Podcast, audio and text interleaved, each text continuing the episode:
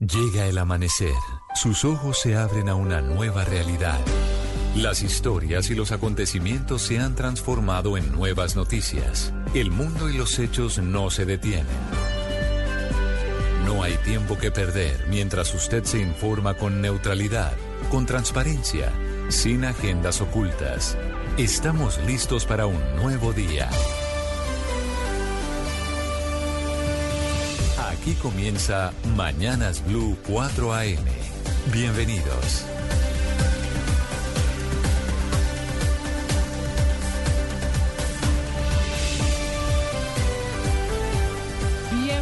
4 en punto de la mañana. Colombia, buenos días. Aquí comienza Mañanas Blue con las noticias, el análisis, la opinión, lo que está pasando en Colombia y en el mundo en este lunes, la última semana de febrero. Hoy es lunes 26 de febrero. Despertamos en Bogotá con 9 grados de temperatura. Operan con normalidad todos los aeropuertos del país. Amanecemos con una azonada contra el ejército de Colombia. Ocurrió en el municipio de Caloto, departamento del Cauca, donde tres suboficiales y 12 soldados resultaron heridos cuando civiles atacaron a los militares que hacían labores de patrullaje. En video quedó registrado el momento en el que atacan a estos militares que pertenecen a la tercera división del ejército, la que a través de un comunicado dijo que el Comando Central de las disidencias de las FARC es el responsable de esta agresión, una agresión en la que según el ejército hasta utilizaron instrumentalizaron a civiles para evitar que se hicieran patrullajes en esa región del departamento del Cauca. Como Lisette Mejía, de 23 años, identificaron a la joven que murió en el grave accidente ayer en la competencia automovilística conocida como Los Trepadores en carreteras del departamento del Quindío puntualmente en el municipio de Buenavista. El conductor de uno de los carros de esta competencia perdió el control y terminó atropellando a varios de los espectadores que estaban en una estación de gasolina. Además de Lisette Mejía, que es la joven muerta, hay 10 personas heridas que tienen fracturas en varias partes de su cuerpo. Ciclistas denunciaron en redes sociales que fueron sorprendidos por un retén de guerrilleros cuando hacían deporte en el sector de Potrerito. Esto es zona rural del municipio de Jamundí en el Valle del Cauca. En el retén, que estaba en una vía secundaria, estos ciclistas fueron detenidos, interrogados o consultados por esos hombres armados que luego los dejaron seguir su recorrido. Siguen las investigaciones en Medellín por un nuevo caso. Este fin de semana, un estadounidense fue asesinado en medio de una riña. Ya este año son 12 extranjeros muertos en la capital de Antioquia. Por el más reciente caso, dos jóvenes fueron capturados. La riña se había producido en el apartamento del extranjero que llevó a los dos jóvenes a su casa la noche anterior. Y hablaremos de las noticias de salud que son la gran noticia desde el fin de semana. El presidente Gustavo Petro ordenó implementar la reforma a la salud, así no se haya aprobado en el Congreso Según el mandatario, es momento de implementar el modelo preventivo en las EPS que son controladas por el gobierno, es decir, en Nueva EPS y las otras intervenidas por orden de la Superintendencia de Salud. Las palabras del presidente fueron que en la Supersalud y la nueva EPS llegó el momento de construir un sistema preventivo de salud. Reacciona a SEMI, el gremio de las EPS, que espera que el gobierno utilice las herramientas legales para mejorar el actual sistema, pero no traspase las decisiones que solo puede tomar el Congreso de la República, como eliminar las EPS, que es una de las propuestas que está en la reforma, que por cierto vuelve a discusión en el Congreso de Colombia. A través de su cuenta en X, el expresidente Álvaro Uribe cuestionó el modelo preventivo que propone la reforma a la salud, para él es una prevención burocrática y ruinosa porque crea muchos cargos que asegura le saldrán más caros al sistema. Mientras tanto, el anuncio del presidente de empezar a implementar la reforma a la salud coincide con la confesión del ministro de esa cartera, Guillermo Alfonso Jaramillo, quien reconoció que la reforma a la salud que está en discusión todavía no tiene un concepto de viabilidad fiscal porque cada día le están adicionando algo nuevo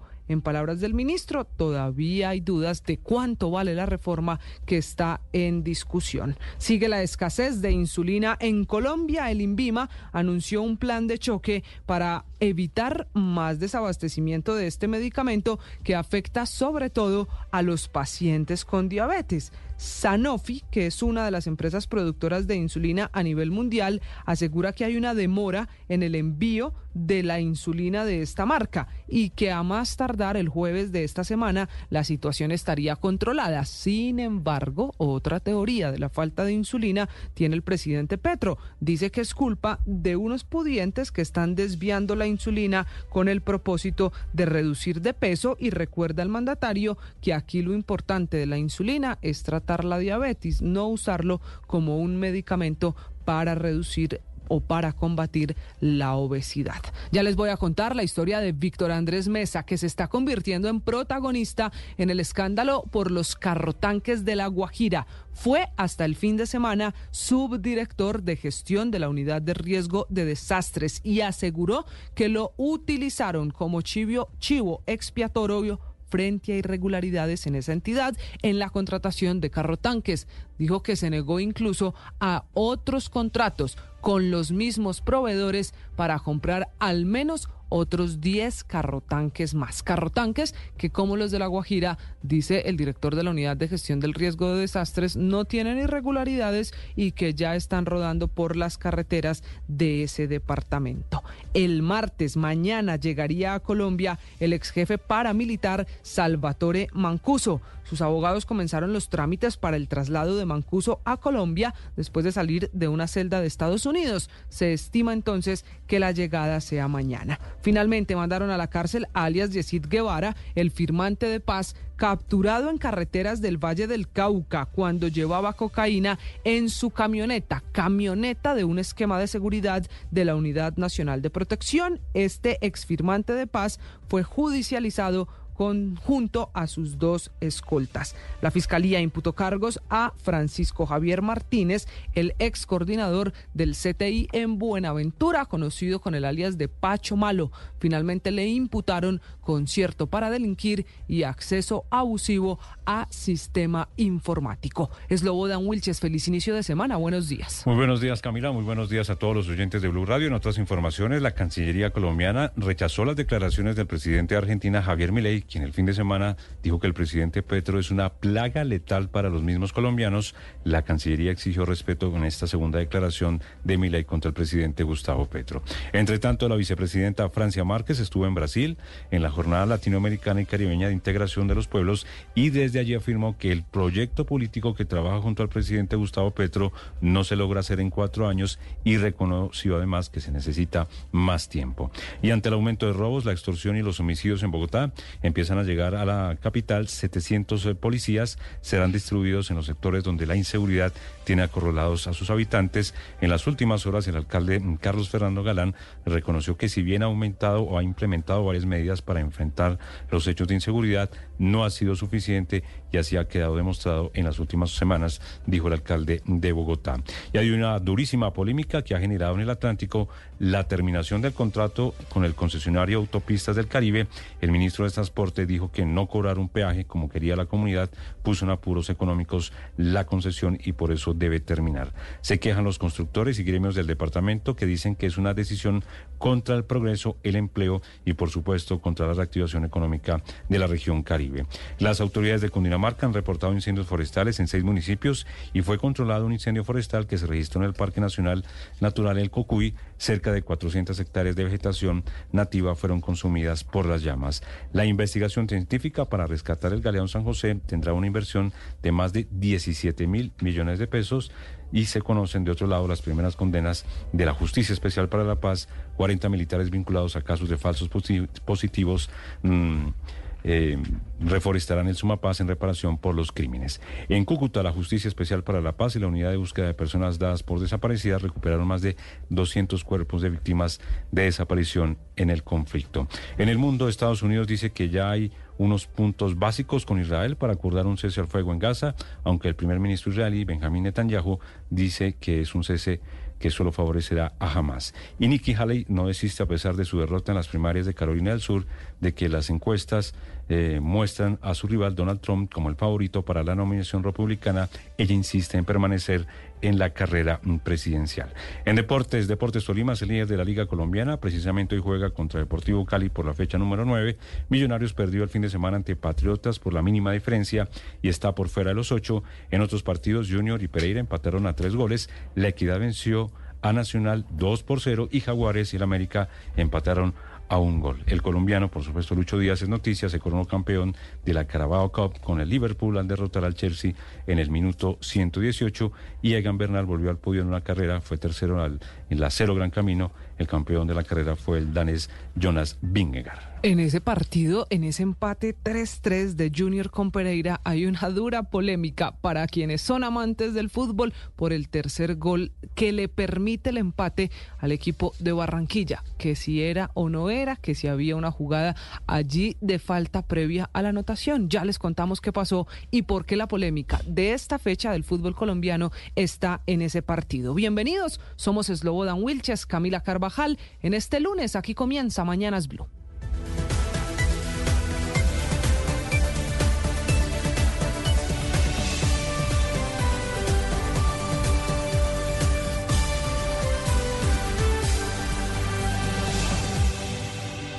Las noticias en Blue Radio no se detienen.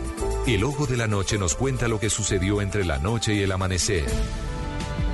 En Colombia a las 4 de la mañana, 11 minutos, vamos a las calles de Bogotá. Un camión cargado de alimentos se volcó en la calle 183 con autopista norte. En Bogotá, una persona resultó herida en este accidente de tránsito y de otro lado, en el municipio de Facatativa, en Cundinamarca, el ejército y también la policía se unieron para patrullar las calles y brindar la seguridad en esta zona. Las noticias del ojo de la noche, como siempre, Eduard Porras. Compañeros, muy buenos días para ustedes, buenos días para todos los oyentes de Blue Radio. Aquí está la información con los hechos más importantes ocurridos en las últimas horas en Bogotá y también en Cundinamarca. Comenzamos aquí en la calle 183 con la autopista norte, donde hace pocos minutos se registró un accidente de tránsito. El volcamiento de un camión repleto de alimentos que al parecer, según las mismas personas que iban conduciendo, abastece a varios negocios del sector del Berbenal de la localidad de Usaquén. Parecer un vehículo lo cierra en la madrugada, se sube al andén, termina volcado y una persona resulta lesionada. Nos vamos para Facatativá en Cundinamarca, donde en las últimas horas la policía, al igual que lo hicieron en Suacha, se unió con el ejército y así de la mano realizaron puestos de control y operativos por todo el municipio. Hablamos con el comandante de la policía de Facatativá, el capitán Héctor Fabio Báez, y él mismo nos contó los pormenores de lo que ocurrió con este despliegue con el ejército. El día de hoy logramos la suspensión temporal de la actividad de varios establecimientos abiertos al público. Asimismo, la incautación de diferentes armas cortopunzantes y la captura de un ciudadano por el delito de fabricación, tráfico, porte y tenencia de armas de fuego. Seguimos trabajando de manera articulada de la mano de nuestra administración municipal con el fin de mitigar los delitos y por el contrario realizar actividades operacionales. Volvemos a Bogotá y esta vez con el dolor de cabeza de los habitantes de Tunabaja, estos en la localidad de Suba, con dos criminales en moto que este fin de semana hicieron y deshicieron con los habitantes que estaban esperando transporte público y que estaban frente a sus viviendas. Llegaban con armas de fuego en motocicleta. El parrillero los intimidaba y en cuestión de minutos se llevaba celulares y dinero en efectivo. Quedaron registrados en varios atracos y piden a la policía de Suba controles fines de semana entre semana porque los delincuentes en moto están al acecho. En unos minutos hablaremos de cómo fue el rescate del perro que se robaron en Chapinero la semana pasada. ¿Quién lo tenía? ¿Quiénes eran los secuestradores? ¿Y cómo es eso que estaban extorsionando nuevamente a su propietario? La historia completa con el ojo de la noche. En Mañanas Blue, lo que usted debe saber antes de levantarse. 4.14 antes de levantarse, usted debe saber que eran las 8 de la noche. Este es el municipio de Caloto, en el departamento del Cauca. Unos militares estaban en patrullaje cuando pasó esto.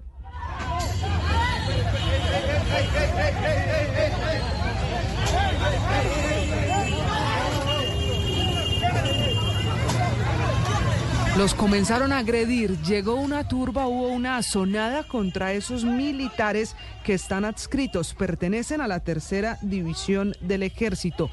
Una multitud comenzó a arrojarles todo tipo de objetos y a exigirles que salieran de esa región del departamento del Cauca. Producto de esta situación, Lobodan, hay tres suboficiales y 12 soldados lesionados por los golpes casi todos con objetos contundentes que les fueron lanzados. En la lista hay uno de los militares herido con arma blanca. Pues lo que ha dicho la tercera división del ejército señaló directamente al Comando Central de las FARC, a las disidencias, como responsable de esta sonada contra este grupo de militares allí en el departamento del Cauca. También señaló, pues, y explicó la tercera división que ellos estaban adelantando tareas de seguridad en la vereda Altos del Palo, cuando, como decimos y explicamos, fueron rodeados por los habitantes y agredidos por un grupo de personas con el fin de sacarlos de la zona. Incluso uno de los militares recibió una herida con arma cortopunzante. Y estos militares habían incautado hace apenas un par de semanas 25 toneladas de marihuana, al parecer de esas disidencias de las FARC. Como siguieron las labores de patrullaje, dice el ejército, ese grupo ilegal empezó a instrumentalizar, a utilizar a los civiles en contra de los militares, un hecho que anuncia el ejército va a ser denunciado ante organismos internacionales. Del Cauca nos vamos para Quindío, donde ya identificaron a la mujer que desafortunadamente murió en el accidente en la competencia de carros del municipio de Buenavista. Esta era una competencia automovilística conocida como los trepadores y uno de los conductores de uno de los carros de ese evento deportivo perdió el control y terminó arrollando a los espectadores. Producto del accidente murió Lisette Mejía, una mujer de 23 años, y hay otras 10 personas que resultaron heridas, como Diego Fernando Mejía, uno de los heridos que contó lo ocurrido. Desafortunadamente ahí estábamos nosotros y, y realmente lo último que recuerdo es que estaba intentando pues levantarme para, para acompañar a las personas que me acompañan al evento.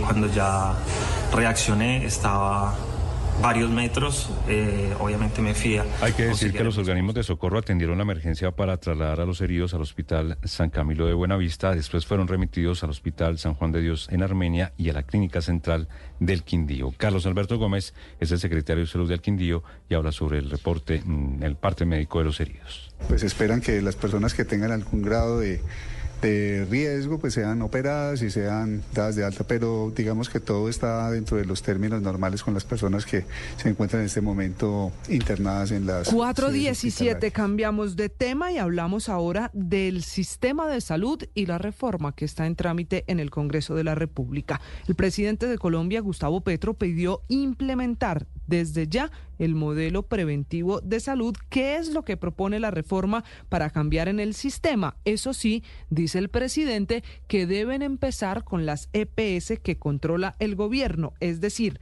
con nueva EPS y con aquellas EPS que están intervenidas por orden del superintendente de salud. Según el presidente, no se tiene que modificar ninguna norma para que el gobierno construya un sistema preventivo de salud que así se lo ordena y se lo permite la Constitución. La tesis del presidente es que las intervenidas EPS y la red hospitalaria deben ser más rápidas y atender a los pacientes para no quedarse en las demoras que tiene el Congreso en la discusión del texto de reforma a la salud. Recordemos lo que dijo el mandatario en esta orden de implementar una reforma que no ha sido aprobada. Una EPS privada de las mejores, no el listado que entrega la Contraloría se ha acercado a decirnos, pues implementemos ya el modelo. Nosotros queremos que en lo que permite la ley y las normas actuales, implementemos ya el modelo en las nuevas, en las EPS que ya controlamos. Esta fue una declaración del presidente durante la posesión del superintendente de salud y exconcejal del Partido Verde, Luis Carlos Leal, que es el nuevo superintendente que además recordó que actualmente las EPS intervenidas en las que deberá cumplir esta orden del presidente de implementar el modelo preventivo son Sabia Salud, Asmed Salud, SOS, Ensanar y Famisanar, que están siendo intervenidas por la superintendencia y en ellas entraría a funcionar el modelo preventivo, el de los famosos CAPS, Centros de Atención Primaria, aunque todavía hay más preguntas que respuestas de cómo sería ese proceso de la orden que ha dado el presidente. Lo explica, lo intenta explicar el nuevo superintendente de salud, Luis Carlos Leal. Se pretende garantizar lo que debería garantizar una EPS desde un principio, que es el derecho fundamental a la salud.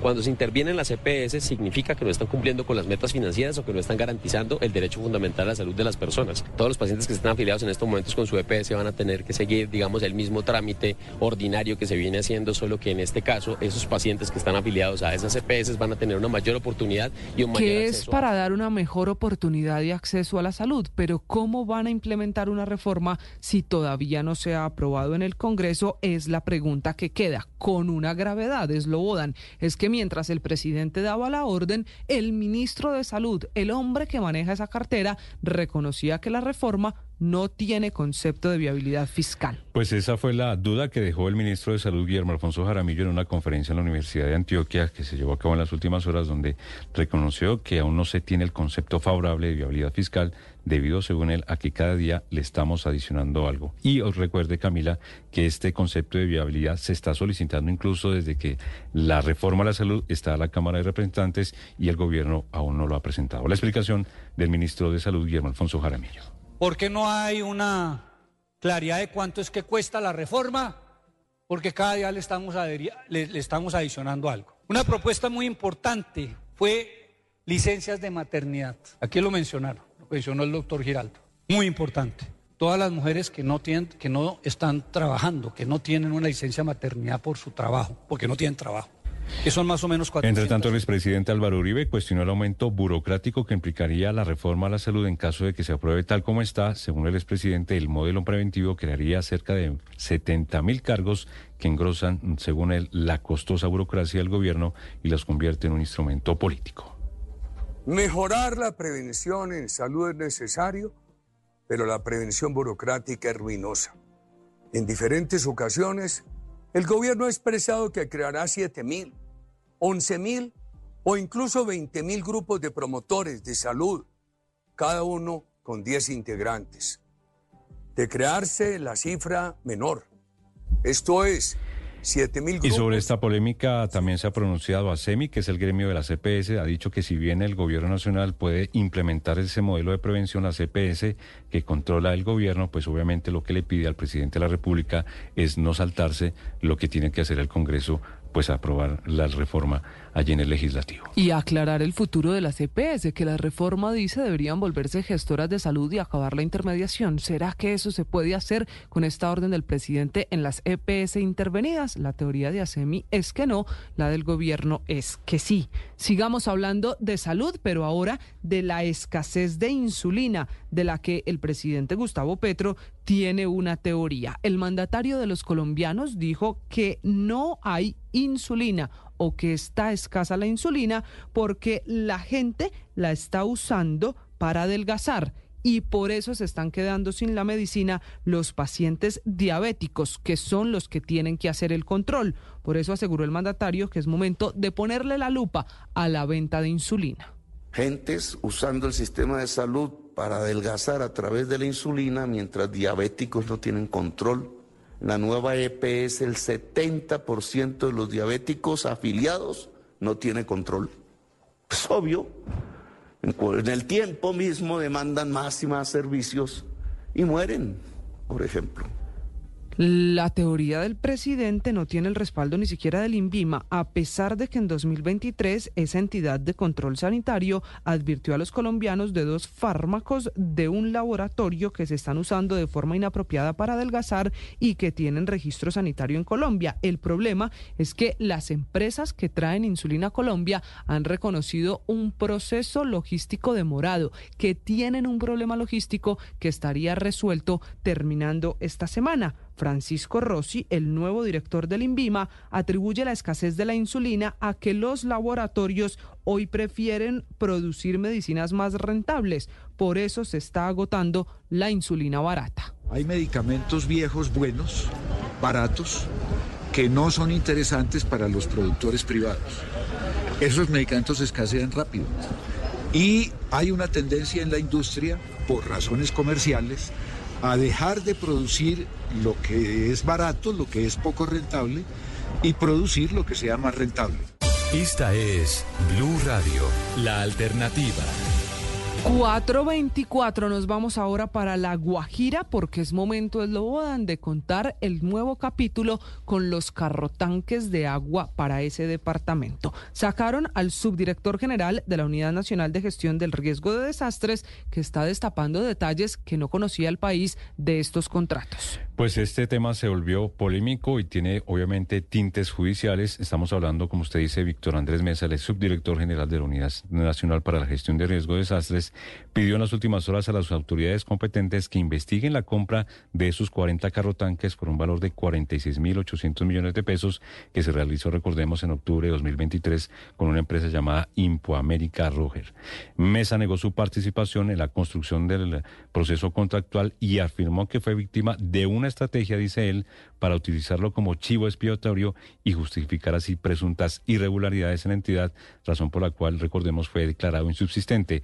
El exfuncionario también reveló que el 29 de enero de 2024 recibió una comunicación interna de la Subdirección de Manejo de Desastres donde le solicitaban firmar otra orden de proveeduría para la compra de 20 carrotanques más por un valor de 27 mil millones de pesos con el mismo proveedor y ante esto Mesa explicó sus inquietudes sobre la transparencia en la selección del contratista y la repetición de contratos en un corto un periodo corto pues muy breve. La declaración de Olmedo, mm, esta es la declaración del director nacional para la gestión de riesgo de desastres, del eh, Olmedo López, dando explicaciones sobre estos 40 carrotanques. Conclusiones, lo que le estamos mostrando al país fue la transparencia como se hizo la elección y la contratación y establecimiento de precios por parte del comité. Yo, lo, yo los invito, señores periodistas, a que revisemos al detalle, a que hoy en el país, hoy son 184 carrotanques más los nuevos que llegaron para cumplirle al pueblo guayú de agua potable. El libro seguirá abierto para que sigan preguntando por el libro, para que lo sigan revisando al detalle. El libro seguirá abierto que... y las explicaciones las seguirá dando, dice Olmedo López. Lo que pasa es que quien era el subdirector de esa entidad lo está involucrando y está diciendo lo contrario. Dice él que hasta le pidieron comprar otros 20 carrotanques a lo que se negó por ver irregularidades en el proceso. Y Olmedo López, que es el director para la gestión de unidades de riesgo, dice que en su momento él estuvo al margen de la compra de los carrotanques. Así que, eso fue un comité, donde pero él no estaba. Víctor Andrés Mesa, el saliente el subdirector, dice que él sí se estaba metiendo en esa compra de sus, de sus vehículos. Las explicaciones tendrán que dársela a los entes de control y hasta la fiscalía, porque esta historia, la de los carrotanques en La Guajira, cada vez se le enreda más al doctor Olmedo López, que hoy regresa de La Guajira después de poner en funcionamiento, como dice él, los primeros carrotanques. 427. La polémica del día está en el Caribe colombiano, donde siguen las reacciones por la decisión de terminar anticipadamente el contrato con el concesionario Autopistas del Caribe. ¿Qué es lo que ha prendido las alarmas de esa firma concesionaria? El ministro de Transporte, William Camargo, estuvo en esa región de Colombia. Dijo que Autopistas del Caribe fue diseñada para mejorar la conectividad entre Atlántico y Bolívar, con una intervención de 253 kilómetros de la vía de cordialidad. Sin embargo, no se ha hecho el cierre financiero debido, entre otras cosas, a un peaje que dejó de cobrarse y por eso en declaraciones con el periódico El Heraldo, el ministro asegura que debería terminarse anticipadamente ese contrato. Escuchemos lo que dijo desde el Caribe el ministro de Transporte. Estas concesiones tienen unos esquemas de creación de subcuentas para financiar el riesgo de recaudo de peaje. Aquí tuvimos una desafortunada gestión de ese ejercicio que por más que tratamos de convencer a las comunidades de la conveniencia de tenerlo, nos está llevando a que la concesión empiece a tener un déficit de recursos que la Y está haciendo... déficit de recursos que la ve y que la hace inviable, dice el ministro, lo que inmediatamente encendió las alarmas, porque si se acaba ese contrato de manera anticipada, habría una afectación para la región y para todo el territorio colombiano. La inversión proyectada en esta autopista, la del Caribe, es de 4.3 billones de pesos, que genera más de 7 mil empleos formales y eso es lo que está en juego, en palabras de Héctor Carbonell, el presidente de la Cámara de Infraestructura Seccional Norte. Mi mani debe ser eh, quien aclare la situación actual de, la concesión o ratificando o corrigiendo de alguna manera lo, anunciado por el ministro, teniendo en cuenta pues la gravedad de, los anuncios. En ese orden de ideas, pues una, terminación anticipada de un contrato de concesión vial es un anuncio o sería un hecho sin precedentes en, en, el país y eso definitivamente minaría, minaría de manera muy grave la confianza eh, eh, y, jurídica, sobre todo en los financiadores de estos proyectos de infraestructura. A esta hora en Mañanas Blue, un recorrido por el mundo. 4 de la mañana, 30 minutos, recorrido por el mundo que debemos empezar hablando de la tensión otra vez entre el gobierno de Argentina, el de Javier Milei, y el de Colombia, de Gustavo Petro. Hasta la Cancillería está rechazando las declaraciones del presidente argentino que el fin de semana llamó al presidente colombiano una plaga letal para los nacionales. Dijo Javier Milei que el presidente Petro es una plaga que está acabando con los mismos colombianos. Reacciona la Cancillería exigiendo respeto. Roxana Mari. Sí, Camila, buenos días. Y como era de esperarse, el gobierno colombiano expresó este fin de semana su enérgico rechazo a lo que calificó de irresponsables declaraciones por parte del presidente de Argentina, Javier Milei, que se refirió a su homólogo colombiano Gustavo Petro como una plaga. Estas nuevas declaraciones polémicas sobre el presidente colombiano las hizo Milei al canal internacional de noticias NTN 24 al finalizar su discurso en el National Harbor en Maryland, Estados Unidos, en la convención anual de la derecha de este país, un evento en el que fue muy bien recibido por el expresidente Donald Trump. Al concluir su intervención, el mandatario argentino fue abordado por una periodista que le preguntó qué le diría a su homólogo colombiano y esta fue su respuesta. El presidente Petro dice que usted no sabe qué es comunismo. ¿Qué le dice al presidente Petro de Colombia? Que está hundiendo a los colombianos, o sea, que es una plaga letal para los propios colombianos. Este es, Camila, el segundo incidente de este tipo en un mes, pues recordemos que el pasado 26 de enero el gobierno colombiano ya había llamado a consultas a su embajador en Argentina, Camilo Romero, por las declaraciones ofensivas de Milei contra Petro, a quien llamó en ese momento comunista asesino en una entrevista con la periodista Patricia Janiot. Rosana Marín, Blue Radio. Roxana, y además es el presidente de Argentina el que por segunda vez ha empezado el enfrentamiento, las diferencias con Colombia. Recuerde que en el primer enfrentamiento, en su primera declaración contra el presidente Petro, Colombia decidió llamar a consultas al embajador Camilo Romero, que sigue de consultas en Bogotá. Esta declaración ocurrió en un encuentro del presidente de Argentina con Donald Trump, que también es noticia esta mañana, es lo bodan en Estados Unidos. Pues como era de esperarse, Camila, el expresidente Trump ganó este fin de semana las primarias de Carolina del Sur y por su parte Nikki Haley aún no se resiste y dice que seguirá hasta el final enfrentando al expresidente. Juan Camilo Berlano en Washington. Eslobodan, buenos días. Donald Trump está cada vez más cerca de oficializar su nominación por el Partido Republicano. We got double the number of votes that has ever been received in the great state South Carolina. Obtuvimos el doble de votos que jamás se haya recibido en el gran estado de Carolina del Sur, en un tiempo récord. Algo está pasando en el país, están sucediendo algunas cosas realmente geniales. Miras hacia afuera y ves todo el horror, aseguró Trump al celebrar su victoria en las primarias en Carolina del Sur con un 20% de ventaja frente a Nikki Haley, quien fue gobernadora de ese estado y quien, pese al revés, dice que va a seguir peleando para arrebatarle votos a Trump. Ya está haciendo campaña en Michigan, donde hay primarias mañana y lo criticó porque no es lo suficientemente duro con Putin. Trump is siding with a thug where half a million people Trump se está poniendo del lado de un matón, donde medio millón de personas han resultado heridas o muertas porque Putin invadió Ucrania. Trump se está poniendo del lado de un dictador que mata a sus oponentes políticos, aseguró Nikki Haley. En Washington, Juan Camilo Merlano, Blue Radio. Juan Camilo, a propósito, en medio de la crisis migratoria que se vive en ese país, allí en Estados Unidos, donde usted está impulsada, entre otras cosas, por la llegada masiva de venezolanos, una encuesta revela que seis de cada diez quiere regresar a su país, a Venezuela, si este año Nicolás Maduro pierde las elecciones presidenciales. Detalles de esa encuesta en Caracas, Santiago Martínez. Hola, sí Camila, buen día. Mire, un cambio político en Venezuela sería el mayor incentivo para que los migrantes residentes en Estados Unidos regresaran a su país. Eso revela una encuesta reciente publicada por la agencia Bloomberg. En específico, sería más del 65% de los venezolanos consultados que volverían si la oposición gana las presidenciales este año y solamente menos del 15% dice que volvería a Venezuela si el presidente Nicolás Maduro se asegura un tercer mandato, incluso si la economía mejora significativamente. Recordemos que esta masiva migración que colapsó prácticamente la frontera con México desde el año pasado impulsó a la administración de Joe Biden a establecer conversaciones directas con el mandatario venezolano, quienes en septiembre llegaron a un acuerdo que desencadenó la reanudación de los vuelos directos de deportación y la relajación de algunas sanciones en un intento de mejorar la economía de Venezuela, lo suficiente para por lo menos frenar el flujo de migrantes hacia la frontera estadounidense. Sin embargo, la encuesta concluyó que la estabilización económica en Venezuela por sí misma sería insuficiente para el regreso de los migrantes a Estados Unidos. De hecho, apenas solamente 14 14% estará dispuesto a volver a su casa si la economía mejora significativamente, aunque Maduro sigue estando en el poder. Desde Caracas, Santiago Martínez, Blue Radio. Santiago, gracias. Ya son las 4 de la mañana. 35 minutos, el primer ministro palestino presentó su dimisión, renunció al presidente en medio de la guerra, Enrique Rodríguez.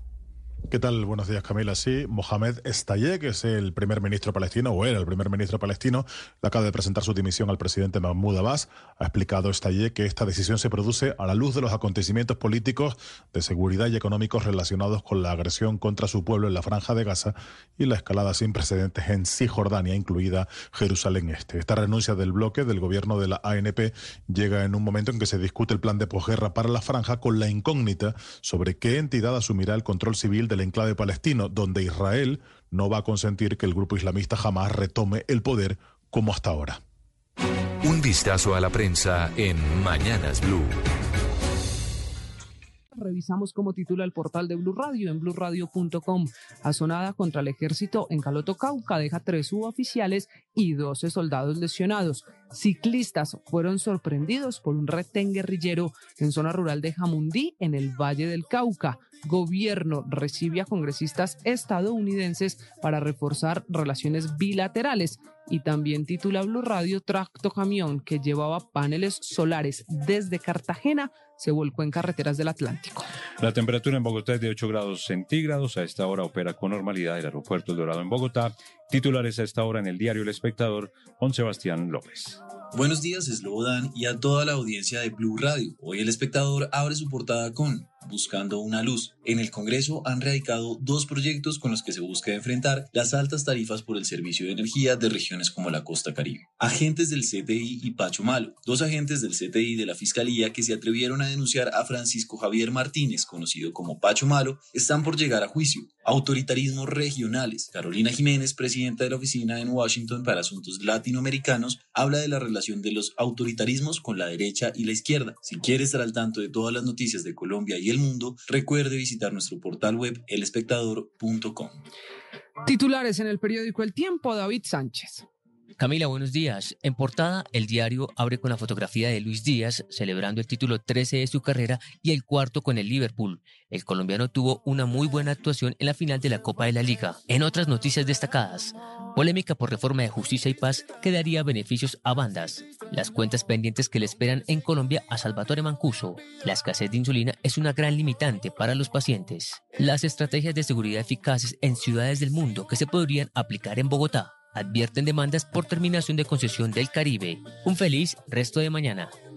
Y ahora los titulares en el diario El Heraldo de Barranquilla. La temperatura es de 26 grados y la noticia obviamente más importante está en el Caribe con el futuro de las autopistas de la costa Caribe que el ministro de Transporte dijo que no hay dinero y dejó en, en el aire este importante proyecto. En Barranquilla está Gil Gómez. Hola Sloboda, muy buenos días. Los peajes en el Atlántico y Bolívar se irán, aunque se acabe la concesión. También, en junio arranca construcción de espolones en Santa Verónica. Además, investigan invasión de terrenos como posible móvil de atentado en Villa Campestre. Y Salvatore Mancuso regresará a Colombia mañana martes. En deportes, Luis Díaz y el Liverpool se coronaron en la Copa de la Liga. Desde la sala de redacción del Heraldo informó Gil Gómez.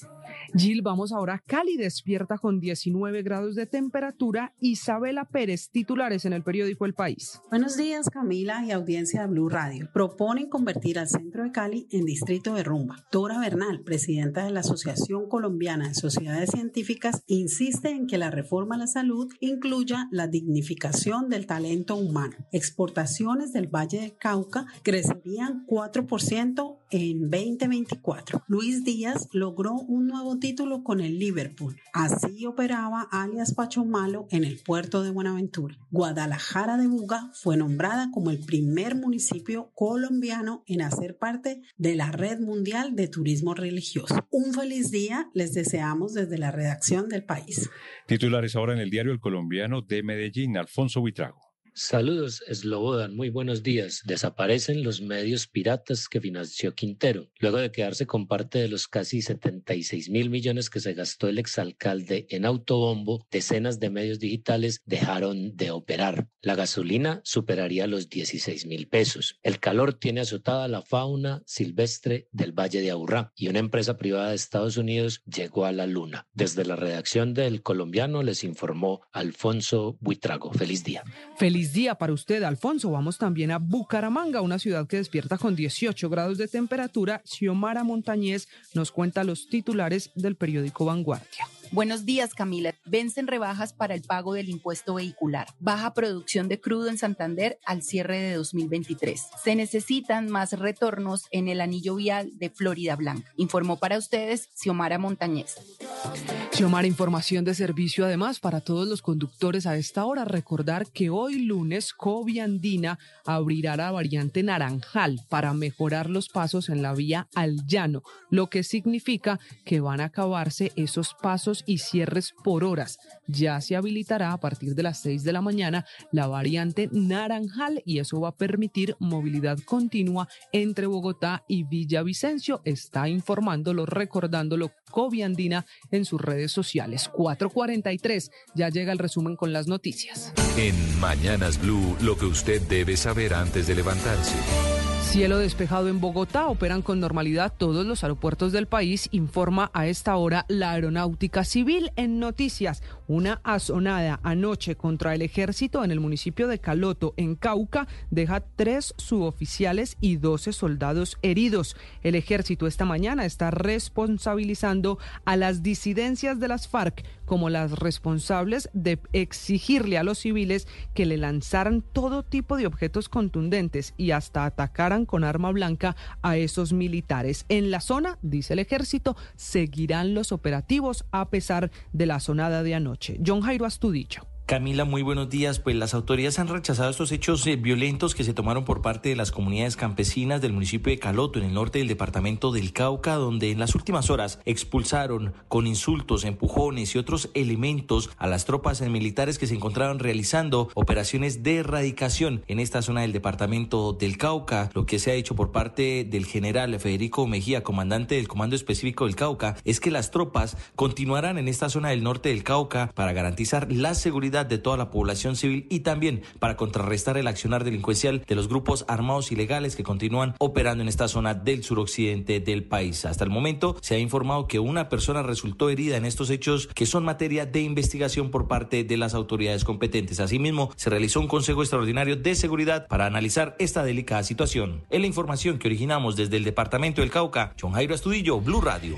Y varios ciclistas fueron sorprendidos por un retén de la guerrilla en zona rural del municipio de Jamundí, en el Valle del Cauca, según la versión de los ciclistas, en el lugar pues se encontraban hombres fuertemente armados quienes interrumpieron el paso incluso de todo tipo de carros. La comunidad le está pidiendo precisamente a la propia gobernadora del Valle más presencia de la fuerza pública en esa zona de Jamundí. Lina Vera. Hola, Slobodan, buenos días. Ciclistas que transitaban por una zona rural de Jamundí, específicamente en Potrerito, fueron detenidos por un retén guerrillero que se encontraba bloqueando la vía mientras ellos intentaban movilizarse por la zona para hacer ejercicio. Los testigos relataron que en el momento del retén estaban presentes hombres armados que bloquearon el paso no solo de los ciclistas, sino a todo tipo de vehículos que viajaban por este territorio sin esperar que se encontrarían con la preocupante escena. Esta acción forzada por parte de estos sujetos hacia la comunidad ha generado una creciente alarma. Incluso hay quienes demandan por una mayor presencia y acción por parte de las autoridades locales y nacionales en estas zonas apartadas. Escuchemos a una de las ciclistas. Tuvimos un susto bien berraco. Eso fue un poco de, de esos guerrilleros y estaban así como con sus capuchas y todo eso y con sus metralletas llenas de fusiles y todo, con pañueletas. Bueno, nos detuvieron y a cada uno le estaban pidiendo la cédula y el celular. Afortunadamente los ciclistas y demás conductores salieron ilesos del retén guerrillero y se reportó que el incidente no pasó a mayores debido a que algunos miembros del ejército patrullaban cerca del área y actuaron de inmediato al notar lo que pasaba en la vía. Desde Cali, Lina Vera, Blue Radio. Lina, gracias. Hay tres hipótesis de la causa de la tragedia de este fin de semana en la cuarta válida de la Copa Trepadores en carreteras del Quindío. Exceso de velocidad, falta de experiencia o una falla en el carro. Esas son las tres hipótesis que investigan las autoridades del accidente de tránsito cuando un conductor de la competencia arrolló a 11 personas. Recordemos que una joven de 23 años murió. Nelson Murillo. Camila, buenos días. Como Lisette Mejía Serna, de 23 años, fue identificada la víctima de un accidente en el que un vehículo que participaba en la Copa Trepadores chocó contra varios asistentes que veían la competencia desde una estación de gasolina. Uriel Ortiz, director del Instituto Departamental de Tránsito del Quindío, así confirmó lo sucedido a Blue Radio un vehículo que pierde el control y a las alturas de la estación de servicio que hay allí a la entrada del municipio eh, arrolla unos unas personas, unos espectadores con un desenlace al momento, el último reporte donde me envían los nombres de, los heridos, corresponde a 12 personas lesionadas, eh, uno de ellos una víctima fatal, una joven de 23 años de edad, oriunda de la ciudad de Pereira. De los 11 lesionados se sabe que permanecen en tres centros asistenciales de Armenia mientras se adelanta la investigación por estos hechos que enlutan a una familia en Risaralda. En el Quindío, Nelson Murillo Escobar, Blue Radio. Nelson, gracias. 448. También noticias ahora del sistema de salud. La superintendencia iniciará de manera inmediata el modelo de salud preventiva, que fue la orden del presidente Petro el viernes anterior. El mandatario colombiano ordenó empezar a implementar la reforma a la salud que no se ha aprobado en el Congreso en cinco EPS que son las cinco que están intervenidas, la mayoría por problemas financieros. Juan David Ríos. Hola Camila, buenos días. Es que según el superintendente de salud Luis Carlos Leal, son cinco las EPS que la superintendencia tiene intervenidas. Estamos hablando de Famisanar, de Emsanar, de Sabia Salud, de SOS y de Asmed Salud, que junto con la nueva EPS empezarán a aplicar el modelo de atención primaria y prevención en Colombia. Se pretende garantizar lo que debería garantizar una EPS desde un principio, que es el derecho fundamental a la salud. Cuando se interviene en las EPS significa que no están cumpliendo con las metas financieras o que no están garantizando el derecho fundamental a la salud de las personas. Y es que con la propuesta del presidente Gustavo Petro, el 20% de la población afiliada que están en estas EPS tendrán acceso a salud directa y sin intermediarios. Habría un giro directo por parte de la ADRES a los hospitales y clínicas que presten sus servicios a las EPS, según nos dijo el superintendente de salud Luis Carlos Leal. Juan David Ríos, Blue Radio. Juan David, de este anuncio del presidente, quizá eso que usted explica es lo más importante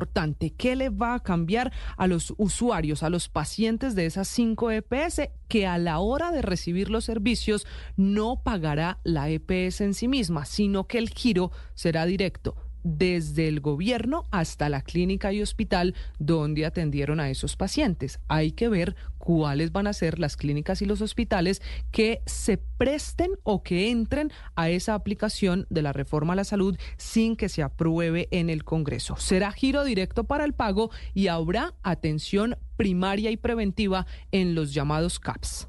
Y hablando del tema de salud, frente a la escasez de insulina en el país, el INVIMA anunció en las últimas horas un plan de acción para evitar el desabastecimiento de este medicamento y también las afectaciones a pacientes con diabetes en el territorio nacional. El INVIMA se reunió en las últimas horas con Sanofi, que es una empresa biofarmacéutica, para precisamente buscar alternativas que solucionen el riesgo en que se encuentra ese medicamento en el país. Viviana Vargas.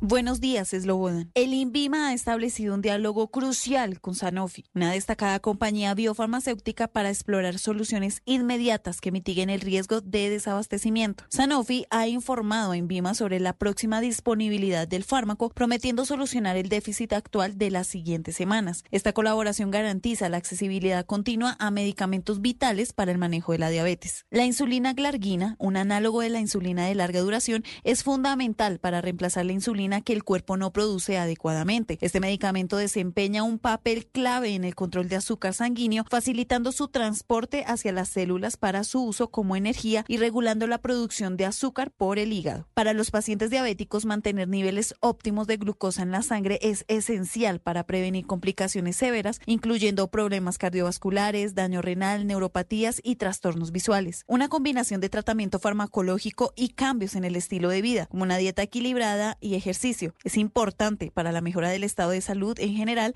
y evitar riesgos adicionales. Viviana Vargas, Blue Radio. Viviana, otra teoría tiene el presidente Gustavo Petro que dice que el problema no es de abastecimiento de la insulina, sino de quienes están usando esa medicina para bajar de peso dijo que hay unos que pueden comprarla, que la usan para adelgazar y que dejan sin insulina a los pacientes diabéticos. Por eso fue que pidió el control a la hora de vender insulina.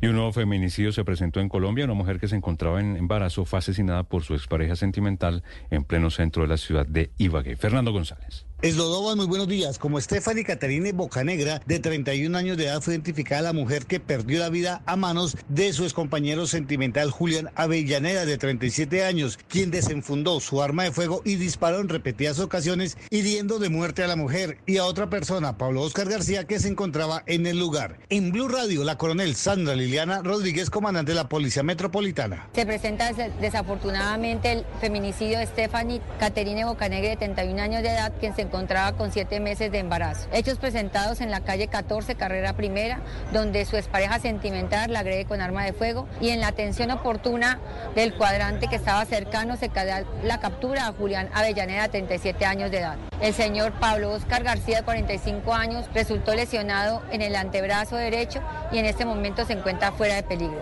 Estefany Caterín fue trasladada hasta la clínica Tolima a tan solo dos cuadras del lugar de los hechos. Ella y su bebé, fruto de su nueva relación, infortunadamente fallecieron. Su victimario está en recaudo de las autoridades. De Divagué, Fernando González, Blue Radio. 453. Mañana martes llegaría a Colombia el ex jefe paramilitar Salvatore Mancuso. Eso esperan sus abogados, mientras, por ejemplo, en el Caribe crece la expectativa de las víctimas de Mancuso para que dé la cara por sus crímenes. Recordemos que Mancuso fue designado gestor de paz en agosto del año pasado. Adrián Jiménez. Camila, buenos días. Aunque son conscientes de que la llegada de Salvatore Mancuso se dará en medio de una coyuntura que, según ellos, podría poner en peligro su vida, víctimas del ex jefe paramilitar en el Caribe piden el desarrollo de una agenda participativa en la que puedan verse cara a cara con el tan polémico gestor de paz que designó el presidente Gustavo Petro. Para Misael Delgado, por ejemplo, víctima de desplazamiento forzado y amenazas por parte de Salvatore Mancuso, entre los años 2000 y 2012 en el Magdalena, es necesario que el ex jefe de las AUC devele que agentes del Estado lo ayudaron a cometer delitos de lesa humanidad. Me imagino que podremos reunirnos en una ciudad como Bogotá, me imagino que él podrá venir algún día a la ciudad de Barranquilla, a un escenario donde tendremos que sentarnos y planificar. Otra de las voces que exige una mesa de participación es Milton Moya, víctima de despojo de tierras en el sur del Atlántico, quien asegura que son ellos los que deben ser protagonistas en medio de este proceso. Pero también es tan importante que nosotros, los actores sociales comunitarios... 454, también momento para hablar de incendios forestales. Este fin de semana se registraron en Bichada, Cundinamarca y Boyacá. Las emergencias ya están controladas por los bomberos. Juan Esteban Castañeda. Camila, buenos días. Ya son 7.000 las hectáreas afectadas por un incendio registrado el pasado viernes en Marandúa, Bichada. Las autoridades aún no han logrado controlar la conflagración tras más de dos días de apoyos por parte de bomberos y del Ejército Nacional. Cundinamarca también registró seis incendios durante el fin de semana en los municipios de Bojacá, Cucunubá, Fúquenes, Zipaquirá y Cáqueza, que ya se encuentran controlados por encima del 90%. Por su parte, el registro registrado en Tausa y que dejó más de 30 hectáreas afectadas, ya tiene un control del 70%. Mientras tanto, autoridades en Boyacá tratan de mitigar la conflagración presentada en las últimas horas en los municipios de Viracachá y Ciénega y que ya han consumido más de 25 hectáreas. Por fortuna, el incendio presentado en el Parque Nacional Natural El Cocuy y que arrasó con más de 400 hectáreas ya fue controlado en el transcurso de ayer. El coronel Johanny Quijano, comandante de la Brigada de Prevención de Desastres, se refirió a los motivos por los que se presentan estas emergencias. Escuchemos. Realmente la mayor parte de los incendios son eh, por acciones eh, del hombre, por descuido directamente como lo acaba. En Mañanas Blue, hora de abrir nuestro blog deportivo. 4.56 los resultados de la novena fecha del fútbol profesional. Colombianos Millonarios está por fuera de los ocho porque perdió con Patriotas. Juan David Rivera. Camila, buenos días. La fecha 9 del fútbol colombiano empezó este domingo y América de Cali no levanta cabeza y aún no consigue los resultados que busca. El cuadro Escarlata empató 1 a 1 en Montería contra Jaguares y ya suma cinco partidos en línea en la liga donde no ha podido ganar. Los goles del encuentro fueron de Jaime de Jesús Díaz al minuto 84 para el equipo local y sobre el final John García del América le dio el empate faltando un minuto para que se completaran los 90 y por lo menos le salvó un punto al equipo caleño que está en la posición número 12 de la tabla con 9 puntos. Adrián Ramos, el capitán del América, habló sobre la situación del equipo. Nosotros eh, confiamos en lo que venimos haciendo, sabemos que son situaciones que pueden pasar en el fútbol y, y hoy la vivimos, eh, pero el equipo sigue trabajando, sigue buscando las, las formas para, para tomar una dinámica de, de victoria otro grande que no recompone el camino es Nacional. Ayer en el Campín perdió 2 a 0 frente a la Equidad, del único equipo invicto en el torneo. El partido lo dirigió Juan Camilo Pérez, quien está de manera interina tras la renuncia de John Jairo Bodmer el pasado viernes. Y el equipo no mostró mejoría, ahora acumula cinco partidos seguidos sin ganar. Además genera dudas entre sus hinchas para el partido de este miércoles por la Copa Libertadores, serie que pierde 1 a 0 frente a Nacional de Paraguay y del cual depende gran parte de los ingresos este año por el tema de participación en torneo internacional. La relación entre la hinchada y el equipo está rota e incluso un hincha ingresó a la cancha para increpar a los jugadores. En el último partido de la noche, Pereira y Junior empataron 3 a 3 en un partidazo donde anotaron Johnny Jordán y Carlos Darwin Quintero en dos ocasiones para el Pereira y por el Junior anotaron David Caicedo, Didier Moreno y Steven Rodríguez. Juan David Rivera, Blue Radio. Una sociedad con más verdad tiene más poder. Los periodistas se deben a los ciudadanos. La información es de todos. Amanece en Colombia. Y aquí están los hechos más importantes. Arranca Mañanas Blue. Bienvenidos.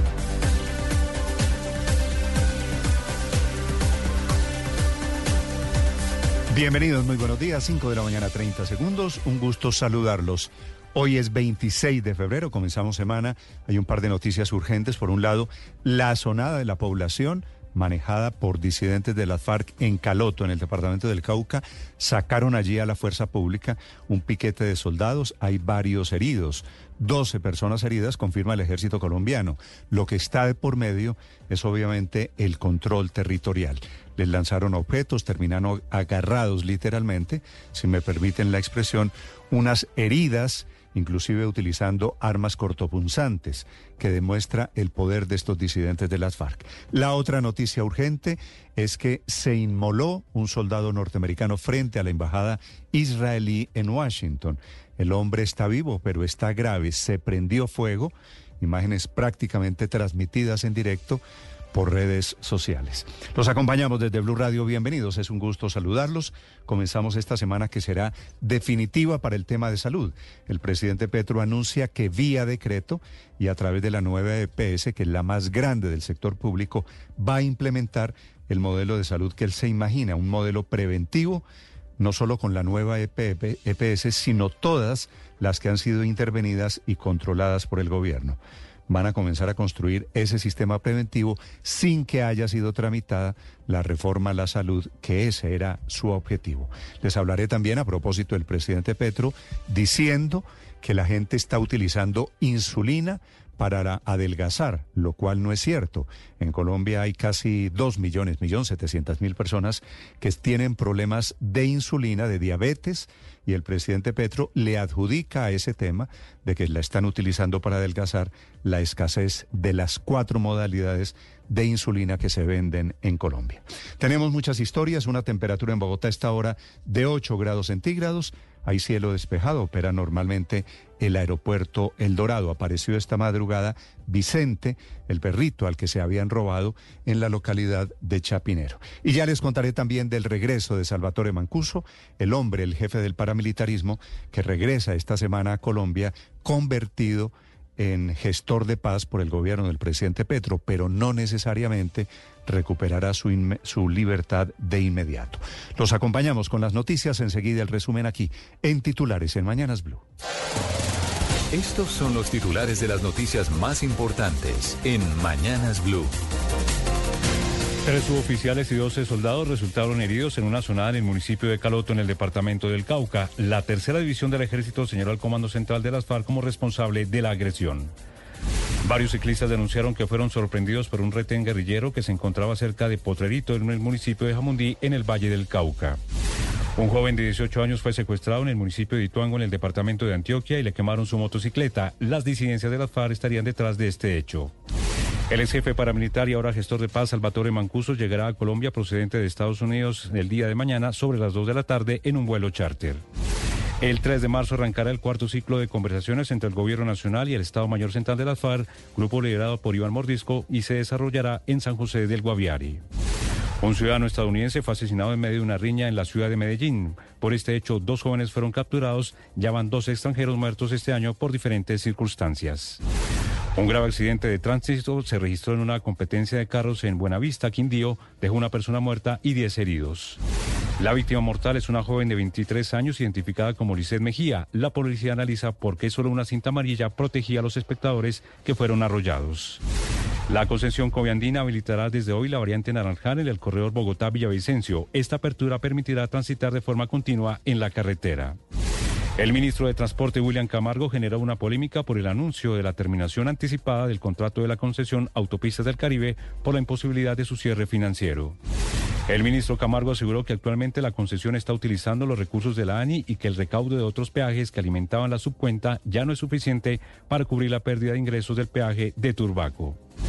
La Brigada de Atención de Desastres del Ejército atendió 18 incendios en Colombia. Las situaciones más complicadas fueron en Tausa, Cundinamarca, Puerto Carreño Bichada y en Huicán de la Sierra, en el departamento de Boyacá. Al respecto, las fuerzas militares desplegaron 80 uniformados y aeronaves de fuerza aérea para mitigar el incendio forestal que se reporta desde hace dos días en Cumaribo Bichada. La emergencia ha sido difícil de controlar por las altas temperaturas y los fuertes vientos. El director de la Unidad Nacional para la Gestión de Riesgo, Olmedo López, declaró como insubsistente el nombramiento de Víctor Mesa luego de que se diera a conocer la compra de carrotanques para el suministro de agua en el departamento de La Guajira. El ahora subdirector de la Unidad de Gestión de Riesgo de Desastre, Víctor Mesa, reveló que la compra de los 40 carrotanques se estructuró en la Subdirección de Manejo de Desastres sin participación de su equipo. Dijo que la orden de proveeduría fue firmada por el director general. Colombia presentó a congresistas de los Estados Unidos los resultados de la lucha contra las drogas. Según el ministro de Defensa Iván Velázquez, se han incautado más de 700 toneladas de cocaína en el último año. Hoy seguirá la audiencia contra Francisco Javier Martínez, alias Pacho Malo, por sus vínculos con el narcotráfico. El pasado viernes no aceptó los cargos leídos por la Fiscalía ante un juez en Cali, Valle del Cauca. El presidente Gustavo Petro pidió implementar el modelo de reforma a la salud que propuso su gobierno y que no se ha aprobado en el Congreso en las EPS controladas por el Estado y a que se giren los recursos directamente a las IPS. La Cancillería rechazó las declaraciones del presidente argentino Javier Milei en referencia al presidente Petro, donde dice que está hundiendo a los colombianos. El gobierno aseguró que las declaraciones deterioran los lazos históricos de amistad. En resultados de la fecha 9 de la Liga Betplay, Jaguares y América empataron a un gol, Deportivo Pereira Juniors de Barranquilla igualaron a tres goles, La Equidad derrotó dos goles a cero a Atlético Nacional y Tolima sigue liderando la tabla general con 17 puntos. ampliación de estas y más noticias en blueradio.com, sigan con Mañanas Blue. Estás escuchando Mañanas Blue.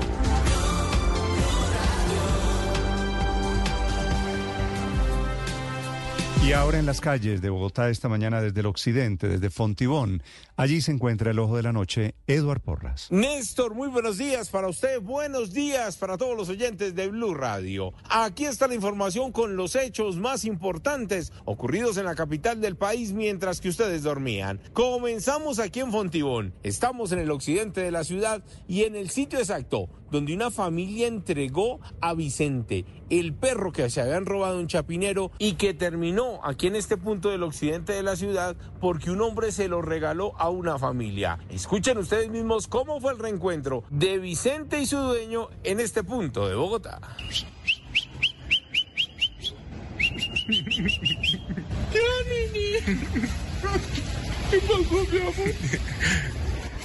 ¿Qué es Vicente, obviamente. Usted Vicente, ¿cierto, mi niño? De verdad que muchas gracias. Se los agradezco. Yo lo estaba extrañando, él es mi niño. Resulta que efectivamente al perro se lo robaron en Chapinero mientras lo estaban paseando. Terminó en el sector de Marsella porque así lo vieron a través del GPS que tenía en su collar. Resulta que ante el acoso del propietario y de varias personas que se acercaron hasta una vivienda, al parecer lo sacaron de este lugar, lo llevaron a Fontibón y un hombre se lo regaló a esta mujer que tiene dos hijas de 9 y de 6 años. La mujer lo aceptó sin saber que era el perro que estaban buscando por toda Bogotá y luego de unos días al percatarse que era el perro que estaban buscando por toda la ciudad, decidió entregarlo. Lo más extraño, Néstor Oyentes, es que a este hombre lo estaban extorsionando nuevamente y el pasado viernes lo citaron a un centro comercial supuestamente para entregarle a su perro a cambio de una jugosa recompensa, pero el perro en realidad ya estaba con esta familia. Escuchen lo que nos dijo el propietario tan pronto ya tenía el animal en sus brazos. ¿De verdad? Sí, no sé. No sabemos si la comida ¿Y comió no comió? Sí. Sí, él comió. No, estuvo bien. Pero le soy muy sincero, él tiene su compañerita y toda la, la compañerita no come desde prácticamente desde el miércoles. ¿A ese punto? A ese punto, Eduardo, de verdad. Él tiene su compañera y realmente ella sabía la ausencia del perro. De verdad, nos hacía mucha falta a todos. Que Dios les pague por todo. Y muchas gracias por traérmelo otra vez. Hasta el gaula de la policía estuvo atenta a esta situación por el tema de la extorsión. Ahora están investigando quiénes son esos criminales que lo citaron en un centro comercial, quiénes le robaron 500 mil pesos y quién está detrás de los robos de los perros aquí en Bogotá. Eduard Porras, Blue Radio. Esta es Blue Radio, la alternativa. La historia y las imágenes son terribles, transmitida en redes sociales. Esa, inmolación del soldado norteamericano que se prendió fuego frente a la embajada israelí en Washington anoche tarde para protestar por los horrores que están sucediendo en el Medio Oriente, en la franja de Gaza. La última noticia que llega desde allí, y no le faltan razón al señor, es que hay 90 muertos en la última oleada de ataques israelíes en la jornada de rigor. Son las 5 de la mañana, 11 minutos desde Washington. Juan Camilo Merlano. Néstor, buen día. No quiero ser partícipe del genocidio, decía este sujeto, y aunque la Fuerza Aérea confirmó que se trata de un miembro activo de la institución, no dio su nombre, hasta ahora solo se ha referenciado por él mismo. En el video que compartió en la plataforma Twitch en vivo, Aaron Bushnell dice el individuo que es un hombre quien va portando su uniforme de la Fuerza Aérea mientras va caminando por la International Drive, una avenida donde hay más embajadas. Escuchen ustedes el momento en el que va caminando y explica por qué va a hacer lo que va a hacer. Aaron Bushnell. I am an active duty member of the United States Air Force. And I will no longer be complicit in genocide. I'm about to engage in an extreme act of protest, Ahí dice que su nombre es Aaron Bushnell, soy un miembro activo de la Fuerza Aérea de los Estados Unidos y no voy a ser más cómplice de un genocidio. Estoy a punto de involucrarme en un acto extremo de protesta, pero comparado a lo que la gente ha experimentado en Palestina en manos de sus colonizadores, no es para nada extremo. Eso decía al tiempo que transmitía con su celular a través de Twitch. Inmediatamente acomodó el celular al frente de la embajada de Israel mostrándose a él mismo, se echa gasolina encima y grita Palestina libre antes de prenderse fuego.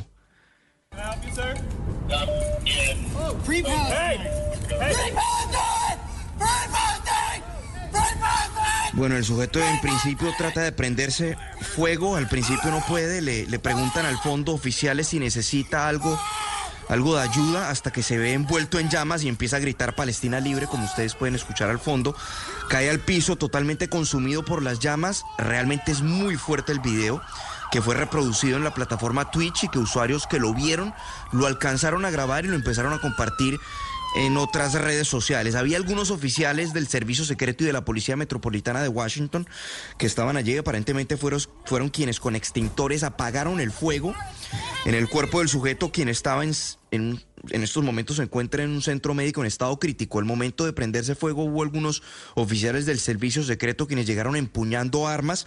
Algunos le decían incluso al, suelo, al suelo, quizás pensaban que era un atentado terrorista. Otros oficiales llegaban y decían, no necesito armas, necesito extintores. En todo caso, es una muestra de las divisiones que enfrenta Joe Biden en el interior de su gobierno y en el interior de sus fuerzas por cuenta del respaldo a Israel. Ya, de hecho, en el Departamento de Estado y en otras entidades ha habido protestas y exigencias de cesar el respaldo a Israel, un tema que muy seguramente le va a costar respaldos a Biden en estados fundamentales de cara a las elecciones. Uno de ellos, por ejemplo, es Michigan, que por cierto es la próxima parada en las primarias republicanas en las que Trump camina con paso firme.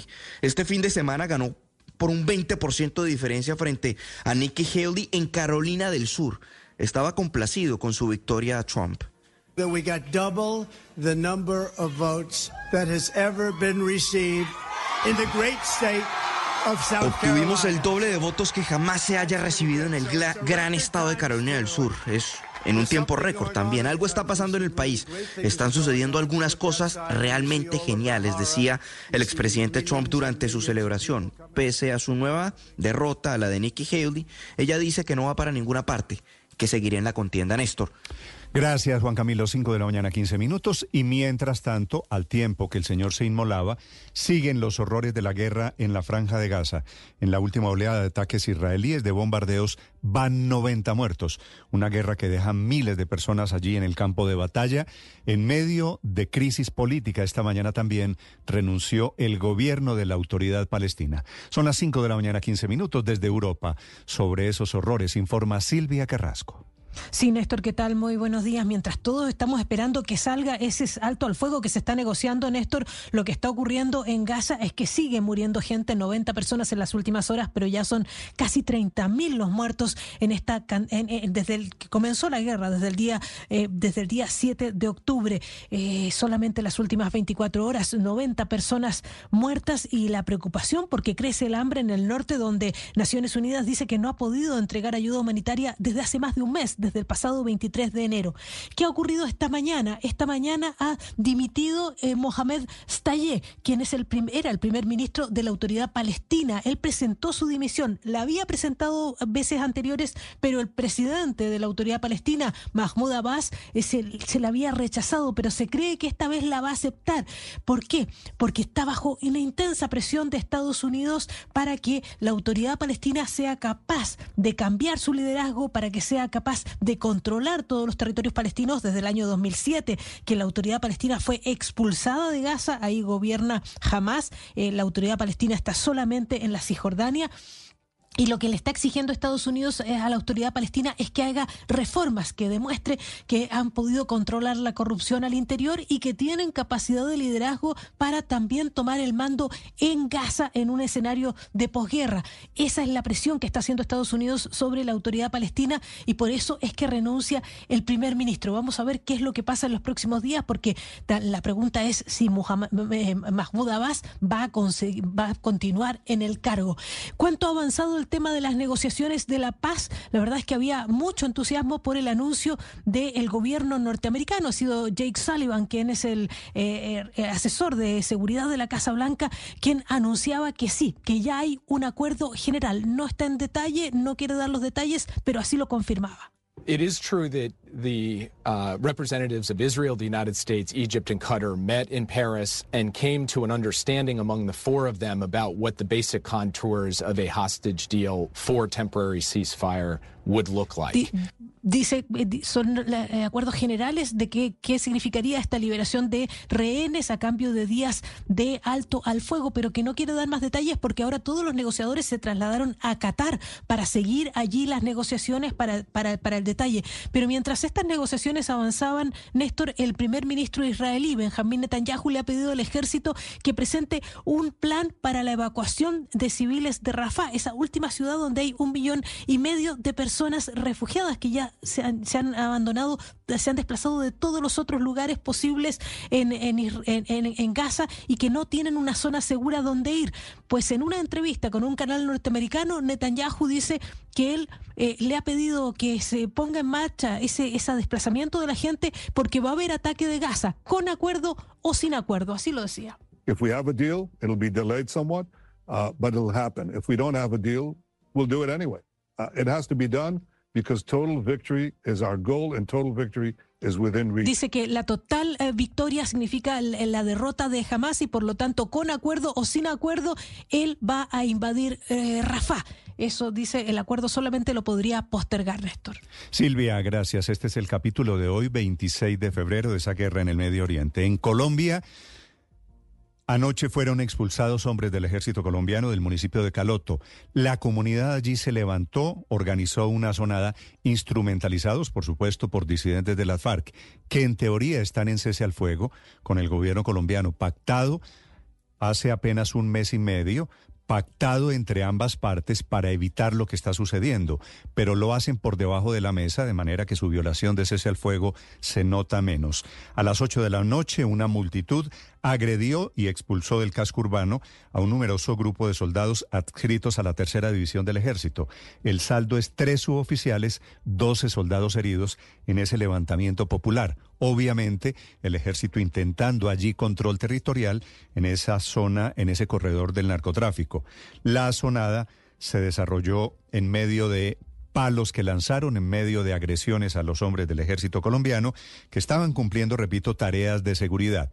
Es el mismo ejército del Estado colombiano, él dice que el que dice que estos habitantes de Caloto son instrumentalizados por la gente de los disidentes de las FARC.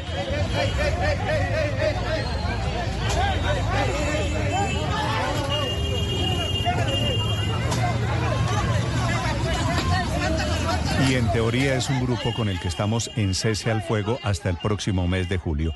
En Caloto utilizaron machetes, atacaron al miembro del ejército, la comunidad protestando por la presencia de los militares. Desde allí, desde el Cauca, John Jairo Astudillo. Néstor, muy buenos días. Pues estos hechos violentos se presentaron en el municipio de Caloto, en el norte del departamento del Cauca, donde los habitantes de esta zona expulsaron a las tropas del Ejército Nacional. Con empujones, insultos y elementos contundentes, la comunidad retiró a los soldados de la cabecera municipal. Según las autoridades, los choques violentos se presentaron cuando los uniformados adelantaban labores de erradicación en la zona, ocasionando la reacción violenta por parte de los campesinos. Después de varios minutos de discusión, la comunidad enfurecida optó por expulsar a las tropas militares. En medio de estos hechos, que aún son materia de investigación, un ciudadano resultó herido. Por su parte, también las autoridades rechazaron estos hechos y señalan que los uniformados continuarán haciendo presencia en la zona para contrarrestar el accionar delincuencial y garantizar la seguridad a toda la población del norte del Cauca. En la información que originamos desde el departamento del Cauca, John Jairo Astudillo, Blue Radio. Ahora son las 5 de la mañana, 21 minutos, y estos disidentes de las FARC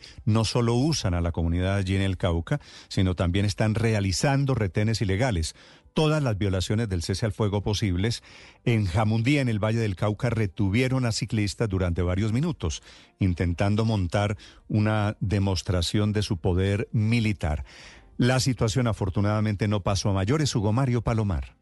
Néstor, buenos días. El Comando Central de las FARC, el mismo que atacó y protagonizó una sonada contra las tropas del ejército en zona rural de Caloto, Cauca, fue el que realizó un retén ilegal en las últimas horas en zona rural del municipio de Jamundí, en la vía que conduce al corregimiento de la Ampudia, a solo 35 minutos de Cali.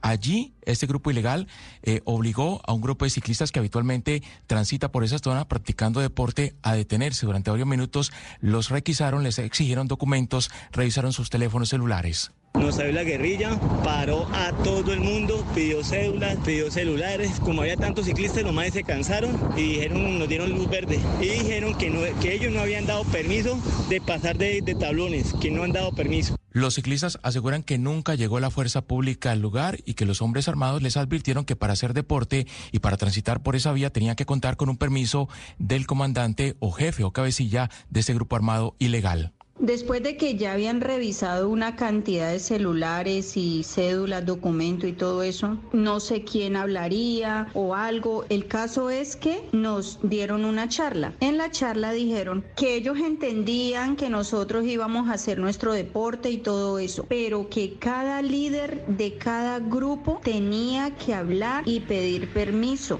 habitantes de la zona rural de Jamondí, así como los deportistas que transitan por esa vía montando bicicleta, están pidiendo mayor presencia de tropas del Ejército Nacional. La gobernadora del Valle ha prometido la instalación de un puesto de mando permanente en la zona, un batallón de alta montaña que hasta el momento no ha sido instalado. Tiempo seco en Cali, a esta hora la temperatura 21 grados. Aquí tenemos 9 grados la temperatura en Bogotá, Hugo Mario, 5 de la mañana, 24 minutos.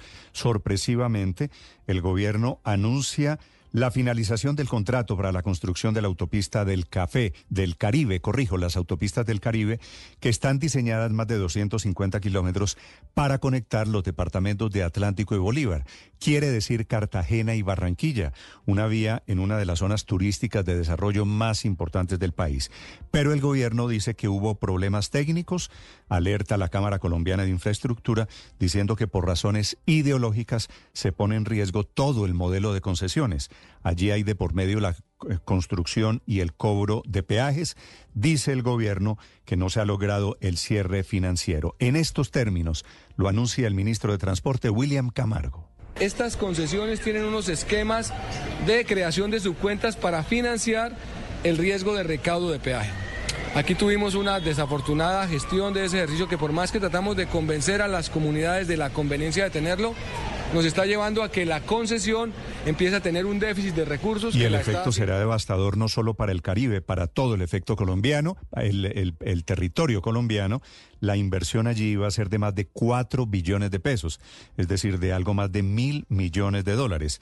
Iba a generar miles de empleos, lo lamenta Héctor Carbonel, que es el presidente de la Cámara de Infraestructura desde el norte. Mi mani debe ser eh, quien aclare la situación actual de la concesión o ratificando o corrigiendo de alguna manera lo, anunciado por el ministro, teniendo en cuenta pues la gravedad de, los anuncios. En ese orden de ideas, pues una, terminación anticipada de un contrato de concesión vial es, es un anuncio o sería un hecho sin precedentes en, el país. Y efectivamente la figura de la terminación anticipada de un contrato no se había utilizado nunca en la historia de la construcción de autopistas a través de financiación privada en Barranquilla. A esta hora Vanessa Saldarriaga.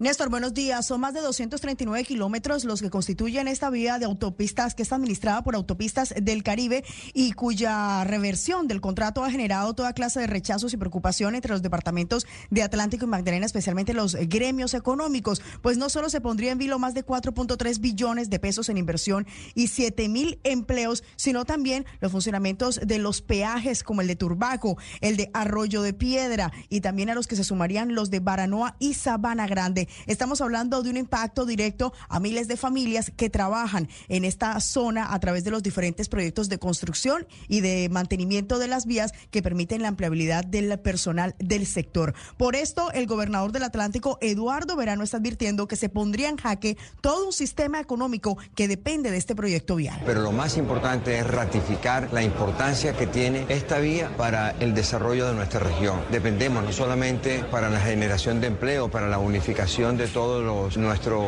sistema vial, es que es también el sistema económico que depende de esta vía y por lo tanto... Los que se han considerado victoriosos en medio de esta noticia, que es un trago amargo para los gremios económicos, son los miembros del comité No Más Peaje, quienes están indicando que estas casetas como las de Arroyo Piedra, Turbaco y Baranoa no están pagando lo que estipuló el contratista en el momento de hacer la propuesta. La banca se ha negado incluso a prestarles los dineros que requieren porque saben que no tienen viabilidad financiera, lo que está diciendo estos es que desde hace varios meses se habrían quedado sin recursos para sacar adelante el proyecto. Así lo explica Rubén Llanos, presidente de uno de estos comités. Lleva un año mamando gallo y ya parece ser que el Estado, debido a la presión de los pueblos y analizando la... Como se recordará, este proyecto de cuarta generación contempla la intervención de 253 kilómetros de vía en un plazo de ejecución de 35 años, según lo estipulado inicialmente en el contrato. Barranquilla amanece con 26 grados. Claro, Vanessa, gracias. Claro, no van a construir peaje, seguramente es un triunfo, pero es un triunfo pírrico, muy pequeño, porque se quedan sin el desarrollo, sin el desarrollo económico y turístico que era de lo que se trataba esa carretera. Ahora, 5 de la mañana, 28 minutos, terminó en tragedia una competencia automovilística en el departamento del Quindío, con unas imágenes prácticamente transmitidas en directo. La carrera se conoce como Los Trepadores en Buenavista. Allí un carro perdió el control y se estrelló contra una multitud, arrolló a 11 personas, murió una mujer, Lisette Mejía, y hay 10 personas que resultaron heridas. El accidente ocurrió porque el conductor perdió el control del vehículo que iba a una altísima velocidad, se estrelló contra una casa que está junto a una estación de, de, de, de, gasolina y allí se produjo el accidente. Uno de los testimonios de uno de los heridos, Diego Fernando Mejía. Desafortunadamente ahí estábamos nosotros y, y realmente lo último que recuerdo es que estaba intentando pues levantarme para, para acompañar a las personas que me acompañan al evento. Cuando ya reaccioné, es una carrera de automovilismo sin ninguna valla, sin ninguna condición de seguridad. El carro pierde el control y termina allí contra la multitud, en esa zona Buenavista que queda a 30 kilómetros de Armenia. La, la situación es grave para algunos de los heridos. Como un homicidio va a ser calificado la persona muerta de ese accidente. En Armenia se encuentra Nelson Murillo. Néstor, buenos días. El conductor no ha sido capturado y ha estado cooperando con las autoridades para aclarar las causas en las que 11 personas resultaron heridas y Lisette Mejía Serna, de 23 años, falleció. Uriel Ortiz, director del Instituto Departamental de Tránsito del Quindío, se refirió al caso generado por esta tragedia. Ahí lo que los abogados llaman un homicidio culposo en accidente de tránsito y entonces ya tienen que entrar a determinar todo lo que con los, las exigencias en, una, en un evento de esto donde fuentes consultadas por Blue Radio indicaron que tras este accidente que enluta al deporte motor se inicia la investigación por la fiscalía y se otorga orden de policía judicial para las diligencias investigativas. En el Quindío, Nelson Murillo Escobar, Blue Radio. Estás escuchando Blue Radio. Noticias contra reloj en Blue Radio. 5 de la mañana, 30 minutos. Actualizamos las noticias en Blue Radio. La vicepresidenta Francia Márquez aseguró desde Brasil que en cuatro años no es posible lograr todos los sueños y aspiraciones del proyecto político junto al presidente Gustavo Petro y consideró que para ello se necesita más tiempo. Tres suboficiales y 12 soldados lesionados dejó una sonada contra comandos del ejército en el casco urbano de Caloto en el departamento del Cauca. La tercera división del ejército señaló las disidencias de las FARC como responsables de la agresión contra el grupo de soldados que hacía labores de patrullaje en el casco urbano. Un joven de 18 años fue secuestrado en el municipio de Tuango, en el departamento de Antioquia, y le quemaron su motocicleta. Las disidencias de las FARC estarían detrás de este hecho. Los ciclistas que fueron eh, sorprendidos por un retén guerrillero en zona rural de Jamundí pidieron a la gobernación del Valle mayor presencia de las autoridades y la instalación de un batallón de alta montaña. Continúa la polémica por el futuro del proyecto de concesión de la autopista del Caribe tras la confirmación del ministro de Transporte William Camargo sobre un déficit financiero. El gobernador del Atlántico, Eduardo Verano de la Rosa, mostró su preocupación por el anuncio y pidió al gobierno nacional revisar la situación. Por su parte, el presidente del Partido Conservador, Efraín Cepeda, aseguró que la decisión del ministro de Transporte es un golpe para el Caribe y afecta la inversión de 4.3 billones de pesos, al igual que la creación de más de 7 mil empleos formales. La Cancillería colombiana rechazó las declaraciones del presidente de Argentina, Javier Milei, quien dijo que el presidente Gustavo Petro es una plaga letal para los colombianos. El vicecanciller Francisco Coy, los ministros de Defensa y Justicia Iván Velázquez y Néstor Osuna y el alto comisionado para la paz se reunieron en las últimas horas con una delegación bipartidista de congresistas de los Estados Unidos. En el encuentro se abordaron temas como la lucha contra las drogas, la política de defensa nacional y las prioridades de la agenda ambiental. La concesión coviandina habilitará desde hoy la variante Naranjal en la vía Bogotá-Villavicencio. Esta apertura permitirá transitar de forma continua en la carretera. El expresidente Álvaro Uribe cuestionó nuevamente el proyecto de reforma a la salud del gobierno y aseguró que la propuesta de crear más de 11.000 promotores de salud significa crear más burocracia para el sistema. Una persona muerta y diez más heridas dejó el accidente de un carro que participaba este domingo en una carrera automovilística conocida como Los Trepadores en el municipio de Buenavista, en el departamento del Quindío. El carro perdió el control y se estrelló contra una valla de seguridad donde algunos espectadores disfrutaban de la carrera. Un ciudadano estadounidense fue asesinado en medio de una riña en Medellín, donde ya van dos extranjeros muertos este año por diferentes circunstancias. Por estos hechos, dos jóvenes fueron capturados. El Comité Internacional de la Cruz Roja llegó con ayudas humanitarias a Segovia en el departamento de Antioquia, donde persiste el temor entre los campesinos de varias veredas por la presencia de grupos armados que se disputan ese territorio. Amplias son de estas y más noticias en blueradio.com. Sigan con Mañanas Blue. Estás escuchando Mañanas Blue.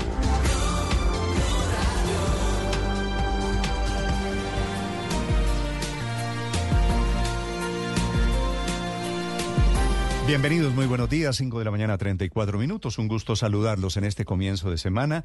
Hoy es 26 de febrero, aquí están las noticias, las historias de Colombia y el mundo.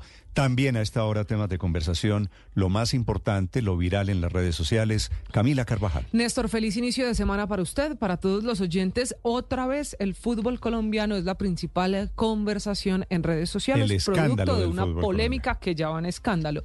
Era el partido de anoche Pereira Junior de Barranquilla, un partido en el que el local era Deportivo Pereira. Empezó perdiendo el Pereira dos goles a cero y logra remontar hasta que logra el 3-2 y llegan al minuto 90 más 6. Ya se iba a acabar. Literalmente esta fue la última jugada del partido y empata el Junior en una jugada muy polémica por la que explotó Carlos Darwin Quintero, que fue el protagonista porque marcó los tres goles del Pereira. Y entonces explota diciendo, aquí alguien tiene que ver qué pasó y cómo nos están robando. Y dice él que hubo ahí una revisión y una jugada que hizo el VAR que obligó a que el gol fuera válido y que les terminan empatando vez- sin sin tener una, una- un gol ahí válido, que había una jugada anterior que Otra vez las sospechas, los arbitrajes, el VAR en el fútbol colombiano y la sospecha de los tongos. ¿Tendencias solo fútbol? Sí, señor, también es tendencia Lucho Díaz porque celebró todo el fin de semana, porque es uno de los protagonistas del fútbol de los colombianos en el exterior, pero no solo fútbol. Por el triunfo del Liverpool. Del Liverpool, sí señor. No solo fútbol, también la política es tendencia. Es de la conversación numeral Vicky por Vicky Dávila, la directora de Semana, y sus aspiraciones políticas. Esta es una conversación que había empezado con la pelea con la exalcaldesa de Bogotá, Claudia López, y que se agudizó este fin de semana por la columna de la periodista María Jimena Duzán en la revista Cambio, que le dice a la periodista Vicky Dávila que si quiere ser candidata presidencial lo haga alejada de los micrófonos y de su trabajo periodístico. Por eso es esta conversación también en redes sociales. cita María Jimena una encuesta, dice Vicky Dávila, de periodista a candidata presidencial. Vicky lo niega desde su cuenta de Twitter. Sí, señor. Y por último, es muy fuerte también la conversación alrededor de Milei. Usted sabe que para los colombianos, así como Bukele en América Latina, se volvió muy importante el presidente de Argentina, Javier Milei, que este fin de semana volvió a hablar del presidente de Colombia, Gustavo Petro, y esa declaración es la que le da la vuelta a las redes sociales porque la Cancillería colombiana lo rechaza después de que Javier Milei dijera que el presidente Petro es una plaga letal para los colombianos. Estaba, gracias Camila. Milei estaba hablando con un medio colombiano en ETN 24, terminando una conferencia política de organismos de derecha desde Washington. Y allí suelta la frase de que Petro es una plaga letal. Habla, no es la primera vez. Ya se había referido al pasado. El presidente Petro ya había protestado Colombia. Esa relación es totalmente irreparable. Esta es la versión del presidente Milei, que es muy de derecha, anticomunista, antiizquierda, sobre el gobierno de Colombia. El, el presidente Petro dice que usted no sabe qué es comunismo. ¿Qué le dice al presidente Petro de Colombia? que está hundiendo a los colombianos, o sea, que es una plaga letal para los propios colombianos. El gobierno, después de escuchar esta declaración, se pronuncia con una protesta formal de la Cancillería colombiana. Nicolás Ramírez. Néstor, buenos días. Y luego que el presidente de Argentina, Javier Milei, mencionara en una entrevista que el presidente Gustavo Petro es un comunista asesino que está hundiendo a los colombianos, además de ser una plaga letal. La Cancillería colombiana se pronunció a través de un comunicado rechazando de manera eficaz estas declaraciones del mandatario argentino. Desde el gobierno nacional no aceptan las reiteradas acusaciones que se han realizado públicamente por parte de Milei en contra del presidente Petro. Esta disputa por parte de los dos jefes de Estado no es algo nuevo, ya lleva lleva bastante tiempo, resaltando que solamente hace un mes el presidente Milley volvió a referirse como un asesino ante Petro en medio de una entrevista realizada por parte de Ángela Patricia Jainon, en donde él respondía una serie de preguntas cortas sobre su opinión de varios mandatarios del mundo. Trump. Uno de los líderes de la libertad en contra del socialismo global. Gustavo Petro. Un comunista asesino que está hundiendo a Colombia. Gabriel Boric. Alguien que tiene las ideas incorrectas desde mi punto de vista. Y el presidente de El Salvador Bukele. Alguien que, a pesar de la adversidad, logró llevar a cabo su programa de gobierno. Por otra parte, en respuesta a las reiteradas declaraciones de Milei en contra del presidente de Colombia, el gobierno llamó a consultas al embajador en Buenos Aires, Camilo Romero, quien calificó de hipócrita al presidente argentino, Nicolás Ramírez, Blue Radio. Nicolás, claro que a Milei se le ha ido la mano. Es el presidente de Colombia y por supuesto merece el respeto. Las 5.39 minutos, el presidente Gustavo Petro anuncia vía decreto la gran reforma a la salud que no ha podido tramitar a través del Congreso de Colombia. Lleva un año largo la discusión de la reforma a la salud, nada que tiene humo, blanco, y en consecuencia el presidente dice que lo van a implementar basado en el modelo preventivo, pero cambio total del sistema a través de las EPS que hoy controla el gobierno. Una, la nueva EPS, que tiene un presidente afecto al gobierno desde hace un mes, pero también las otras EPS, las que han sido intervenidos. Esta es la declaración, anuncio del presidente Gustavo Petro. Una EPS privada de las mejores, no el listado que entrega la Contraloría, se ha acercado a decirnos, pues implementemos ya el modelo. Nosotros queremos que en lo que permite la ley y las normas actuales, implementemos ya el modelo en las nuevas, en las EPS que ya controlamos, desde ya. Eso significa que la Superintendencia de Salud y en la nueva EPS comienza a construirse un sistema preventivo de salud. Ese es el cambio que ordena el presidente Gustavo Petro, quiere decir la nueva EPS así se llama la EPS, nueva EPS, que tiene 6 millones y medio de afiliados, pero también en Sabia Salud, en Asmed Salud, en Emsanar, en Famisanar.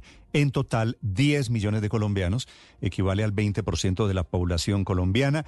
Explica esos cambios el superintendente de salud, que va a terminar convertido en un gran gerente del sistema de salud público, Luis Carlos Leal se pretende garantizar lo que debería garantizar una EPS desde un principio, que es el derecho fundamental a la salud.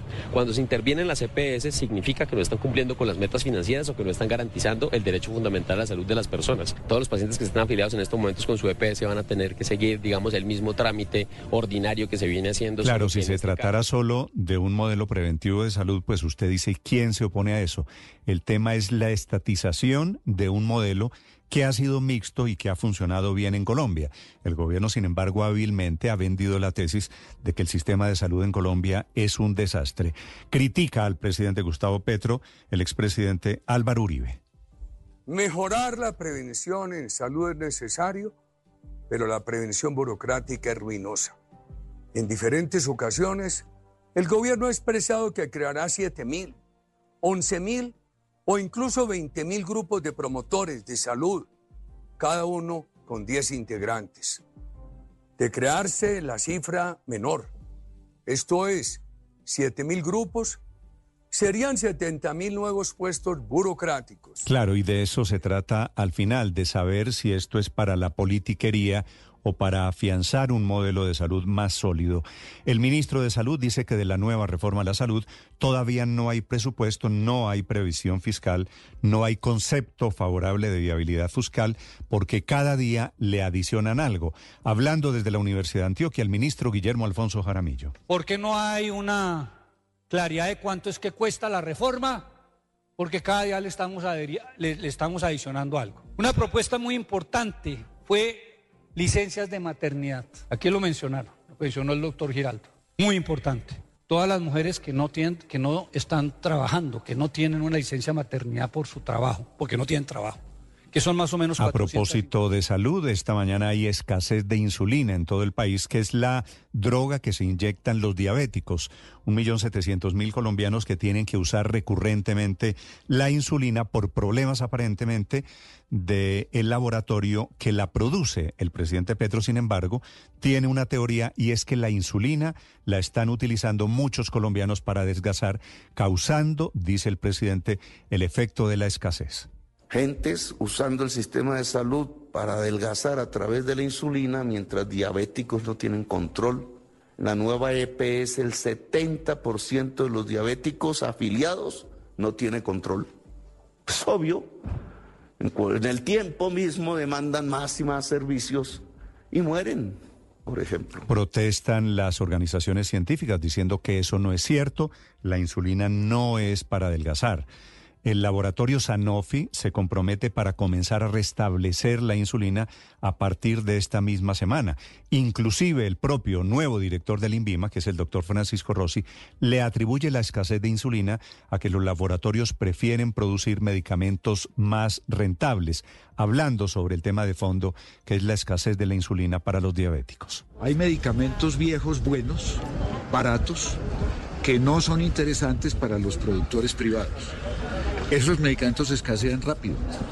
Y hay una tendencia en la industria, por razones comerciales, a dejar de producir lo que es barato, lo que es poco rentable. Los laboratorios, las organizaciones científicas dicen el tema de la escasez es por un problema logístico, una condición del mercado, por un tema de tensión financiera alrededor del sistema de salud. De todas formas, la frase del presidente, esa de que la insulina se utiliza para adelgazar, es profundamente provocadora. Javier Segura. Néstor, ¿qué tal? Buenos días. Se espera que entre el jueves y el viernes de esta semana haya disponibilidad de cuatro tipos de insulina de la alemana Sanofi, luego de que Invima alertara de un posible desabastecimiento de este medicamento que es esencial para los más de 3.8 millones de enfermos de diabetes tipo 1 y 2 que hay en el país. Pero esa no es la única marca sobre la que hay alerta porque también está la danesa Novo Nordics, que es el líder mundial del segmento de las insulinas y cuyo suministro de cinco tipos de este medicamento está bajo monitoreo del Ministerio de Salud. En concreto, se está monitoreando el posible desabastecimiento de la insulina Dugladec, de la insulina Lispro y de la insulina Glargina.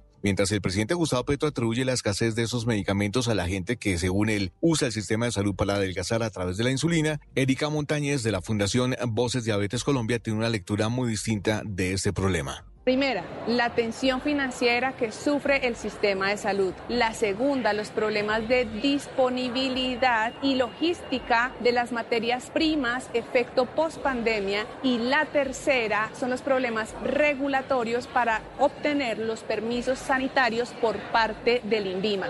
Por su parte, el Ministerio de Salud considera necesario tener la posibilidad de contar con más proveedores que contribuyan a la disponibilidad de insulina en el país para no depender de las marcas dominantes que son Sanofi y Novo Nordics. Javier Segura, Blue Radio. Javier, gracias. Ahora sí hay un medicamento que es para controlar el azúcar que lo usan muchas personas para adelgazar, que es Uegovi, que seguramente ustedes lo han escuchado en muchas dietas. Son las 5 de la mañana, 46 minutos. Fue asesinado otro extranjero en Medellín. Ya son incontables. Este era un norteamericano de 34 años de edad, apuñalado en medio de una pelea callejera en el sector del poblado. Héctor Santamaría. Néstor, buenos días. Y llegó a la ciudad proveniente de la ciudad de Los Ángeles de los Estados Unidos, identificado como Josué Cardona Palacio, a quien dos jóvenes de 20 y 24 años lo asesinaron después de propinarle varias puñaladas dentro de su apartamento ubicado en el sector exclusivo del poblado. La víctima se encontraba junto a su pareja sentimental y a los dos jóvenes compartiendo en la residencia. Estaban ingiriendo licor y por motivos que aún se desconocen, se desató esta discusión. En los hechos, su pareja, un venezolano de 25 años, también resultó herido según confirmó el teniente coronel Eder Sánchez, comandante del distrito de la Policía de la Candelaria, quien dijo que el cuadrante fue alertado por los vigilantes de la unidad residencial sobre esta discusión, que al llegar vieron a los agresores huir, por lo que fueron perseguidos hasta ser capturados en la variante de la avenida Las Palmas. Lesionan con arma cortopunzante a un ciudadano, ocasionándole heridas que lo condujeron a la muerte. Inmediatamente el modelo nacional de vigilancia comunitaria por cuadrante reacciona y es informado, dando captura a las otras dos personas que lesionaron a este ciudadano. Preocupa, Néstor, que solo este año 12 extranjeros han muerto en diferentes circunstancias en la capital antioqueña. Del total de los casos, ocho han ocurrido en el poblado, dos en Laureles, uno en Belén y otro más en el sector de Santa Lucía. La situación no solo preocupa al gobierno de los Estados Unidos, sino también al mismo alcalde Federico Gutiérrez, quien radicó ante el Consejo de Medellín un proyecto de acuerdo con el fin de crear la Secretaría de Turismo en la ciudad. No queremos más turismo de ese sexual y de drogas, sino un turismo que genere empleo de buena calidad. Aunque medicina legal aún no certifica las causas de la muerte, pues también hay varias campañas en esa zona de Medellín que amanece a propósito con tiempo seco, 18 grados de temperatura, Néstor. ¿Cuántos extranjeros muertos en las últimas semanas en Medellín? Me dijo Héctor. 12 extranjeros muertos en diferentes circunstancias, Néstor, aquí en Medellín. Y es este que no valen las campañas para atraer turistas si estas son las noticias con las que se encuentran los turistas. Héctor, gracias. En Medellín, 5 de la mañana, 49 minutos. Atención, el Papa Francisco, muy enfermo, acaba de cancelar sus audiencias de esta semana en el Vaticano. Enrique Rodríguez. ¿Qué tal, Néstor? Buenos días. Sí, el Papa Francisco ha vuelto a anular este lunes, como ya sucedió el pasado sábado, su agenda prevista en vista de que, según el comunicado de la Santa Sede, persisten los leves síntomas gripales sin fiebre. Recordemos que no solo el sábado se suspendieron los actos, sino que ya se hablaba de esta enfermedad desde el pasado viernes. Sin embargo, ayer el Papa estuvo en el Ángelus. Allí se le pudo ver en la distancia con buen aspecto y leyó de esta manera. Ieri, 24 febbraio, abbiamo ricordato con dolore il secondo anniversario dell'inizio della guerra su vasta scala in Ucraina. Refiriéndose al segundo aniversario de la guerra de Ucrania, allí vuelve a pedir por las víctimas de esa guerra, pero lo que más preocupa de nuevo es el estado de salud del Santo Padre. En teoría, este miércoles tiene que presenciar o presentar la audiencia general que no se va a celebrar al aire, al aire libre, sino en un lugar cerrado. Pero eso es lo que ahora mismo se especula. No hay seguridad a ese sentido porque, como digo, hoy se ha vuelto a suspender toda su agenda pública. Recordemos también que los problemas respiratorios del Papa no son nuevos. A finales de noviembre del año pasado, el Papa sufrió una bronquitis por la que tuvo que anular algunos de los actos previstos y celebrar el Ángelus en privado y no asomado a la ventana como ayer ante los fieles de la Plaza de San Pedro. Además, el Papa no asistió como consecuencia de esa bronquitis a la cumbre del clima para ah, permitir su recuperación. En todo caso, el estado de salud del Papa siempre o es preocupante en las últimas fechas porque cada vez se van repitiendo más estas circunstancias que por motivos de salud, que siempre se quita importancia por parte de la Santa Sede, impiden al Papa realizar su agenda normal, Néstor.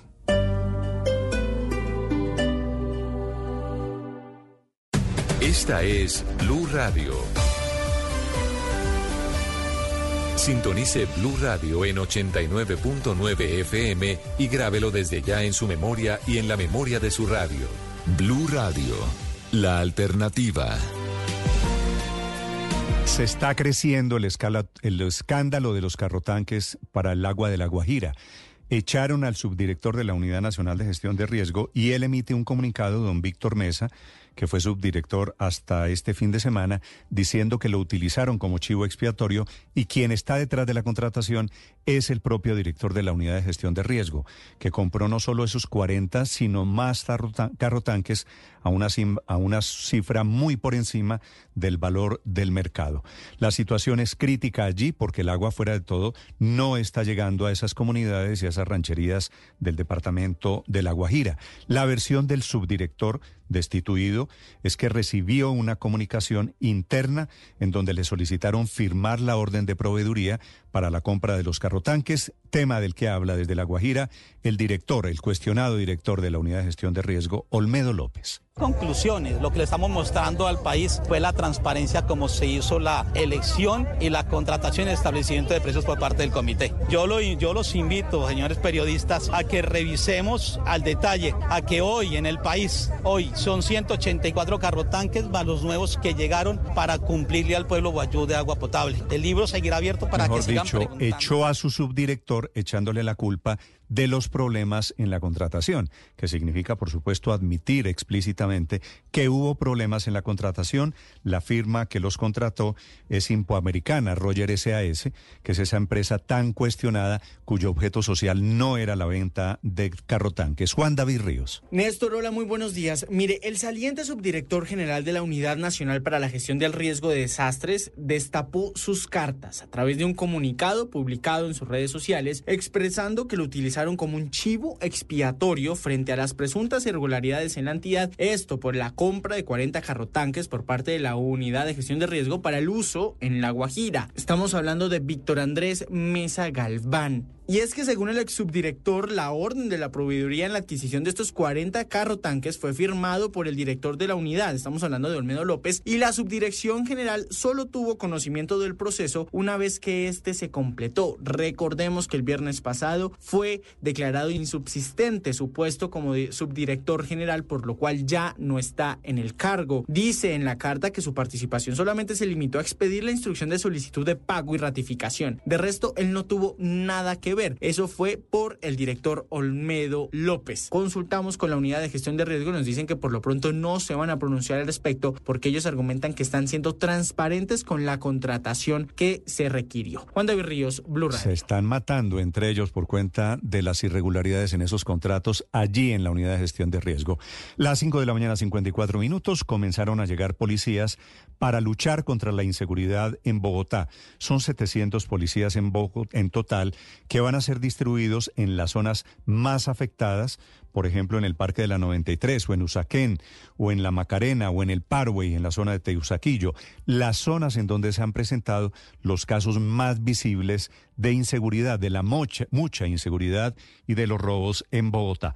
El director de la Policía Metropolitana, el general Daniel Guadrón. Y llegan es a horas específicas, días específicos, incluso se generan unos, unos patrullajes y unas estacionarias en unos corredores viales, en el sector de Transmilenio, en los lugares donde tenemos afectación de hurto, pero también homicidio. Y van a destinar de esos 790 que van a estar patrullando permanentemente, por ejemplo, la carrera séptima o la 30 o la 26 o la autopista norte, que son puntos donde los delincuentes vienen robando a conductores a cualquier hora del día sobre la inseguridad. Declaración del alcalde Carlos Fernando Galán. Yo soy consciente que tengo la principal responsabilidad como alcalde y esa responsabilidad incluye principalmente articular bien a todos los actores y es lo que estamos haciendo. Ahora, ¿ha producido algunos resultados según las cifras de esta nueva estrategia? Sí, suficientes no lo son. Esta oleada que hemos visto de violencia y de hurtos demuestra que no son suficientes, que tenemos que seguir haciendo. A propósito de la policía, terminó en Agarrón, un caso de usted no sabe quién soy yo, el concejal Julián Forero, que es, recuérdenlo ustedes, conocido como Fuchi, es líder del gremio de los motociclistas, ellos le dicen moteros, elegido con un, una muy alta votación en una disputa con un grupo de policías y termina esa disputa a los gritos y con estos reclamos. Póngalo, póngalo. Usted es un gamín, usted es un gamín, señor. No, señor, usted se bajó y no atravesó la moto. Mira dónde atravesó la moto. Y vino aquí a quitarme la llave de mi moto. Eso no se hace, no se haga Yo tiene esa autoridad. Y la ley es clara. Teniente, ¿cuál es el problema de este patrullero? Este patrullero no, señora. ¿Cuál es el patrullero? Termina diciéndome, póngame las esposas, perro, un concejal que la verdad termina en un comportamiento vergonzoso, diciendo que él es concejal, usted no sabe quién soy yo, usted no sabe a quién paró. Todo porque los policías lo pararon y le pidieron la cédula, que eso parece impensable ya en esta época de hoy. Ahora la noticia económica del momento, Víctor Grosso. Néstor, buenos días. El sector de la infraestructura sigue dando de qué hablar y preocupar. Ahora porque el ministro de Transporte William Camargo primero dijo que la concesión Autopistas del Caribe, encargada de la doble calzada entre Barranquilla y Cartagena, proyecto que demanda inversiones por más de 4 billones de pesos, estaba teniendo problemas muy serios para su financiamiento, haciendo inviable la obra. Luego le dijo a El Heraldo que el contrato se debe terminar de manera anticipada y las vías se deben revertir al Invías. Aunque esto se veía venir, pues desde hace varios meses ha sido imposible cobrar el peaje en la casa caseta de Turbaco por el rechazo de comunidades antipeajes, desfinanciando el proyecto, la decisión del ministro de dar por terminado el contrato ha causado todo un remesón. Inclusive la Cámara Colombiana de la Infraestructura pide que sea la Agencia Nacional de Infraestructura la que confirme o aclare lo dicho por el ministro, porque de ser así, se sentaría un precedente lesivo para el desarrollo vial del país. La Cámara pide al gobierno restablecer el cobro de los peajes de Turbaco y Arroyo de Piedra para salvar la concesión. También hay reacciones desde el Congreso. El senador Efraín Cepeda pide al ministro reconsiderar la decisión sobre este proyecto crucial para el desarrollo regional y nacional. Víctor Grosso, ATFX.com. El periodismo no tiene apellidos.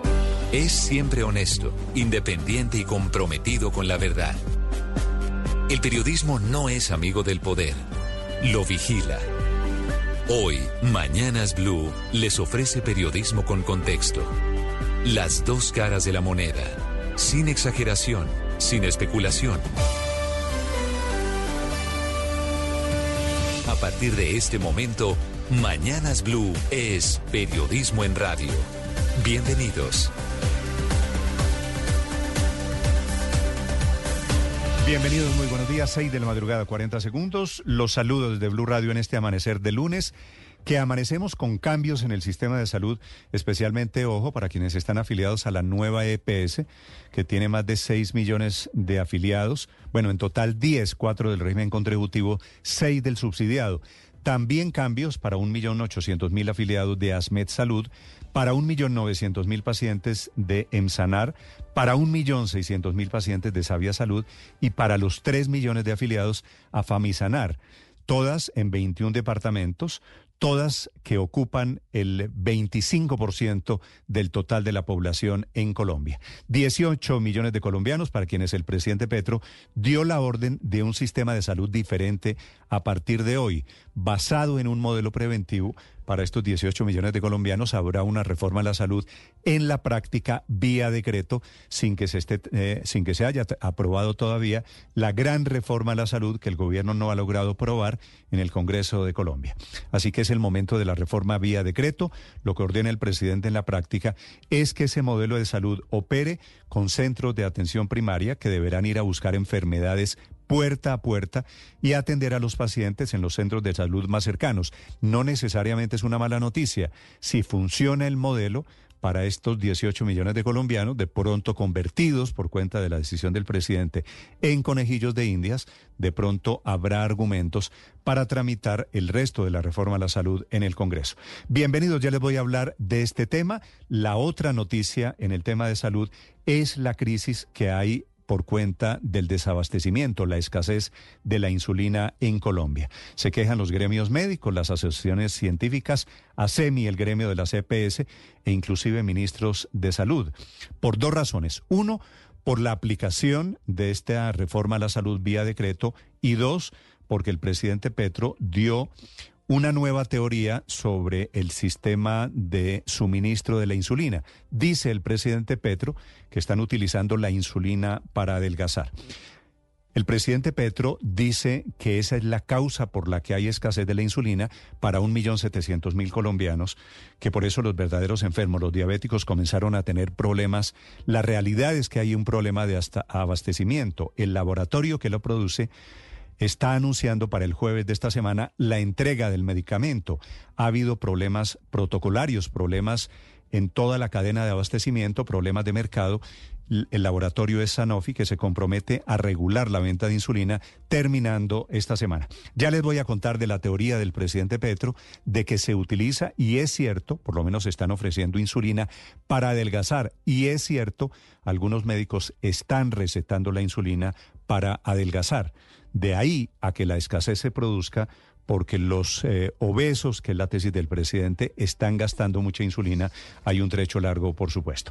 Bienvenidos, ya les voy a contar también por qué la incautación de 25 toneladas de marihuana hace tres semanas en Cauca es la causa de la sonada de anoche contra el ejército en el municipio de Caloto.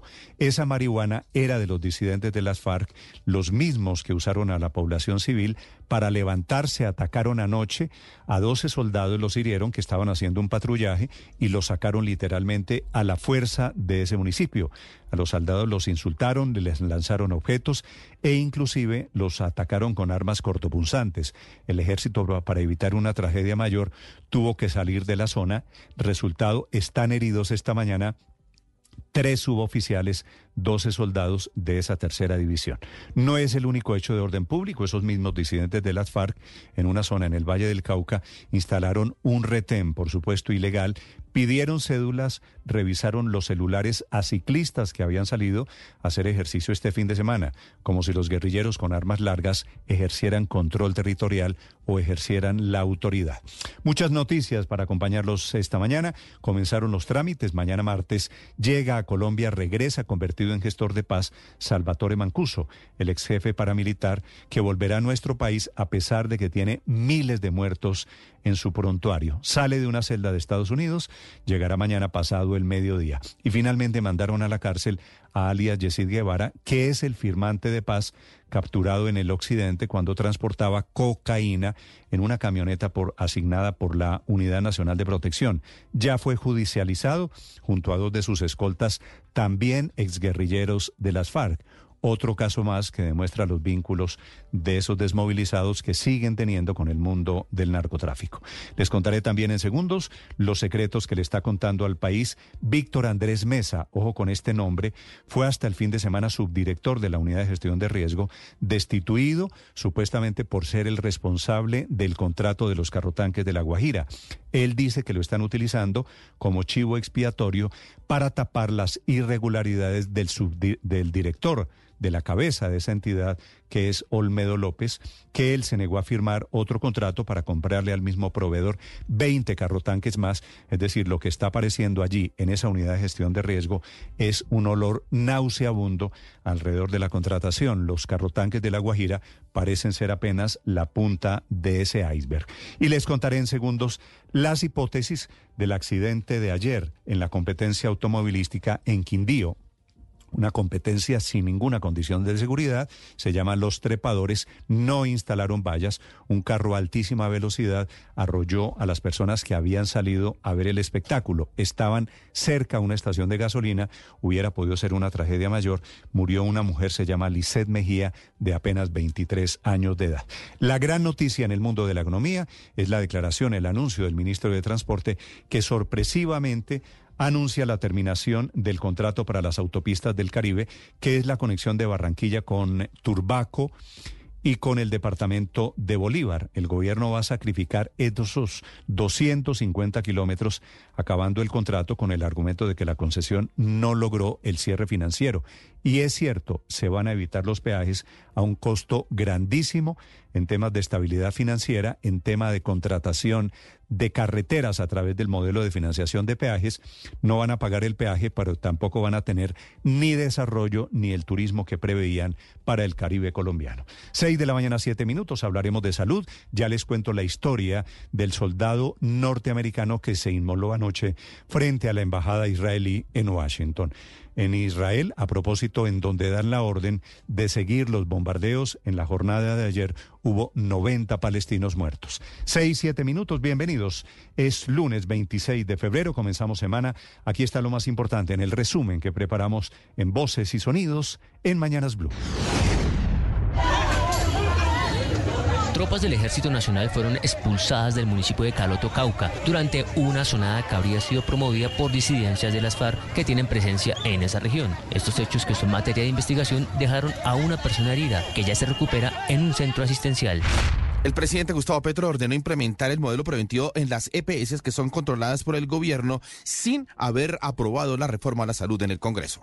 Una EPS privada de las mejores se ha acercado a decirnos pues implementemos ya el modelo en las EPS que ya controlamos, desde ya. Eso significa que la Superintendencia de Salud y en la nueva EPS comienza a construirse un sistema preventivo de salud. Ninguna norma nos lo prohíbe, la Constitución nos lo ordena. Y al mismo tiempo, el ministro de Salud, Guillermo Alfonso Jaramillo, amplió los alcances de la propuesta del presidente Gustavo Petro. El gobierno tiene que tomar una determinación con respecto, así como tiene que tomar una determinación con sabia así como tiene que tomar una determinación con Famisanar, así como tiene que terminar con Asmed Salud y en Sanar y en Salud, para ver entonces cómo se hace para recuperar estas EPS que deben cantidades sumas, cantidades sumas, deben más de 10 billones de pesos. De inmediato reaccionó ASEMI. Esa instrucción a avanzar a la que invita el presidente es simplemente un desarrollo de la normatividad de la reglamentación actual.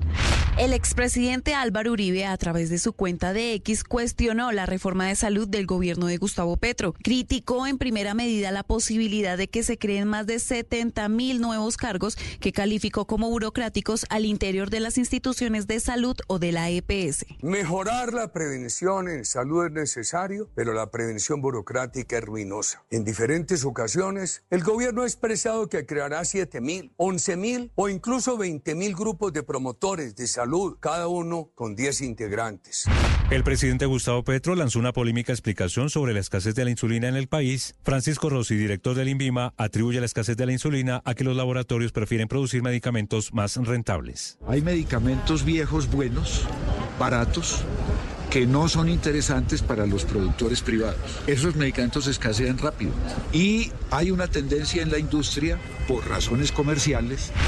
Ese cambio no se logra solo en cuatro años. La vicepresidenta Francia Márquez estuvo en Brasil representando a Colombia en la Jornada Latinoamericana y Caribeña de Integración de los Pueblos. Afirmó que el presidente y ella tienen el corazón bien puesto, pero que no es posible lograr el proyecto político en cuatro años. Arrancar, desenraizar esa política de muerte, tal vez nos toque mucho más tiempo, tal vez sea la tarea que le toque continuar a las próximas generaciones. Hay alerta en Bolívar y Atlántico luego de que el ministro de Transporte, William Camargo, calificara como inviable el futuro del proyecto de concesión autopistas del Caribe. Estas concesiones tienen unos esquemas de creación de subcuentas para financiar el riesgo de recaudo de peaje. Aquí tuvimos una desafortunada gestión de ese ejercicio que por más que tratamos de convencer a las comunidades de la conveniencia de tenerlo,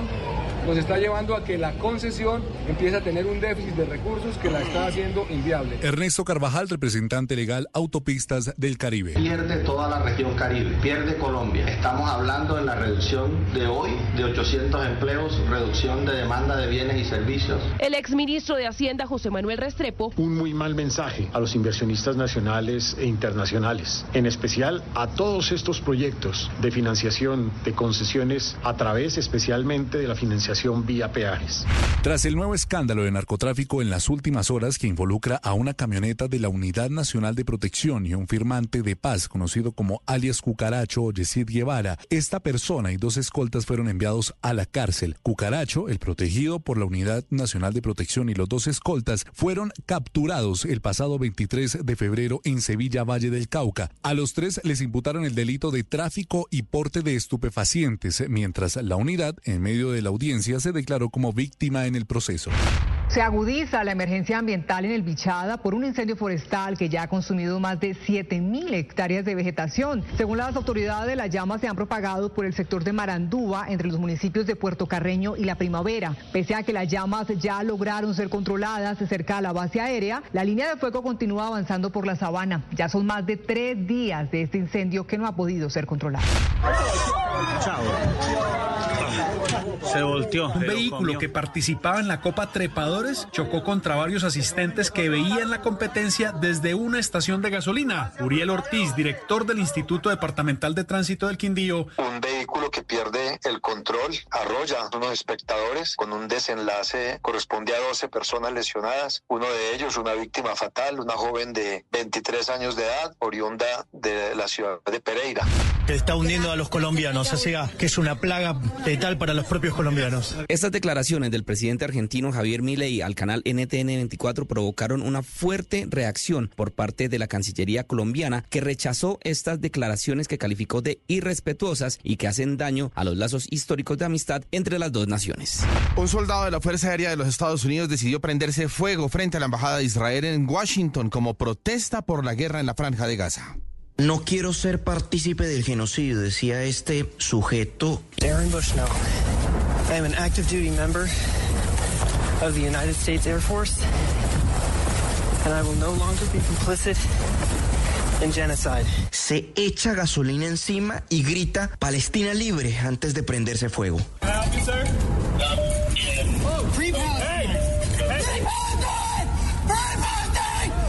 Medio de la presión de Estados Unidos, esta mañana renunció el primer ministro de la autoridad palestina que gobierna la Cisjordania. Dice que quiere forzar la formación de un nuevo gobierno. En tanto, Estados Unidos anuncia que hay un acuerdo en ciernes de alto al fuego temporal en Gaza, pero pese a ello, el primer ministro Netanyahu pone en marcha la evacuación de civiles de Rafah y asegura que va a invadir la ciudad sureña con o sin acuerdo de alto al fuego. Deal, delayed somewhat, uh, deal, we'll do it anyway. Uh, it has to be done because total victory is our goal and total victory is within reach. La fecha 9 del fútbol colombiano empezó este domingo y América de Cali empató 1 a 1 en Montería contra Jaguares. Nacional ayer en el Campín perdió 2 a 0 frente a la Equidad. En el último partido de la noche Pereira y Junior empataron 3 a 3. Esta es Blue Radio, la alternativa.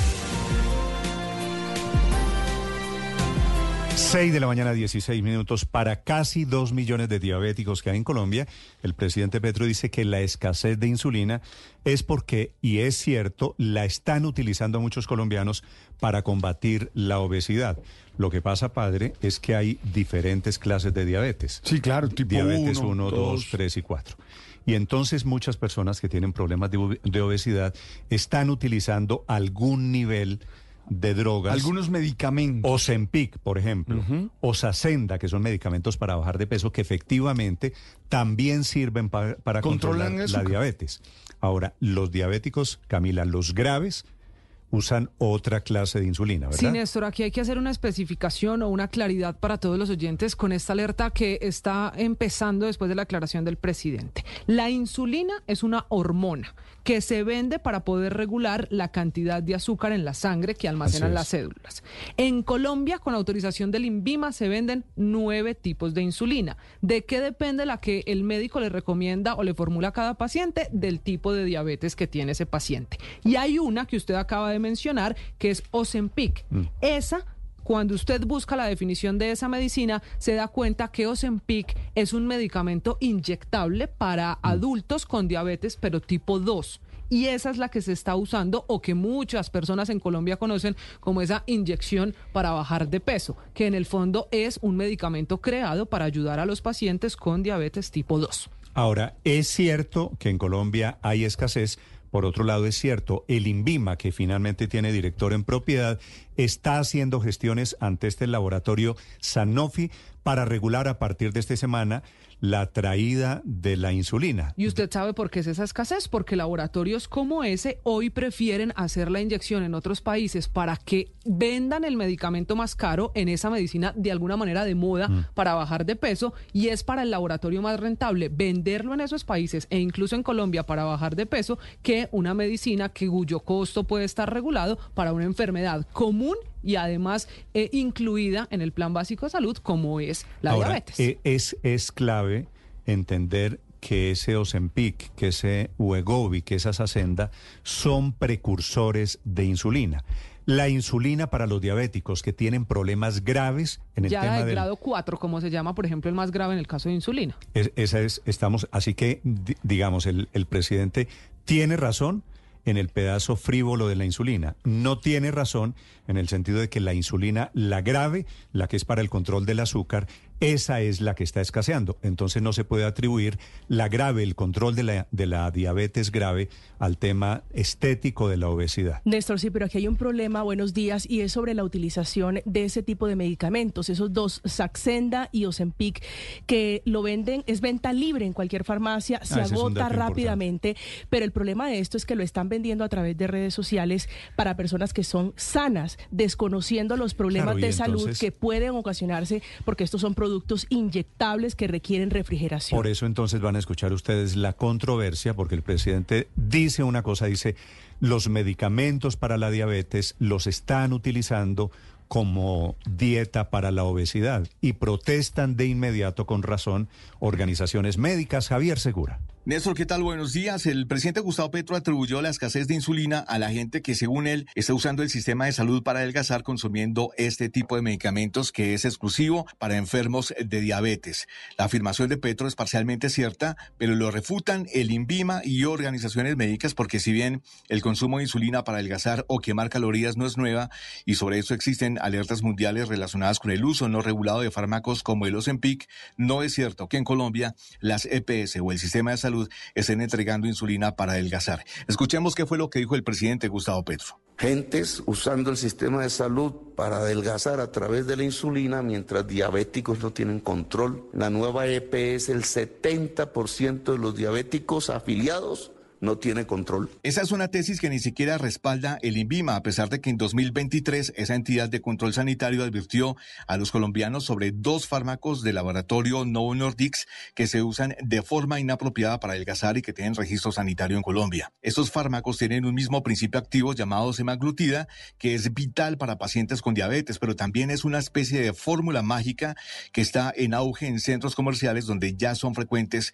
los consultorios especializados en adelgazamiento bajo el sistema de inyecciones en áreas localizadas. Entonces, 10 kilos actualmente serían de 42 aplicaciones. Este tendría un costo de 1.440.000. Entonces, esto adicional va con una dieta hipocalórica, con las aplicaciones que aplicamos, CB, que es complejo B, y CLGN, que es composición, imposición, grafitis y que eso traduce que te ayuda a eliminar toxinas mediante la orina y las heces fecales, desintoxicar tu cuerpo, es un, quemador de grasa como tal, pero no es insulina.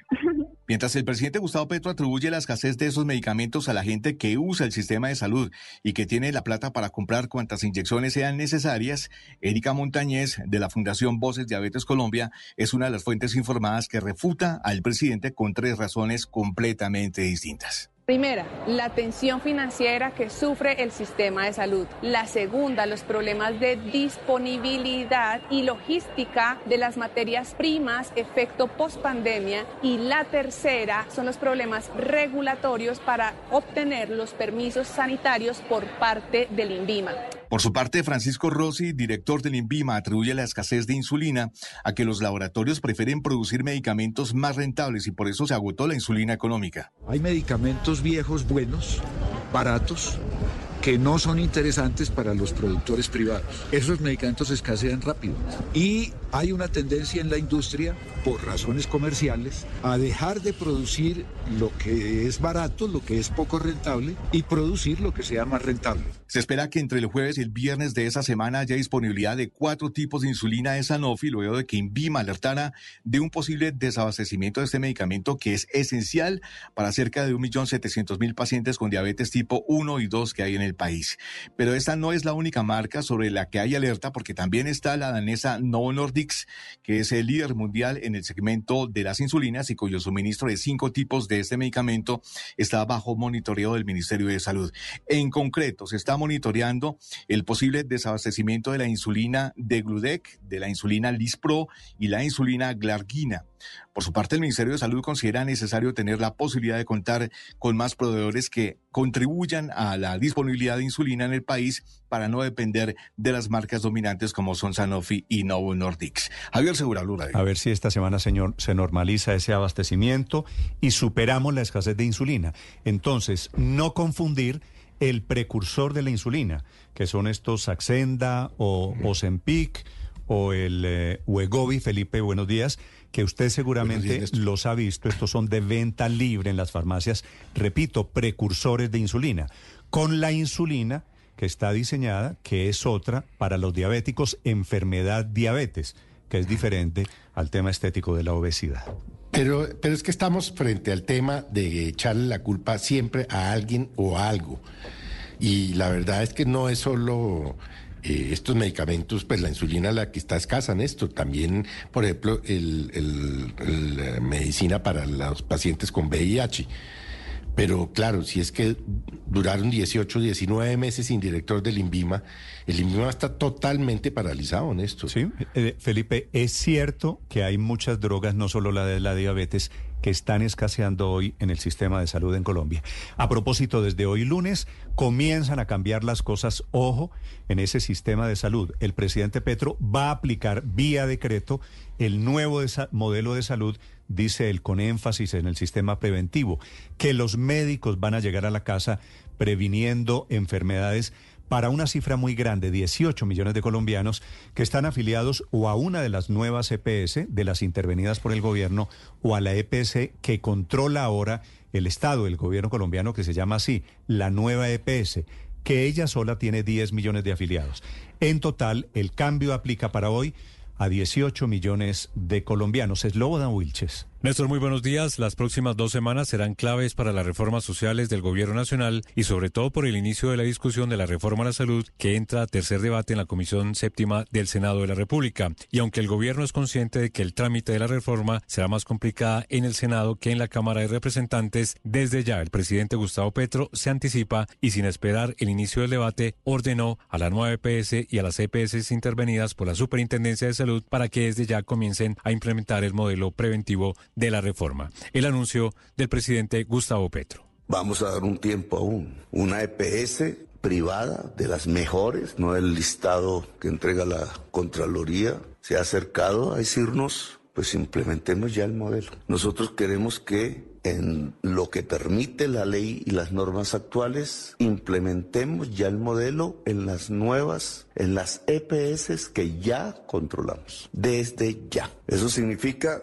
que la Superintendencia de Salud y en la nueva EPS comienza a construirse un sistema preventivo de salud. Ninguna norma nos lo prohíbe, la Constitución nos lo ordena. Y al mismo tiempo, el ministro de Salud, Guillermo Alfonso Jaramillo, amplió los alcances de la propuesta del presidente Gustavo Petro en las entidades intervenidas por el gobierno, las que hay que destacar están Sabia Salud, Asmed Salud, EMSANAR y Famisanar para que implementen el modelo de salud preventivo que quiere el gobierno nacional. Por supuesto, una EPS del gobierno que tiene que comenzar a entrar en el modelo, a ser más, más preventivo, más promoción, más atención. ¿Qué vamos a hacer entonces? El gobierno tiene que tomar una determinación con respecto, así como tiene que tomar una determinación con sabia, así como tiene que tomar una determinación con Famisanar, así como tiene que terminar con Asmed Salud y en Sanar y en para ver entonces cómo se hace para recuperar estas EPS que deben cantidades sumas, cantidades sumas, deben más de 10 billones de pesos. Y tras este anuncio del presidente Gustavo Petro de que la nueva EPS y las EPS intervenidas por la Superintendencia de Salud serán las que implementen aspectos de la reforma, de inmediato reaccionó ASEMI, que es el gremio de las EPS del régimen contributivo, y le pidió al presidente directamente no pasar por encima del Congreso de la República. Ana María Vesga, presidenta de ASEMI. En tal sentido, pues esa, esa instrucción a avanzar eh, a la que invita el presidente es simplemente un desarrollo de la normatividad, de la reglamentación actual. Camila Carvajal es periodista. Está en Mañanas Blue.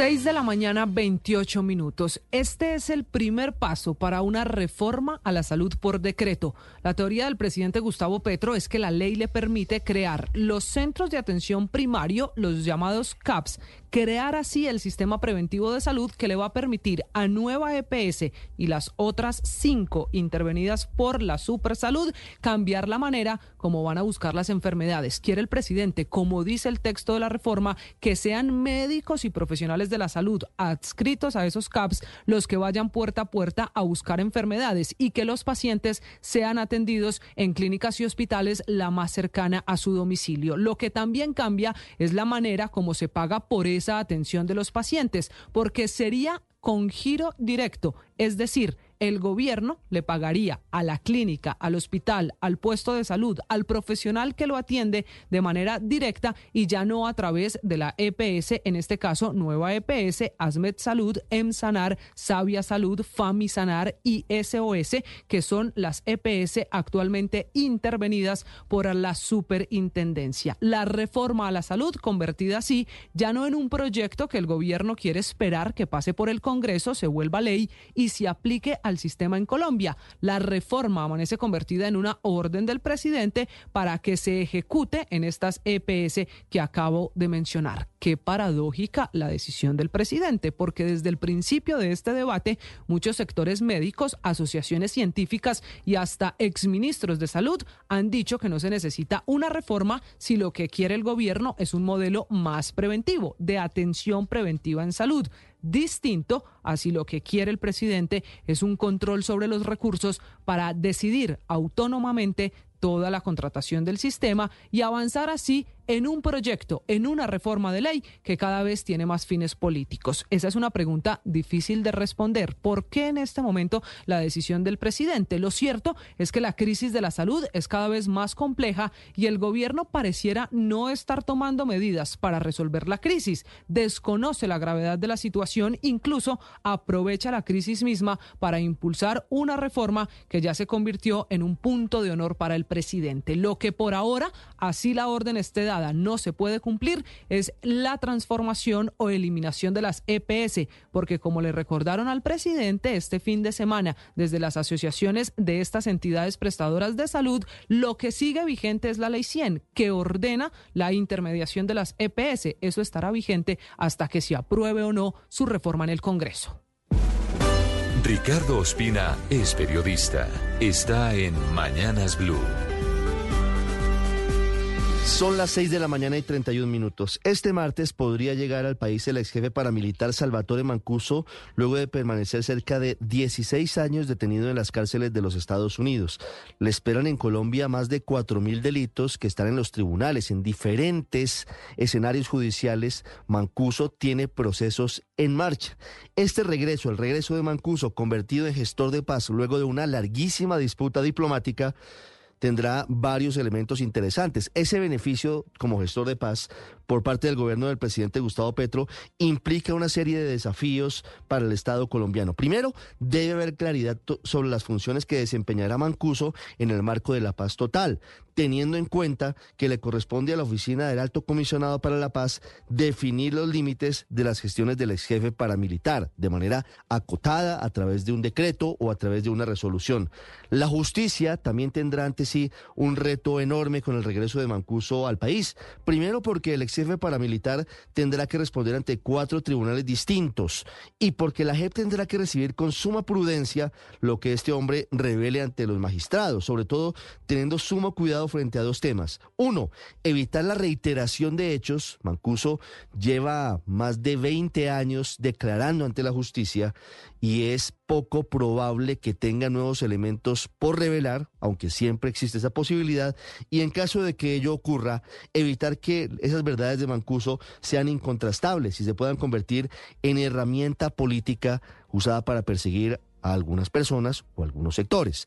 Lo otro clave fundamental es aquí entender el telón de fondo que hay, teniendo en cuenta que hay que proteger a Mancuso y a su familia para que diga todo lo que señala que no ha podido contar porque ha recibido amenazas de muerte.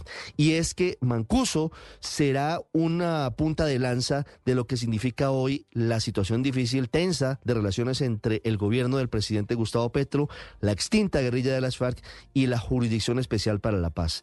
Desde el año pasado, el suspendido canciller Álvaro Leiva ha venido insistiendo en que la JEP no le sirve al gobierno ni le sirve al conflicto y han insistido en la creación de un tribunal superior de cierre para las verdades del conflicto armado en Colombia. En ese punto han coincidido recientemente los seis ex integrantes del secretariado de las FARC que han enviado dos cartas desafiantes ante la jurisdicción señalando que van a acudir a instancias internacionales, entre ellas la ONU, para señalar que supuestamente a ellos les han incumplido el acuerdo. El gobierno quiere que Mancuso y Macaco y otros ex jefes paras tengan las garantías de la JEP para que puedan contar verdades que según el gobierno no conoce el país. Otros sectores dicen que detrás de esto también podría haber intereses políticos.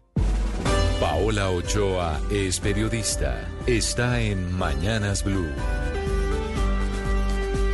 6 de la mañana, 34 minutos, a Rey Muerto, Rey Puesto. Y es que tras la salida del economista Jorge Iván González de la Dirección de Planación Nacional, llega ahora a la cabeza de dicho departamento el ex senador Alexander López. Cambio de tercio muy significativo en una de las entidades más técnicas del Estado, que desde su creación en 1958 ha estado gerenciada por 39 economistas, entre ellos Miguel Urrutia, Eduardo Biesner, María Mercedes Cuellar, Armando Montenegro, José Antonio Campo, Cecilia López, Jaime Ruiz, Mauricio Cárdenas, Juan Carlos Echeverri, Santiago Montenegro, Esteban Piedradita, Luis Fernando Mejía y por supuesto Jorge Iván González, también apodado como el sabio y quien el pasado primero de febrero renunció a su cargo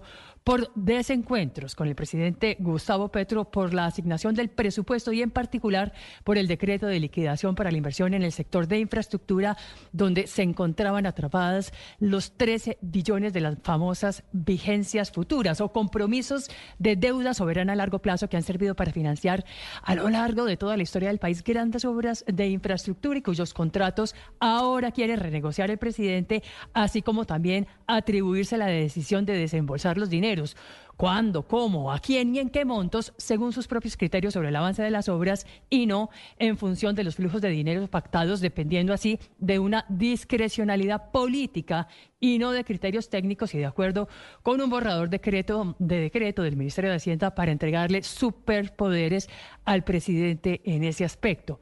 Derrotero en la mente de Gustavo Petro, que explica en gran medida el nombramiento del senador Alexander López en la dirección de Planación Nacional. Primera vez que se nombra en dicho cargo a un funcionario que no es economista y que en este caso es además ex sindicalista y congresista durante los últimos 20 años por el Polo Democrático. Giro de 180 grados en una de las instituciones técnicas más importantes del país, con la sartén por el mango en el plan de desarrollo o hoja de ruta durante los cuatro años de gobierno y encargada de la preparación, ejecución y evaluación de dichos planes y programas, a cargo también de asesorar y capacitar a funcionarios de gobernaciones y alcaldías y gran tabur que reparten los recursos públicos, tanto los 502 billones de presupuesto general como los recursos del Sistema General de Participaciones, los 70 billones de transferencias en salud, educación, agua potable, 57 billones en pensiones, 35 billones en aseguramiento de salud y otros 21 billones en transferencias para educación entre instituciones de educación superior públicas y el FOMAG. María Camila Orozco es periodista. Está en Mañanas Blue. Ya son las 6:36 minutos de la mañana. El escándalo por los carrotanques para La Guajira se está creciendo.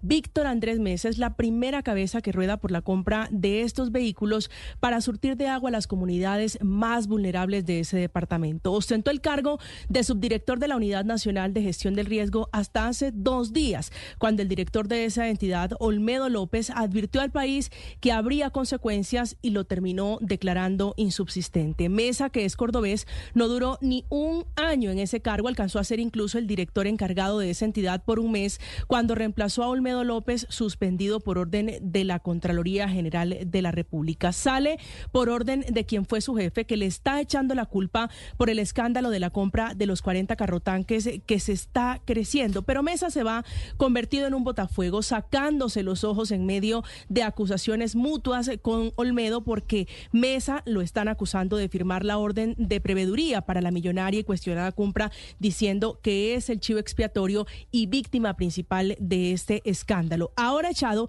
dice que el 29 de enero recibió otra orden para adquirir 20 carrotanques más por unos 27 mil 600 millones de pesos y para sorpresa de muchos con la misma empresa impoamericana Roger Sass, es decir, un nuevo contrato para el señor Roger Alexander Pastaz, que entre otras cosas no tiene experiencia en ese tipo de contratación y que no tiene un músculo financiero para soportar ese contrato, aunque desde la gestión del riesgo, desde la unidad del doctor Olmedo, lo siguen defendiendo sin explicar por qué dos contratos en menos de tres meses, que sería, entre otras cosas, una prohibición para contratar con el Estado. No hay una sola pregunta o intervención a propósito de este escándalo del presidente Gustavo Petro, que en las últimas semanas ha estado muy interesado en la contratación pública, rasgándose las, rasgándose las vestiduras, hablando de corruptos, hablando de corrupción, y este no le merece un solo trino, ni del precio, ni del contratista, ni de la forma en la que se contrató, ni siquiera de la utilidad de estos carrotanques.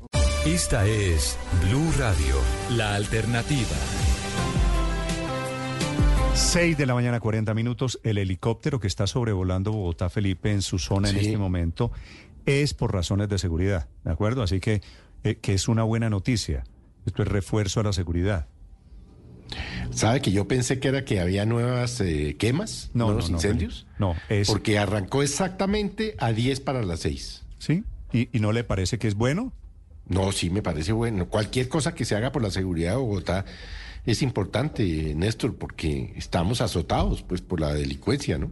De acuerdo, Entonces- así que la gente que está preguntando la razón, Felipe, del helicóptero, informan desde la policía en Bogotá que es un tema de seguridad. 6 de la mañana, 41 minutos. Padre, buenos días. Buen día, Néstor. Iniciamos la semana con ánimo, con fuerza, con ganas, confiando y creyendo que todo va a estar bien. Con la mejor actitud siempre. Los lunes no son fáciles de, de arrancar, ¿verdad? No. Pero uno le pone todas las ganas y toda la fuerza. Los lunes hay que arrancar con... Sí, con más ganas porque... hay, hay que compensar con ganitas. Padre, 641, el tema de esta mañana, padre. eh, Néstor, a, a veces mm, se nos olvida agradecer y valorar el trabajo sencillo. Eh, estoy pensando en las personas que nos limpian, en las personas que nos sirven a la mesa, la- es decir, ese trabajo. Y en esos días mm, se mostró un video en el cual Maluma le agradece, un- una persona le, le pide una foto, Sí. Maluma le pregunta, bueno, ¿y ¿qué sí, haces tú? Y la persona le dice, yo soy la que limpia.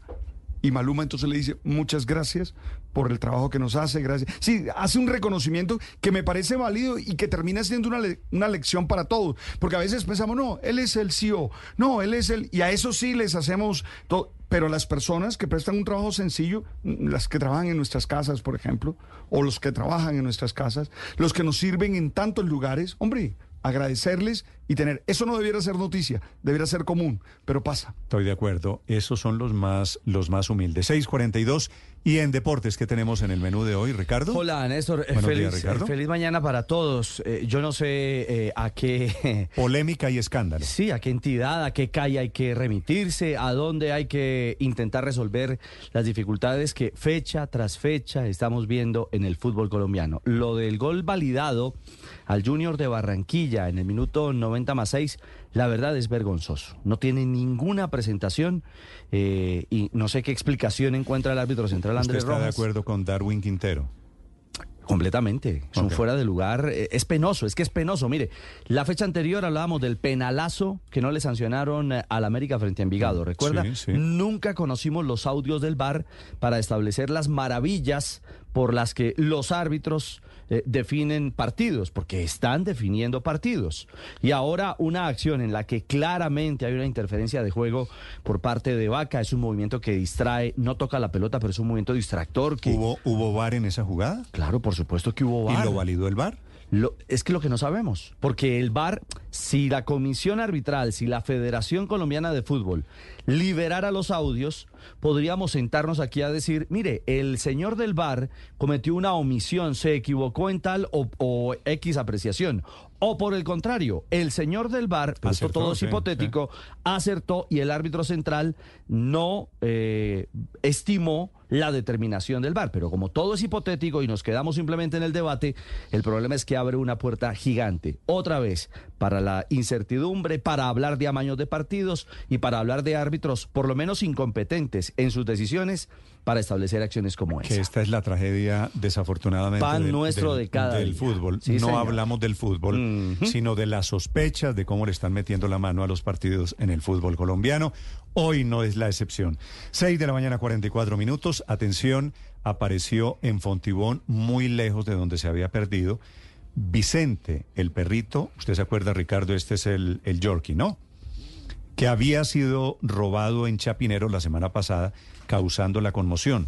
Lo estaban buscando los dueños, la mascota había sido regalada, se la robaron Sí. y después la regalaron y apareció esta madrugada en Fontibón.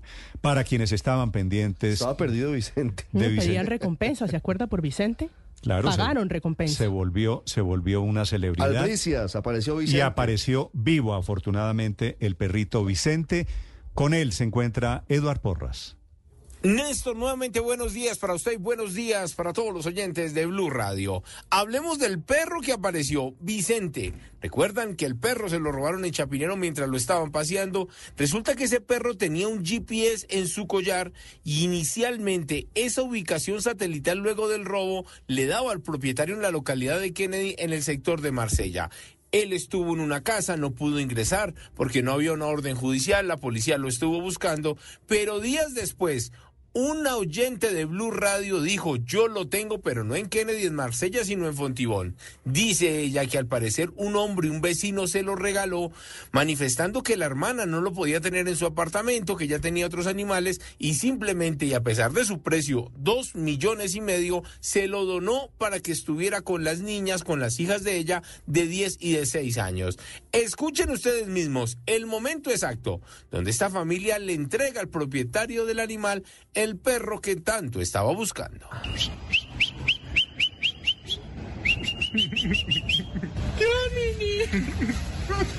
¿Qué pasó, mi amor? Sí es Vicente, obviamente. Es Vicente, ¿cierto, mi niño? De verdad que muchas gracias. Se los agradezco. Yo lo estaba extrañando, él es mi niño. En medio de lágrimas, en medio de una gran felicidad, el propietario de Vicente nos contó que ese mismo día iba para el centro comercial Gran Estación a encontrarse con una persona que lo estaba extorsionando. Además, que ya le habían robado 500 mil pesos con información falsa del perro, se iba a encontrar con otro delincuente que al parecer llevaría al animal. Lo cierto fue que la llamada oportuna avisándole que el perro no se encontraba ahí, sino se encontraba en Fontibón, sirvió para que el hombre no asistiera allí y al final terminara en la casa de esta mujer de sus dos hijas reclamando al animal. En este momento el gaula de la policía ya está al tanto de la situación por el tema de la extorsión, verificando para ver quiénes son estas bandas criminales que están sacándole plata a la gente que se les pierde sus perros y que están haciendo de las suyas con los animales. Edward Porras. Blue Radio. El padre Alberto Linero es periodista y también está en Mañanas Blue. 6 de la mañana, 48 minutos. En una sociedad donde todo se jerarquiza en función del poder y el dinero, a menudo resulta difícil valorar y agradecer el trabajo sencillo, pero que es fundamental. Las dinámicas culturales se centran en aplaudir a los grandes líderes empresariales debido a su talento, a su sabiduría y a su capacidad de decisión, mientras que el trabajo doméstico de limpieza y servicio realizado por otras personas se menosprecia o se considera poco importante. Se olvida que todos tienen una función y una importancia en la vida de cualquiera comunidad. Por eso me alegró encontrar la noticia sobre Maluma, uno de los artistas urbanos más importantes del mundo, quien en Casella Center se detuvo amablemente para tomarse una foto con una trabajadora del lugar. Durante la conversación, ella le dijo que se dedicaba a la limpieza, a lo que el cantante antioqueño respondió, abro comillas, muchas gracias por esa labor tan espectacular, muchas gracias por limpiar para que todos nosotros disfrutemos de los espacios, gracias, bendiciones y gracias por ese trabajo tan bonito. La verdad, este gesto no debiera ser noticia, debería ser algo común, pero tristemente no es así. Muchos ignoran o subestiman este tipo de trabajo y aún menos lo agradecen explícitamente a quienes lo realizan. Considero que aquí hay una lección para todos. Es importante reconocer la validez de cada tarea y ser capaces de expresar nuestro agradecimiento. Yo particularmente creo en el poder del agradecimiento. Creo que sana, fortalece relaciones, motiva el trabajo y eleva la autoestima. Nadie es menos digno que otro debido al tipo de trabajo que realiza. Si bien es cierto que hay misiones que implican la vida de otros o que determinan el destino de muchos, aquellos que nos atienden en la mesa, nos ayudan con la limpieza o cualquier otra actividad doméstica, también merecen nuestro más sincero agradecimiento. Estoy seguro de que alguien que no es agradecido no es buena persona, aunque tenga todos los reconocimientos sociales posibles. Las victorias y derrotas, la pasión y la afición en juego y los datos de lo último en deportes se lo presenta Mañanas Blue. 6 eh, de la mañana, 50 minutos. Hablamos de deportes, hablamos de la liga. La fecha 9. Miren cómo es el fútbol y cómo son las decisiones arbitrales en Colombia. Ganaba 2-0 el Junior, lo hacía bien en la primera parte en el estadio Hernán Ramírez Villegas de Pereira, con goles de Deiber Caicedo y Didier Moreno. Hubo reacción gigante del conjunto Matecaña. La gran figura en el complemento en el segundo tiempo fue Carlos Darwin Quintero. Marcó doblete, tremendos goles. Fue el autor del tercero, porque en medio de eh, el primero apareció Johnny Jordan para poner el 2 a 2. Es decir, Carlos Darwin enloqueció las tribunas del Estadio Matecaña al marcar el 3 por 2. Y ojo, tenía un jugador menos tras la expulsión de uno de los volantes del conjunto risaraldense. Todo pintaba para que Pereira, ya en el tiempo de reposición, se consolidara como líder de la liga llegando a 19 puntos. Pero no fue así. Ya en la adición hubo una jugada de gol en la que intervino eh, Carlos Vaca. Una pelota filtrada al área, Vaca estaba en posición ilícita, en fuera de juego. ¿Intervino en la acción? Claro que intervino en la acción. Eh, intentó ir al cabezazo, no tocó la pelota, pero genera una interferencia en la jugada. Un movimiento distractor para el arquero del conjunto Matecaña. La pelota, tras esa acción, terminó en los pies de Steven eh, Titi Rodríguez y le permitió al Junior empatar 3 a 3 sobre la hora el partido. La jugada fue revisión de VAR, se tomaron su tiempo.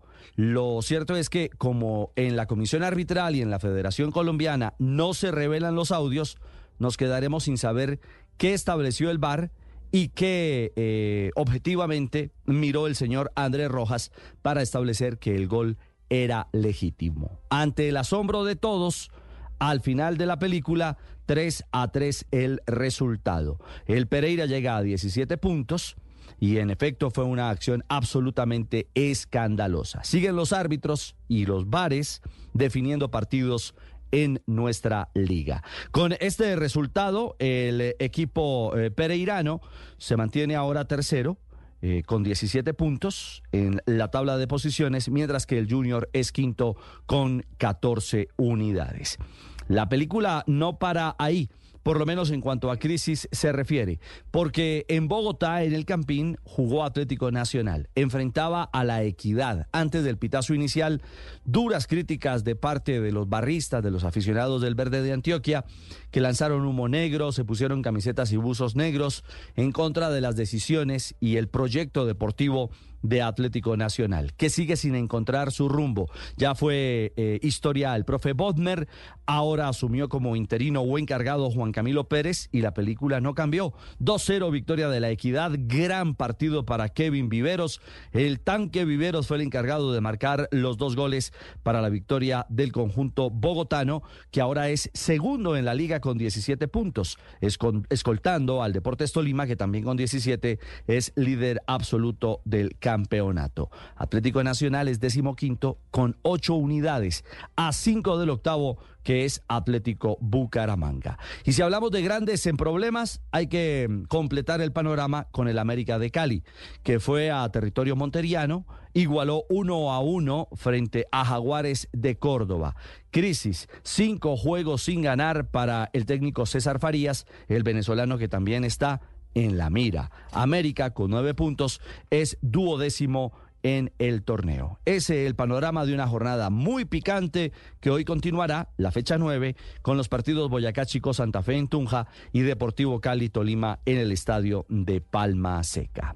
Más adelante hablamos de James, las buenas noticias de Lucho Díaz, nuestro bailarín campeón, y de Egan que llena de orgullo e ilusión al ciclismo colombiano. 6.55, los deportes a esta hora en Mañanas Blue.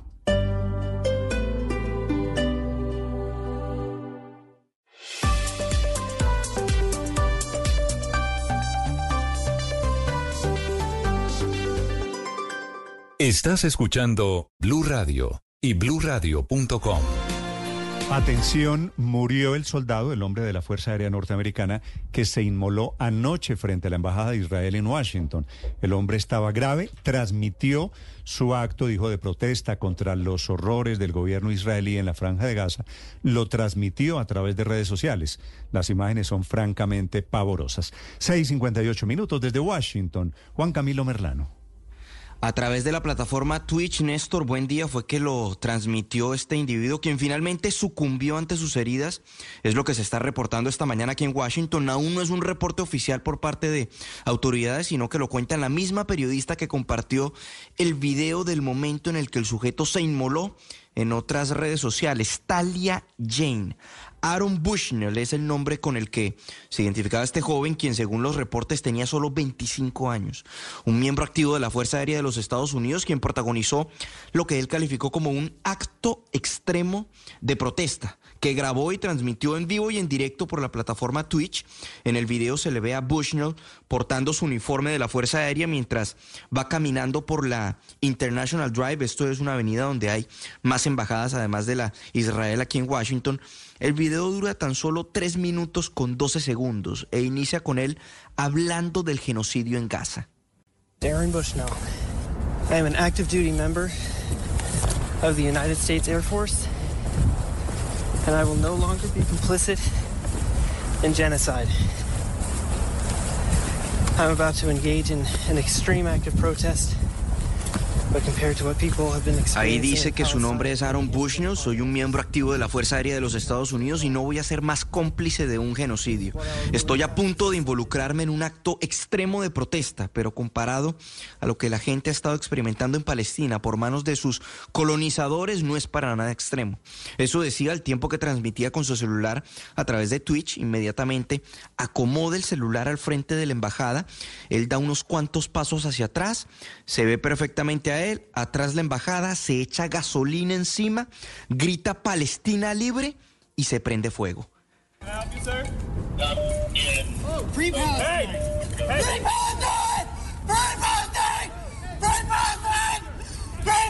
Bueno, en principio trataba de prenderse fuego con un encendedor, al principio no podía, le preguntan al fondo oficiales si necesitaba ayuda, si necesitaba algo, hasta que se ve envuelto en las llamas y empieza a gritar como allí escuchamos, Palestina libre, Palestina libre, cae al piso totalmente consumido por las llamas. Realmente es muy fuerte el video, inmediatamente empiezan a llegar las patrullas. Un, hecho que llama la atención es que algunos oficiales aparentemente del servicio secreto llegan empuñando armas, diciéndole al piso, al piso. Seguramente pensaban que era algún intento de, de atentado terrorista. Allí, con unos extintores, los oficiales del servicio secreto y de la Policía Metropolitana de Washington fueron quienes apagaron el fuego, lo trasladaron a un centro médico y posteriormente falleció Néstor. las imágenes le ponemos el cuadrito ese para quienes están conectados al canal de YouTube, obviamente porque las imágenes son tremendamente dramáticas. Gracias, Juan Camilo. En Washington, 7 de la mañana, un minuto. Están surgiendo esta mañana nuevas revelaciones alrededor de la muerte de Alexei Navalny, que este es el hombre de la oposición que murió la semana pasada en una cárcel rusa en Siberia. Estaba a punto de producirse y él era el objeto de un canje entre el gobierno ruso y el gobierno de Alemania, que iba a entregar a un preso checheno. Lo están informando esta mañana personas allegadas al caso. Enrique Rodríguez desde Europa. Es algo que se venía rumoreando desde la pasada semana que Alexei Navalny estaba muy cerca de ser canjeado por otros presos, pero esta mañana a eso le ponen voz a aquellas personas más cercanas, sus colaboradores más cercanos. Y es que hoy señala María Pevici, que es una de sus colaboradoras, como digo, que iba a ser canjeado por un checheno de nombre Vadim Krasikov, que está condenado en Alemania por el asesinato de un ciudadano georgiano. Los allegados del opositor ruso, fallecido el pasado 16 de febrero, han señalado también negociaciones muy avanzadas en ese sentido para ese canje. Además, ese canje también, según esas mismas fuentes, podría haber sido extendido a otras personas, a otros dos estadounidenses que se encuentran presos en territorio ruso. Evidentemente, desde el Kremlin no se dice ni una sola palabra sobre este asunto. Y llega todo esto después de que este mismo fin de semana el cuerpo del opositor ruso ahora sí fuese entregado a su madre después de que pasasen más de siete días de su muerte. Las autoridades le habían pedido a la progenitora que aceptara un entierro secreto o que sería sepultado dentro de la colonia penitenciaria en la que murió. Sin embargo, ese entierro no se ha producido y ese entierro secreto no fue aceptado por sus familiares. Hoy, el portavoz del Kremlin, Dmitry Peskov, no se ha referido a la muerte de Navalny directamente, pero sí al nuevo paquete de sanciones contra Rusia que ha sido presentado en los últimos días por Estados Unidos y por la Unión Europea y ha señalado con algo de desdén que no se ha anunciado nada fundamentalmente nuevo y que es poco probable que los que imponen las sanciones puedan inventar algo esencialmente nuevo sin dañar a su propia economía. Peskov ha añadido también que la economía europea y los intereses de las empresas estadounidenses se ven indirectamente afectadas por esas sanciones que ha vuelto a señalar son de carácter antirruso, Néstor. Esta es Blue Radio, la alternativa.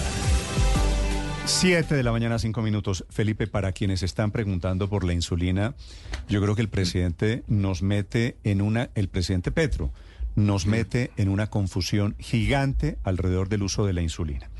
Porque me están escribiendo médicos esta mañana, Felipe, y me dicen, ojo, si usted se aplica insulina y usted no necesita insulina, ¿sabe qué le pasa, Felipe? No, no tengo ni idea. Se desmaya. ¿Ah, sí? Entonces, el, el tema del presidente Petro de que hay gente utilizando insulina para bajar de peso, ojo, porque una cosa es el Ozempic y otra cosa es, ¿cómo se llama la otra? Saxenda. Saxenda. Saxenda, con X, ¿no? Saxenda. X. Una cosa es el Ozempic y la Saxenda, que son efectivamente precursores de insulina. Pero si usted, padre, por bajar unos kilos, se aplica insulina, No. eso tiene, tiene un efecto adverso para la salud. Hay, hay que decir claramente que la insulina es una hormona que busca controlar la glucosa en sangre. Bueno, he llamado al doctor Carlos Mendivil, que es diabetólogo, es el presidente de la Federación Diabetológica de Colombia y por supuesto es el experto en estos temas de diabetes. Doctor Mendivil, buenos días. Muy buenos días, ¿cómo están? Doctor Mendivil, primero que todo quisiera preguntarle, ¿estamos en escasez? Esto es lo que lleva a la declaración del presidente Petro. Estamos en escasez de, de insulina, ¿verdad? Pues en este momento digamos que está un poco más difícil de conseguir de lo que solía estarlo, sobre todo en el canal eh, particular, no tanto en el institucional, pero todavía no estamos en una situación de desabastecimiento. No, no, no es así. En No. este momento por lo menos, vamos a ver cómo evolucionan las cosas, pero en este momento aún no. Ok.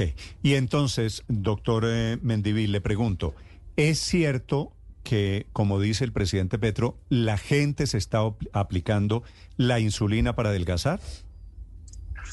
No, eso es completamente falso, eh, sobre todo por la siguiente razón, porque la insulina no baja de peso. La insulina, por el contrario, aumenta de peso. Eh, es un efecto que, que a veces nos sirve y que a veces no nos sirve.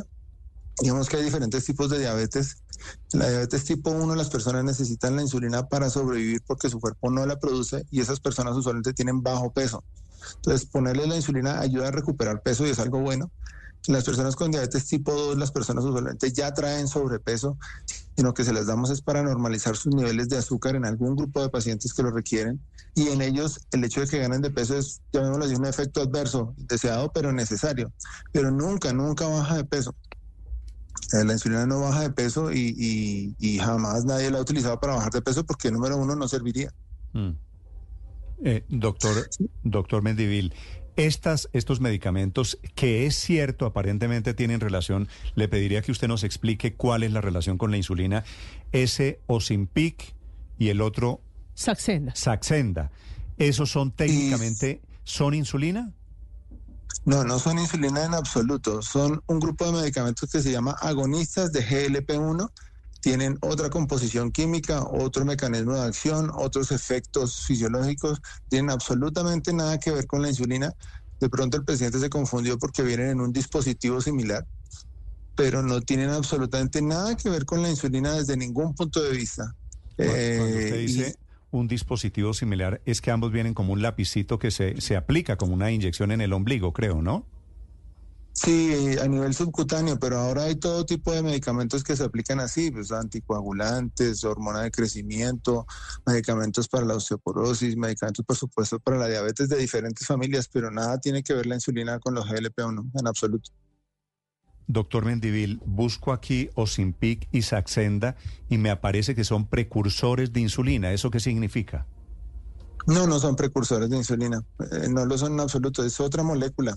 Eh, simplemente cualquier medicamento que sea una proteína debe administrarse por vía subcutánea porque si se da por vía oral el ácido del estómago la destruye. Entonces es lo único que comparten, pero no, tampoco es precursor de insulina. De hecho, sus acciones son en cuanto al peso opuestas. Um, ¿Qué quiere, qué quiere decir acciones opuestas? Es decir, el, el Ozempic y la Saxenda sí eh, tienen el efecto de reducir de peso. Sí, sí, sí, son medicamentos. El Saxenda está aprobada para la indicación de obesidad o, o sobrepeso con comorbilidades y Ozempic está indicado para la diabetes, pero ayuda a reducir y Pero a ¿por controlar qué? el peso. Eso es así. Doctor Mendivil, ¿por qué el presidente mete, eh, y, y veo que aquí hay muchas personas que están metiendo en la misma bolsa de insulina el Ozempic y la Saxenda? Eh, es un error, es un error craso, es un error por desconocimiento y creo que se debe a que deben vienen en dispositivo para aplicación subcutánea, pero y a que bueno, ambos se pueden usar en pacientes con diabetes, pero no no tiene Ah, eso nada li- que ver y Eso, li- eh, ok, esa, es- esa es la relación. ¿Y el Ozempic qué efecto causa en los pacientes con diabetes? En los pacientes con diabetes ayuda a reducir los niveles de azúcar y ayuda a controlar el peso corporal y también mejora triglicéridos y tensión arterial y otra serie de cosas. Pero no es insulina. Pero no, no es insulina y no actúa como la insulina ni... Y como les digo, la insulina por el contrario no bajaría de peso, sino que sube.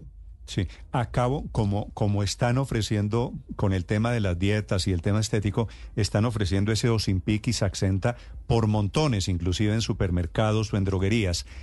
Eso lo venden sin restricción médica, ¿verdad? El Ozempic y la Saxenda. No, son medicamentos y solamente se deben administrar y, y vender con fórmula médica, ambos. Ah, pero en Colombia el- le, le puedo decir que conozco muchas personas que van a la droguería y piden Ozempic y se los lleva el señor de la droguería y se los aplica el señor de la droguería sin fórmula médica. Sí, digamos que eso es una práctica incorrecta. Es, es un medicamento y como todo medicamento tiene restricciones, tiene contraindicaciones y debe expedir- expenderse solamente con fórmula médica. Sí. Los tres, Ozempic, Saxenda y cualquier tipo de insulina, que hay varias. Sí, doctor Mendivil, ¿cuál es la, la, la insulina que está agotada en Colombia?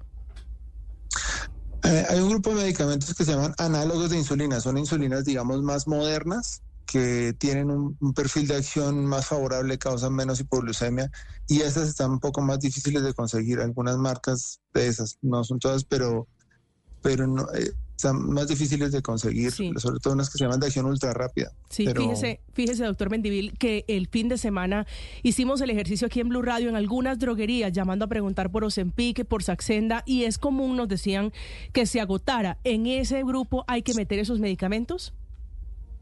Aún no, como les digo, eh, los fabricantes de medicamentos tienen como dos canales, un canal institucional, que es los medicamentos que le dan a las personas a través de su EPS, y un canal privado, un canal particular donde la persona lo paga de su bolsillo.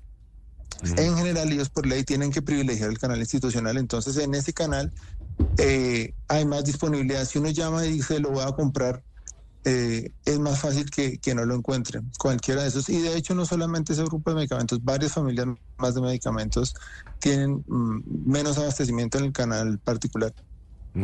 Doctor Mendivil, si uno no necesita insulina y se inyecta insulina, ¿qué pasa con el cuerpo? Claro, la insulina, su principal efecto fisiológico es que baja los niveles de azúcar, mm, digamos, de manera inequívoca, los baja siempre. Entonces, si una persona que tenga niveles normales de azúcar, precisamente por un error de estos, de, comprensión de su mecanismo de acción, viene y se aplica insulina con la expectativa de bajar de peso, no solo no baja de peso, sino que le da lo que se llama una hipoglucemia. Sus niveles de azúcar bajan por debajo de lo normal. Al principio siente hambre, sudoración, frío y puede perder el conocimiento y una hipoglucemia muy severa con niveles muy bajos lo puede convulsionar o puede matarlo a uno. Ah, esto era lo que yo le decía. Esto era, doctor Mendivil, lo que yo le decía a Felipe. Si yo me llego, yo no tengo problemas de azúcar, no tengo problemas de diabetes. Si me llego a aplicar insulina sin necesitarlo, es muy probable que me desmaye.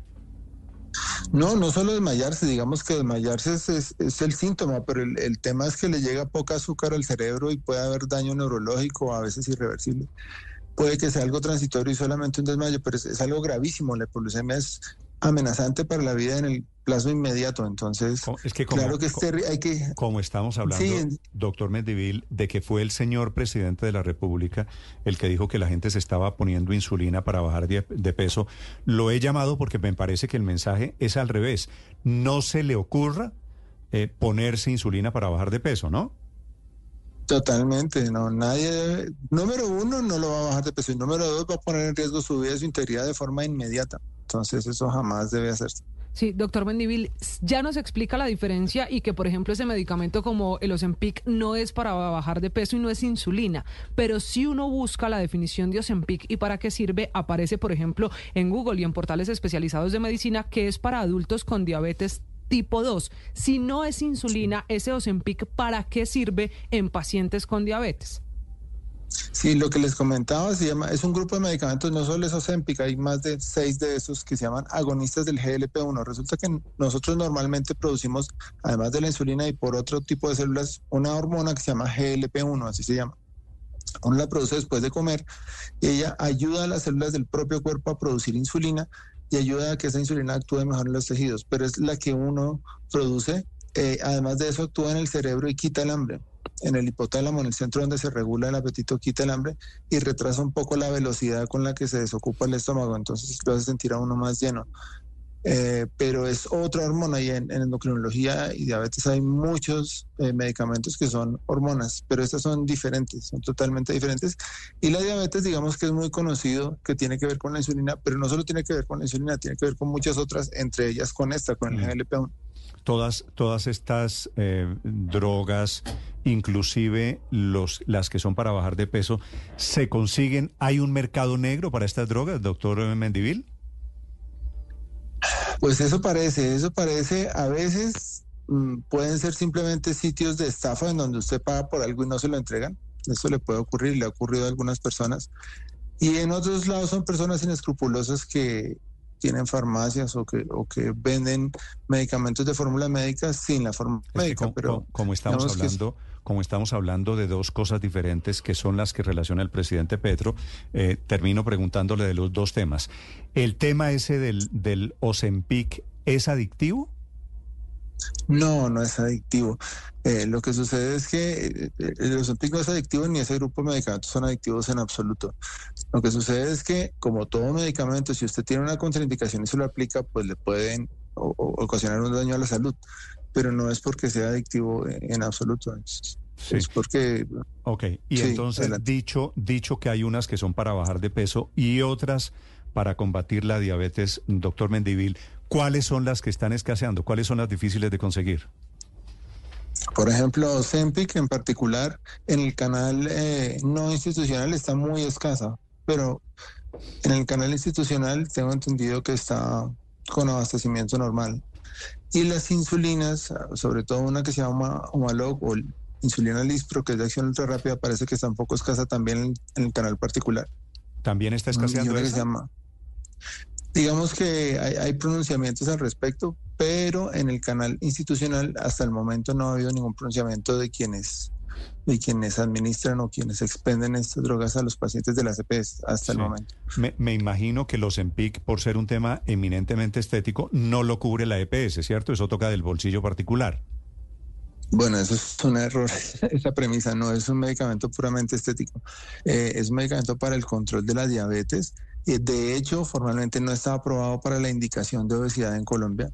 Digamos que la gente se beneficia en ese sentido por lo que les decía que los pacientes con diabetes tipo 2 suelen tener sobrepeso, pero debe administrarse siempre con fórmula médica. Eh, sí lo cubre la EPS y de hecho en este momento se está administrando únicamente por el canal institucional, entonces no, no, es cierto. O sea, el Ozempic eh, y todas las medicinas para la diabetes las cubre la EPS. La inmensa mayoría sí. Inmensa mayoría en Colombia sí. Vale. Doctor Mendivil, gracias por esta aclaración, muy amable. No, gracias a ustedes y que tengan una excelente mañana. Le hago una pregunta. A usted como presidente de la Asociación Colombiana de Diabetología, eh, eh, ¿le va a producir alguna aclaración pública para el presidente? Quiero decir, ¿los diabetólogos le van a enviar alguna carta al presidente haciendo estas aclaraciones? Pues estábamos pensando en si valía la pena producir un comunicado, pero a veces este tipo de, declaraciones para decir no a algo terminan siendo una publicidad no solicitada y nos preocupa muchísimo que la gente entonces se lleve esa idea de que eh, en ciertas circunstancias se puede aplicar insulina para bajar de peso y, termine por hacerse daño, ¿no? Entonces pienso que más bien hay que bajarle el ruido a la cosa. Eh, ya en, medios se están produciendo aclaraciones en esa dirección. O sea, o sea que el remedio es peor que la enfermedad. Suele suceder así, si usted una declaración de que no haga algo, lo primero que hace es que va, y lo hace, sobre todo acá en nuestro país. Sí, sí, sí, entiendo, entiendo perfectamente de qué me habla. Gracias, doctor Mendivil, muy amable. Bueno, feliz día para todos. Bueno, señor, son las 7 de la mañana, 19 minutos. Felipe, ¿le queda claro? Pero totalmente claro, no tiene nada que ver la insulina no, con No use la insulina, no se le ocurra la insulina para bajar de peso como lo dijo el presidente Gustavo Petro. ¿De, de dónde sacaría esa información el señor presidente? Porque Felipe, porque le dijeron Ozempic que tiene relación con una Mm. forma de diabetes, con la diabetes tipo 2. Sí. Pero el Ozempic es diferente que una insulina. Y entonces, Claro. yo, y entonces yo creo que allí se le produjo la confusión al, al presidente Petro. Pero bueno, por lo menos ya tenemos la claridad de que la insulina no se puede utilizar si usted no es diabético. Claro.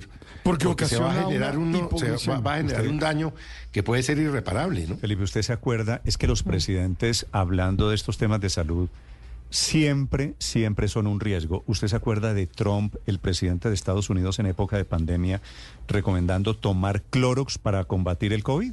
Sí, sí, sí. Pues, pues, pues, pues Trump allá y Petro aquí cometen ciertas inexactitudes y esto termina el problema de esto, Felipe, como lo acabo de escuchar de, del presidente de la Asociación de Diabetología, es que a algunas personas se les queda aquí la cosa, ¿no? Y entonces, siguiente capítulo de esto, que vamos a ver a alguien inyectándose insulina hoy para No. bajar de peso. Pero lo increíble es que el ministro de la Salud, no lo quiera. que es médico, no le, no le corrija al presidente para que no y- y cometa errores e induzca a la gente a errores. Es que es muy complicado. Precisamente, él no tiene por qué saber de todo, pero no, No, debe no. hablar de lo que no sabe. No, y estaba, y estaba con el doctor Ricardo, con el doctor Rossi, el, el, el direct- nuevo director Claro, del INVIMA. y- y con el doctor Luis Carlos Leal, que es el nuevo superintendente de salud, Fue que en la posesión- médico. en la posesión de Leal. Eso fue el viernes en la tarde. Sí, tenía Entonces, entonces el- expertos. el, en mesa. INVIMA, el INVIMA ahí mismo dice una cosa un poquito cierta. El tema de la falta de insulina y de los INPIC y de eh, Saxenda, todo eso son por un problema logístico que se debe arreglar.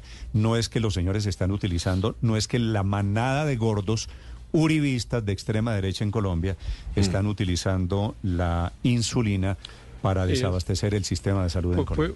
Puede, pu- puede, además de un error, una, imprudencia, porque pues produce semejante resultado eh, lo que dice el presidente Petro de que la gente eventualmente dice, ve, la insulina entonces sirve para bajar de peso y se la va a querer aplicar y resulta que le produce pues un daño No, no, muy grande en la salud, además de que le produce el efecto contrario, de que es que pues normalmente eh, aumenta el peso de las personas que se aplican insulina. De hecho, eso era un- una cosa más o menos conocida, digamos, popularmente, digamos, uno más o menos ha oído, yo al menos que no, no sé nada de eso, eh, y nunca he tenido incluso una persona cercana que haya tenido que aplicarse la insulina.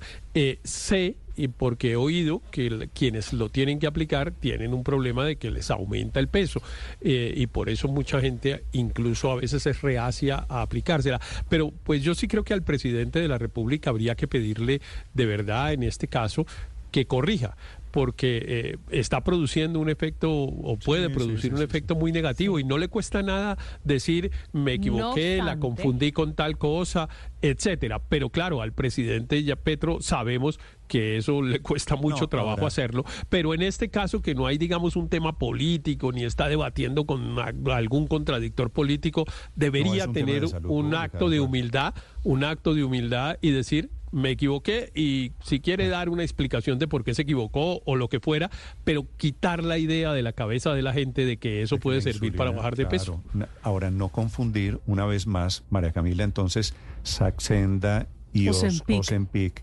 con el tema de la insulina. Digo, no repetir el mismo error del presidente. Porque hay mucha gente que me está escribiendo que me dice, me apliqué Saxenda por un buen tiempo y lo que hace es suprimir el apetito. Claro, ese es un tema.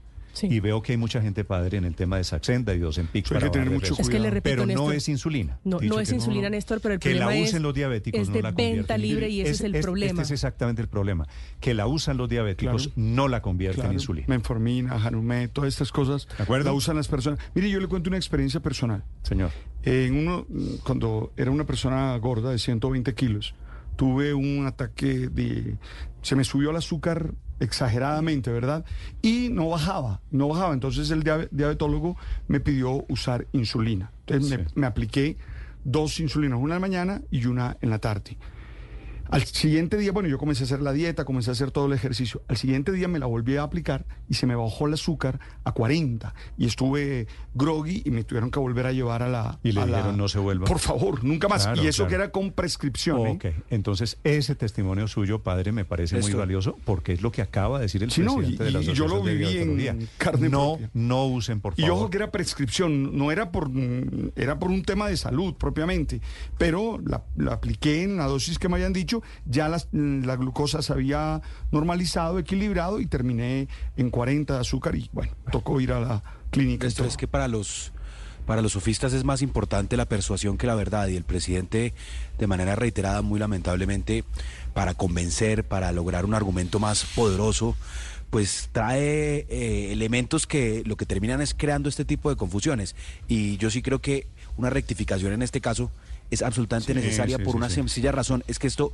puede costar la vida a la gente. Claro, Eh, porque eh, la el presidente de la República es una fuente de información muy valiosa y gente que no conozca eh, de situaciones de diabetes, no tenga mayor educación en medicina como pasa para la gran mayoría de las personas. Para mí, por ejemplo, que yo no soy experto en estos temas, pues uno puede decir, bueno, si el presidente dice esta vaina, pues debe ser No, cierto claro, que uno baja de peso con, con, con este medicamento, con, con la insulina. Y qué grave, qué grave lo que acabamos de escuchar por parte del experto. 7 de la mañana, 26 minutos. Y a propósito, hablando de salud, el presidente Petro da la orden de ejecutar su reforma a la salud vía decreto, que eso tiene implicaciones inmediatas. Los acompañamos desde Blue Radio. La temperatura a esta hora es de 12 grados centígrados. Operan todos los aeropuertos en Colombia.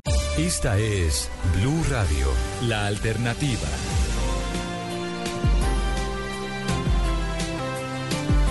Desde la época de, de pandemia se juntaron en Colombia 16 organizaciones de salud, de médicos, de científicos, para analizar los temas de salud. Digo, nació por cuenta del COVID y ahora están dedicados a analizar el costo y los efectos de la reforma a la salud. Ahora que el presidente Petro ha ordenado implementar la reforma a la salud vía decreto, la tesis, Ricardo, del presidente Petro es hacerlo a través de la CPS que controla el gobierno, la principal de ellas, la nueva EPS. Así es, y luego de que se hubiese dado la movida para cambiar al presidente de esa nueva EPS, salió, usted recordará, el doctor José Fernando Cardona y llegó el doctor Aldo Cadena, cercano al presidente, había sido secretario de salud en la época en la que Petro fue alcalde de Bogotá, sumado a las EPS intervenidas. El presidente dice, ahí hay una masa crítica de 10 millones de pacientes por donde puede adelantarse la reforma o parte de la reforma. Así que todas las piecitas del dominó están cayendo y todas las piezas del rompecabezas están comenzando a casar. Se tomaron la nueva EPS y ahora anuncian, el siguiente anuncio era más o menos predecible, que la reforma a la salud se hará vía decreto. El doctor Carlos Valdivieso es el presidente del Colegio Médico, miembro de este grupo de los acuerdos fundamentales. Doctor Valdivieso, buenos días. Néstor, muy buenos días a ti y un saludo muy afectuoso a todos los ilustres miembros de la mesa de trabajo, a Camila, a Felipe y a todos los Doctor Valdivieso, tengo entendido que ustedes ya durante todo el fin de semana han hecho cuadrito de qué se puede hacer vía decreto y de qué no, qué no se puede hacer vía decreto, ¿verdad? Así es. Eh, lo primero que hay que decirle a la población es que la reforma a la salud no es la que se está tramitando en este momento en el, en el Congreso, la única reforma. La ley 100 ha tenido muchas reformas desde el año 2007 para acá. Por ejemplo, la aplicación de lo que se ha dicho de la atención primaria en salud y de la promoción y prevención, eso ya estable- está establecido en una ley que es la 1438-2011, basta solo aplicarlo la constitución de las redes, es decir, de la integración de los diferentes hospitales públicos y privados eh, para atención de los pacientes. Esto de las redes ya existe en la ley 1438 y en la ley estatutaria de salud, que es la 1751. Lo que tiene que ver con la política farmacéutica y las restricciones a los precios ya está en la ley estatutaria de salud, que está vigente. La cuestión de crear hospitales públicos o de mejorarlos o de crear centros de salud, eso ya está en la ley 1438-2011 en los artículos 69, 79, 83. El giro directo de los recursos. eh, está ya en la ley estatutaria artículo 5 la posibilidad de hacerlo, por eso el gobierno lo está haciendo en muchos casos, y también en la ley 1438. Y lo que tiene que ver con el recurso humano en salud o talento humano en salud, que lo llamamos hoy en día, También está la ley 1751. Todas esas cosas no necesitarían reforma porque las puede implementar el presidente de una vez y ya. ¿Qué no puede implementar el presidente? El presidente no puede transformar una EPS eliminando totalmente la intermediación financiera en este momento. No lo puede hacer. El presidente no le puede obligar a las personas que hacen parte o los usuarios de las EPS, por ejemplo, en este caso eh, de la nueva EPS, obligarlos a empadronarlos en una IPS determinada violando su libertad de elección. Eso no lo puede hacer. El presidente no puede modificar la estructura del manejo financiero del sistema de salud eliminando la UPC o eliminando el plan básico de salud. Tampoco lo puede hacer. Pero doctor Valdivieso, perdóneme porque, porque lo que usted nos dice es muy importante, sobre todo teniendo en cuenta lo que dijo el presidente Gustavo Petro el viernes pasado en la Casa de Nariño. Usted nos dice que el presidente hoy no podría eliminar la intermediación de la CPS. El viernes el presidente dijo que con la nueva EPS y las CPS intervenidas lo que buscaría hacer era adelantar el giro directo de los recursos a las IPS. Ese no es eh, un hecho que eliminaría la intermediación de las EPS, así estén intervenidas por el gobierno. No, lo que pasa es que el presidente puede hacer el giro directo, por ejemplo, en EPS que son del Estado, como por ejemplo el caso de la nueva PS, eso lo puede hacer, como digo, porque le establece eso la ley estatutaria de salud y el 1438. Lo que no puede hacer es interferir en aquellas EPS que no estén bajo gobierno del Estado. En, Antioquia tenemos un caso muy particular que es el de Sabia Salud EPS que atiende el régimen Está subsidiado, ¿verdad? subsidiado que está intervenida. Ahí el presidente podría implementar eso porque entre otras cosas la ley 1438 establece en el artículo 29 que en el caso del régimen subsidiado se puede hacer giro directo. Esto obviamente tiene que ver con la financiación y la manutención de la viabilidad de las IPS eh, del Estado. Entonces ahí podría el presidente hacer giro directo, sí, pero no puede implementar el giro directo de manera universal, eliminando totalmente intermediación financiera de otras EPS que no estén bajo su control. Sí, doctor Valdivieso, ya que nos explica qué se puede y qué no se puede hacer en esta aplicación de la reforma a la salud por decreto, como han dicho muchos, entonces, ¿qué le va a cambiar al paciente? A un paciente que lo está escuchando a esta hora, que es afiliado a Nueva EPS o que es afiliado a Sabia Salud, para seguir con su ejemplo allí en Antioquia, ¿Qué creen ustedes que le va a cambiar en el día a día a la hora de consultar, de ir a un examen, de recibir una medicina? Bueno, francamente, yo si el presidente lo que pretende, por ejemplo, es organizar el sistema de red de prestadores, eh, eh, ahí podría mejorar de red integrada e integrada de servicios de salud, pues si van a organizar la red mejor para estas pacientes de estas EPS. Pero si el presidente pretende empadronarlos y obligarles a que tengan que ser atendidos como en un sistema de CAP en una determinada IPS, eso no lo puede hacer el presidente porque limitaría la libertad de elección de los pacientes y eso está establecido tanto en la ley como en las sentencias de la Corte. Así que ahí habría un límite a la acción de lo que pretendería el presidente si es que eso fuera lo que pretende. Doctor Valdivieso, este es un asunto técnico pero que es muy importante porque el presidente presentó a la nueva EPS como la punta de lanza de lo que él plantea y pretende sean las modificaciones de atención preventiva en salud. La nueva EPS hoy técnicamente no es mayoritariamente de las cajas de compensación, a pesar de que el presidente sea una persona que puso el gobierno. Sí, ahí, ahí hay una, un, otros, otros actores accionistas dentro de la nueva EPS, sin lugar a duda. Ahora bien, hay que decir lo siguiente, si el presidente lo que quiere es mejorar la red de prestación del Estado, la red de IPS del Estado, lo reitero, eso ya le da las herramientas a la ley 1438-2011 de establecer los criterios y buscar los recursos financieros. En el artículo 69, 79, 83 de la ley 1438 del 2011, que tiene ya hace más de 10 años, el presidente tiene las herramientas para mejorar la red pública de prestación de servicios, eh, estableciendo así un subsidio a la oferta a través de, de invertir dinero del Estado en estas instituciones. No se necesita reforma para eso. Doctor Valdivieso, ¿cómo esta reforma a la salud con la orden que dio el presidente empezaría a aplicarse en un modelo preventivo en las EPS intervenidas? ¿Ustedes consideran que ese puede ser un incentivo para que otras EPS terminen intervenidas por la supersalud? Bueno, no lo sabemos. Hay que mirar entonces eh, qué es lo que se pretende desde ese punto de vista. El presidente puede incentivar todo lo que es la atención primaria y, la promoción y prevención que está en la ley 1438, como lo decía antes. Ahora, eh, que eso obligue el presidente y el ministerio y la superintendencia a que lo implementen el resto de las EPS, pues hay que ver mediante qué mecanismos van a hacer esto, porque definitivamente pues hay unas normas vigentes y el presidente no puede eh, eh, violar las normas vigentes en este momento porque la reforma no ha sido aprobada todavía. Como las EPS, doctor Valdivieso, están obligadas a reconocer, por ejemplo, la licencia de maternidad. ¿Qué pasa ahora con las mujeres embarazadas en el país que son parte de la nueva EPS o de las cuatro EPS que están intervenidas?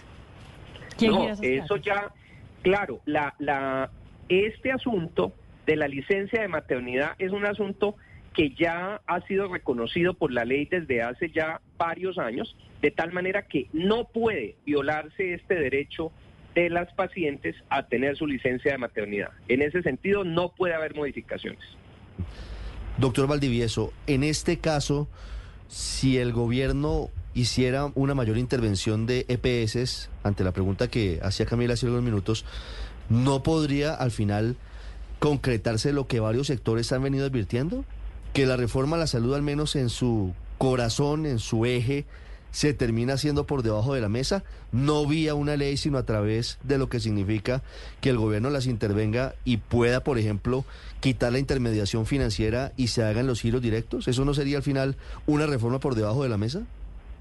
Sí, eh, el gobierno nacional y el presidente tienen la prerrogativa de exigirle a las EPS una serie de garantías eh, de viabilidad financiera. Eso está dentro de lo que puede hacer el presidente de la República. Si es usado esto con el fin, eh, digamos, parando los pagos que le debe hacer el Estado a las EPS, como por ejemplo en el caso de los presupuestos máximos, pues esto es una situación que preocupa muchísimo porque efectivamente el presidente tendría algún margen de acción en este sentido. Yo creo que lo importante es que todos nos concentremos en, en las cosas vitales, que son resolverle los problemas a los ah, usuarios pero, pero doctor Valdivieso, ¿el presidente podría eliminar la intermediación financiera de la CPS? No lo puede hacer. No lo puede hacer porque la ley 100 está vigente y la intermediación financiera está vigente. Para eso se requiere eh, que sea aprobado el proyecto de ley o cualquier otro proyecto de ley que elimine finalmente el papel de las CPS como intermediarias financieras. el presidente no lo puede hacer arbitrariamente. su respuesta es no puede hacerle no puede hacerlo, eliminar la intermediación financiera en las EPS que no han sido intervenidas, pero en las que en las que están intervenidas sí lo puede hacer. Claro, claro, porque claro porque eh, digamos que hay unas normas que le permiten a las EPS, eh, digamos, eh, autoeliminar el, el giro directo a través de que el ADRES haga el giro directo. Y esas normas son las que contiene la ley 1438 en el caso del régimen subsidiado y las que contiene la ley 1751, la ley estatutaria de salud en mm. términos generales para garantizar la viabilidad financiera de las IPS. Sí. Ahora, hablando solo como paciente, doctor Valdivieso, usted fuera de ser médico también es paciente, también usa servicios de salud, que creo que es el debate que viene. ¿Qué me conviene más, estar en una EPS intervenida? en donde no va a haber intermediación financiera o estar en una EPS no intervenida en donde sigue funcionando el, actual modelo de salud? Yo, la respuesta que voy a dar es que yo creo que me conviene estar en una EPS que cumpla la norma, que tenga como premisa importante prestar unos buenos servicios a los pacientes. Porque no, no, no, pero, pero, pero, doctor Valdivieso, me está respondiendo, es mejor estar en una EPS buena. Para efectos prácticos, digamos, de los oyentes que están diciendo, bueno, ¿y qué hago entonces? ¿La EPS, me quedo en la EPS no intervenida? Néstor, precisamente tenemos el caso en Antioquia. Estamos en la IPS que se en la EPS que se llama Sabia Salud y lo que está pasando es que la intervención del gobierno nacional, lejos de mejorarle la prestación de, de los servicios a los pacientes, tenemos problemas de dispensación de medicamentos. Entonces la intervención no ha sido la solución en Antioquia, la intervención de Sabia Salud para los pacientes de esta importante EPS de régimen subsidiado en Antioquia. Sí. Así que la intervención no muestra ser la solución. Ok, entiendo, entiendo que esa, esa es la respuesta a cuál es la alternativa en este dilema. La última pregunta para el doctor Valdivieso, Felipe. Sí, eh, eh, lo veo que usted conoce muy bien la legislación de salud, doctor Valdivieso. Este proyecto de ley de reforma a la salud se ha debido hacer eh, como ley estatutaria. Nosotros pensamos que ya hay una ley estatutaria que es la 1751, la ley estatutaria de salud. Lo que se ha debido hacer, y esa fue la, la reforma verdadera al sistema de salud colombiano junto con la ley 1438-2011 y otras, lo que debe hacerse es implementarse la ley estatutaria de salud. Para eso el gobierno tiene las herramientas jurídicas. Ahora bien, nos parece muy peligroso atacar algunas estructuras del manejo financiero del sistema de salud como el pago prospectivo a través de la OPC o modificar el esquema de servicios cubiertos del plan básico de salud. Esas son modificaciones o, o situar demasiado poder en el ADRES de tal manera que el ADRES se convierta en un ordenador del pago para uso político del gobierno de turno. Estas son cosas que nos parecen sumamente peligrosas y que nosotros estamos, pues, las organizaciones médicas con lupa sobre esta reforma en ese sentido. Y desde esas organizaciones médicas es este pronunciamiento a propósito del anuncio del presidente Petro de ejecutar la reforma a la salud vía decreto para los 18 millones de pacientes que tienen que están en estas EPS o las intervenidas o en la nueva EPS que es la EPS estatal en Colombia. Doctor Valdivieso, gracias por acompañarnos y gracias por la explicación, muy amable. Muchísimas gracias, un abrazo para ustedes y A usted. para la audiencia. Esta es Blue Radio, la alternativa. Los heridos de anoche en Caloto son todos militares, producto de una sonada organizada por disidentes de las FARC. Esto es lo que dice el propio ejército de Colombia. Están instrumentalizando, utilizando a la población civil que llegó allí a hacer a los militares patrullajes contrarrestando los efectos del narcotráfico. Y en ese corredor del narcotráfico es donde se produce este levantamiento popular. Producto de ello hay 15 militares heridos esta mañana. Hugo Mario Palomar. Néstor, soldados del Comando Apolo adscrito a la tercera división del ejército adelantaban patrullajes y tareas de control en la vereda Alto del Palo del municipio de Caloto, en el norte del Cauca, cuando fueron rodeados por una multitud que a punta de gritos, insultos y golpes los obligó a marcharse del pueblo.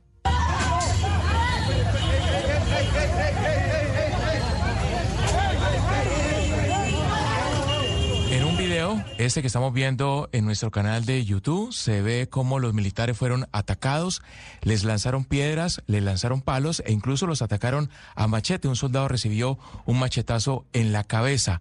Las imágenes muestran también cómo los uniformados se repliegan ante la provocación, tal vez para evitar una respuesta a la agresión y de pronto una tragedia. Estos militares adelantaban labores contra el narcotráfico, habían incautado allí en el norte del Cauca un cargamento de droga. El general Federico Mejía, comandante del Comando Específico del Cauca, habló de 15 militares heridos. Estamos enfrente de lo que es la típica instrumentalización que ha adoptado las estructuras pertenecientes al Estado Mayor Central de las FARC. En este momento tenemos 12 soldados que fueron violentados, heridos y tres suboficiales que afortunadamente no corren y no revisten ningún peligro. Pero aquí detrás de esta instrumentalización lo que tenemos que entender y conocer es que están, están detrás de todo esto las amenazas, las multas, el desterro y en último caso la muerte. Detrás de esta sonada estarían las disidencias de las FARC, de Iván Mordisco, que se hacen llamar Estado Mayor Central y que firmaron con el Gobierno Nacional un cese al fuego hasta el próximo 15 de julio.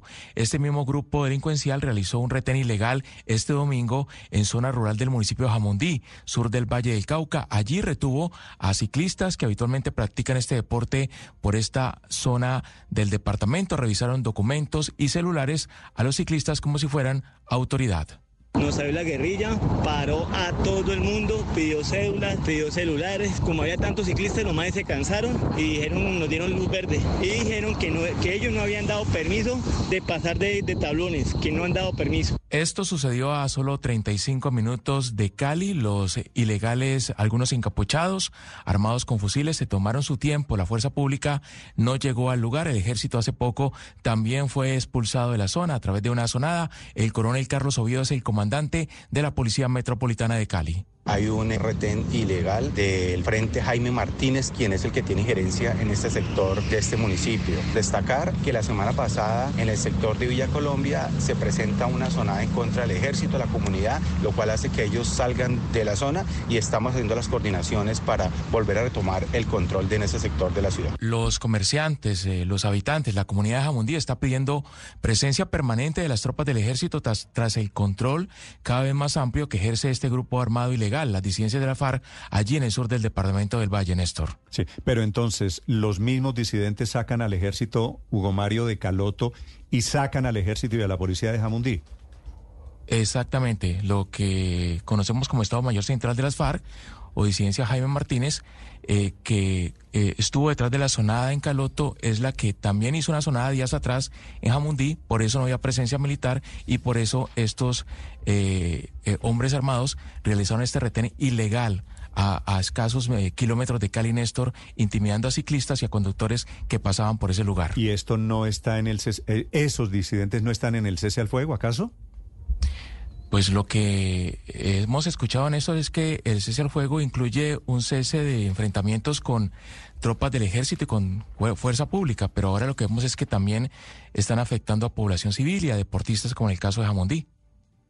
Esta es la diferencia, Ricardo, entre cese al fuego y cese de hostilidades, ¿verdad? Sí, e, es algo que no se entiende, Néstor, pero sobre todo porque el mecanismo de monitoreo y verificación de este proceso, como en el del ELN, no está siendo efectivo. Entonces, no, hay a quien, no hay a quien quejarse y no hay quien dirima eventuales incumplimientos como este. Y lo reconoció la semana pasada el ministro de Defensa, Iván Velázquez. Esta es la gran burla de estos disidentes de las FARC, porque pactan el cese al fuego, pero sacan al ejército con el argumento de que no lo sacan a las malas, como si esto que estamos viendo, esta agresión, por ejemplo, en Caloto, no hubiera sido una violación de cese al Y lamentablemente, hay que decirlo, Néstor, el gobierno no ha tomado medidas frente a esto que se ha convertido en un hecho recurrente. Recuerde usted el año pasado, en noviembre, se presentaron varios episodios similares, entre otros en el municipio de Argelia. Tuvieron que salir escoltados los soldados porque los disidentes instrumentalizaron a un grupo de la población para que los expulsaran del, territorio. Lo del plateado es eso.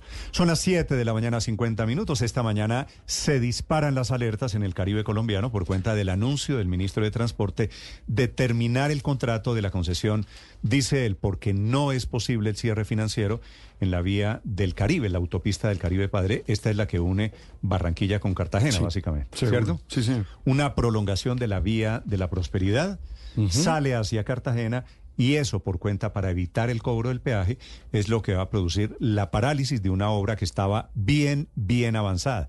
Claro, ganan porque no van a pagar peaje.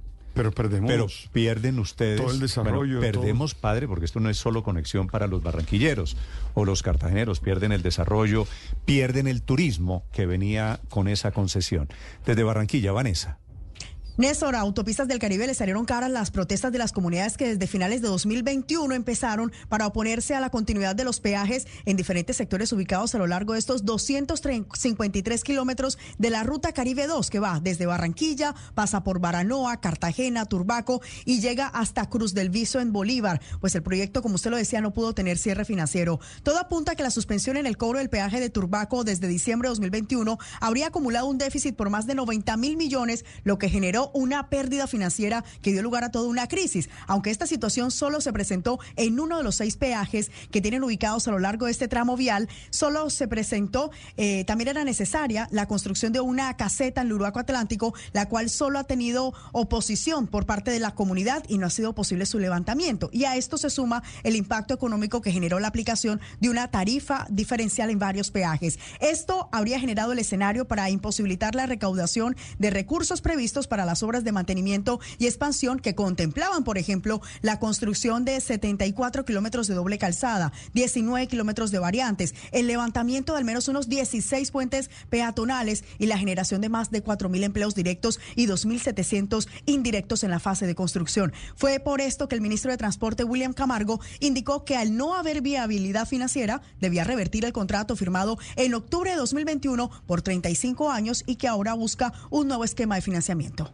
En lo personal no soy optimista de que el proyecto pueda hacerse bajo el esquema concesionado. Es un ejercicio que tenemos que revisar con la ANI, pero inicialmente lo que nos indican los indicadores es que la concesión bajo el esquema que inicialmente se había previsto ya no es viable porque no tiene recursos que garanticen la construcción y operación y mantenimiento pero el empleo para los habitantes de la zona también se verá afectado, pues la concesión Autopistas del Caribe ya prevé la terminación de contratos con colaboradores y proveedores que generaría una ola de despido. Los únicos que celebran la noticia son los ciudadanos que pertenecen a los comités no al peaje, para quienes esto sería una victoria que permitiría cambiar el sistema de sostenibilidad financiera sin un papel protagónico para los peajes. Así lo expresa Rubén Llanos del Comité No al Peaje del Atlántico. Lleva un año mamando gallo y ya parece ser que el Estado, debido a la presión de los pueblos y analizar la forma leonina que se hizo este contrato, ha optado por la mejor situación que es dar por culminado el contrato Trocha del Caribe. Es importante tener en cuenta que este proyecto vial recorre cinco municipios del Atlántico y seis de Bolívar, para los que queda en vilo la inversión de más de 4.3 billones de pesos en materia de infraestructura vial. Gracias, Vanessa. Dice el señor Trocha del Caribe, padre, usted que es de la zona. esto, no es una trocha, la verdad. no. esto es una autopista. Iba a ser, iba, a ser, iba a ser, iba a ser una autopista con todas las letras. Ha tenido muchas dificultades financieras, eso hay que reconocerlo, eso hay que decirlo pero la solución para muchos en el Caribe no implicaba desistir del proyecto, porque ya había una serie de compromisos adquiridos, porque es fundamental para pues, mejorar la es lo que pasa? competitividad de la región. Si no se hace por concesión, quiere decir con el pago del peaje, se tiene que hacer como una obra, pública, claro. Y en consecuencia, ¿quién paga la obra pública? Nosotros. Eh, los contribuyentes. Los impuestos. Pero además, recuerde que eso se suma a lo que había dicho la semana pasada aquí en Mañanas Blue el ministro William Camargo, que van a cobrar una suerte de plusvalía, el impuesto de valorización, por los predios que están en las vías esto, que esto es un verdadero, verdadero reversazo porque hemos construido el desarrollo vial en Colombia.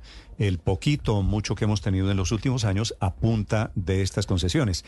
Y esto es acabar con un modelo de concesiones para darle paso a un modelo además que, totalmente. Además que se necesita. Usted sabe que hay dos maneras de ir a Cartagena. La vía al mar, la vía al mar, que es la nueva, comillas, que también tiene partes en que no se ha terminado, y la vía a la cordialidad. ¿cierto? Mm. Que es por el otro lado, que es esta donde esperábamos. cordialidad. Cordialidad. Yo dije prosperidad, no. Sí, no, esa es la otra. La prosperidad es la otra, la, que une con el aeropuerto. árbol, que, árbol que nace torcido difícilmente endereza, ¿no? ¿Qué, ¿Cuál árbol nació torcido, Aurelio? Autopistas del Caribe. ¿Usted sí sabe quién fue el estructurador de todo este proceso eh, de Autopistas del Caribe para la firma KMA? ¿Quién fue? Pues fue el señor Gabriel García Morales antes de ser viceministro, el del soborno de Odebrecht. Esto nació torcido. Esta fue la suma de dos concesiones que terminó en Autopistas del Caribe y que tiene enormes Posiblemente, dificultades. Aurelio. Y que tiene enormes dificultades. Yo creo que el gobierno tiene la razón en el saqueo a las poblaciones circunvecinas Pero, de siete peajes que. Es que esto no es, esto no es un problema de, estructuración, esto es un problema de la protesta de la gente porque no quería pagar el peaje. Pero he llamado al gerente de esta concesión de autopistas del Caribe, que allí, como ustedes acaban de escuchar, le dicen trochas del Caribe. Sé que no es una trocha, sé que es una autopista con todas las letras. Doctor Carvajal, Ernesto Carvajal, buenos días. Buenos días, Néstor. Saludos a ti, a toda la mesa y a todos los oyentes. A ver, doctor Carvajal, quisiera primero eh, que usted le explicara a los oyentes quién es el dueño de la concesión de autopistas del Caribe. ¿Cuál es la empresa que está detrás de la construcción de esos cuatro billones de pesos? Estamos hablando de una obra muy grande en Colombia. Los accionistas que están detrás de esta concesión son las empresas KMA Construcciones, Grupo Ortiz y la empresa H. Macera. Pero Néstor, más allá de de quiénes son los accionistas de esta grande concesión, eh, está la problemática que las graves consecuencias que va a tener la terminación anticipada de este contrato. Ya lo dijo Vanessa, ya lo dijiste tú, se pierden empleos, se pierde el desarrollo, se pierde la operación y mantenimiento de 253 kilómetros origen-destino. no me imagino a los bolivarenses y a los atlantites, atlanticenses llegando a los aeropuertos Ernesto Cortizos y al futuro aeropuerto de Bayunca en una trocha como erradamente por ahí mencionaron. Sí, doctor Carvajal, ¿en qué etapa de la construcción de autopistas del Caribe se encuentra la obra en este momento? ¿Qué tiene la obra que lo hace una autopista? Porque ya escuchó usted ese testimonio del señor que dice, estos son trochas del Caribe. Para, para eh, explicarle a los oyentes de qué dimensión de obra estamos hablando y en qué estado se encuentra. Nosotros nos encontramos en etapa preoperativa en fase de preconstrucción. Llevamos dos años, cuatro meses en los cuales hemos honrado todos nuestros compromisos. Ya tenemos la ingeniería de detalle de, todas las unidades funcionales que se van a construir. Tenemos licencias ambientales en trámite. Eh, tenemos la arqueología preventiva en trámite. Y tenemos eh, toda la gestión predial muy avanzada para dar inicio a la fase de construcción. La única condición precedente que no hemos podido lograr es el acceso a un cierre financiero, dada la problemática que ya ustedes han mencionado, y que corresponde a tres riesgos de menor recaudo que están activados en el proyecto y que están a cargo del Estado, en este caso a cargo de la Agencia Nacional de Infraestructura. Pero, doctor Carvajal, ¿por qué si están apenas en una etapa de preconstrucción ya se está cobrando un peaje o, por lo menos ese peaje de la discordia en, en Turbaco. ¿Cómo funciona esto? ¿Eso no se debería eh, empezar a cobrar después cuando ya se entregue la obra? Bueno, lo que pasa es que estos son seis peajes existentes. Este peaje se estructuró o, o inició su estructuración por allá en el año 2014 y solo hasta el año 2021 se logró firmar el contrato de concesión. Es bien importante que toda la audiencia entienda que son seis peajes existentes con los cuales se estructuró toda la, em, o, se soporta toda la estructura financiera del proyecto y por eso se firmó el contrato, ¿no? Pero en este caso, doctor Carvajal, bajo ese presupuesto de los seis peajes se firma el contrato. Han tenido muchas dificultades. Hoy, ¿cuáles son los líos financieros de las autopistas del Caribe? Bueno, como ya lo mencioné hace unos minutos, hay tres riesgos de menor recaudo activados. Uno es la estación del peaje de Turbaco, en donde un grupo minoritario que no representa ni al municipio, ni al departamento de Bolívar, ni a los usuarios de la vía, eh, no permite el cobro. Se hicieron 12 mesas de trabajo, se, hicieron, se propusieron muchas soluciones y pues la única propuesta de ellos era tumbar el peaje y pues ya el ministro lo dijo muy claramente, los peajes permanecen.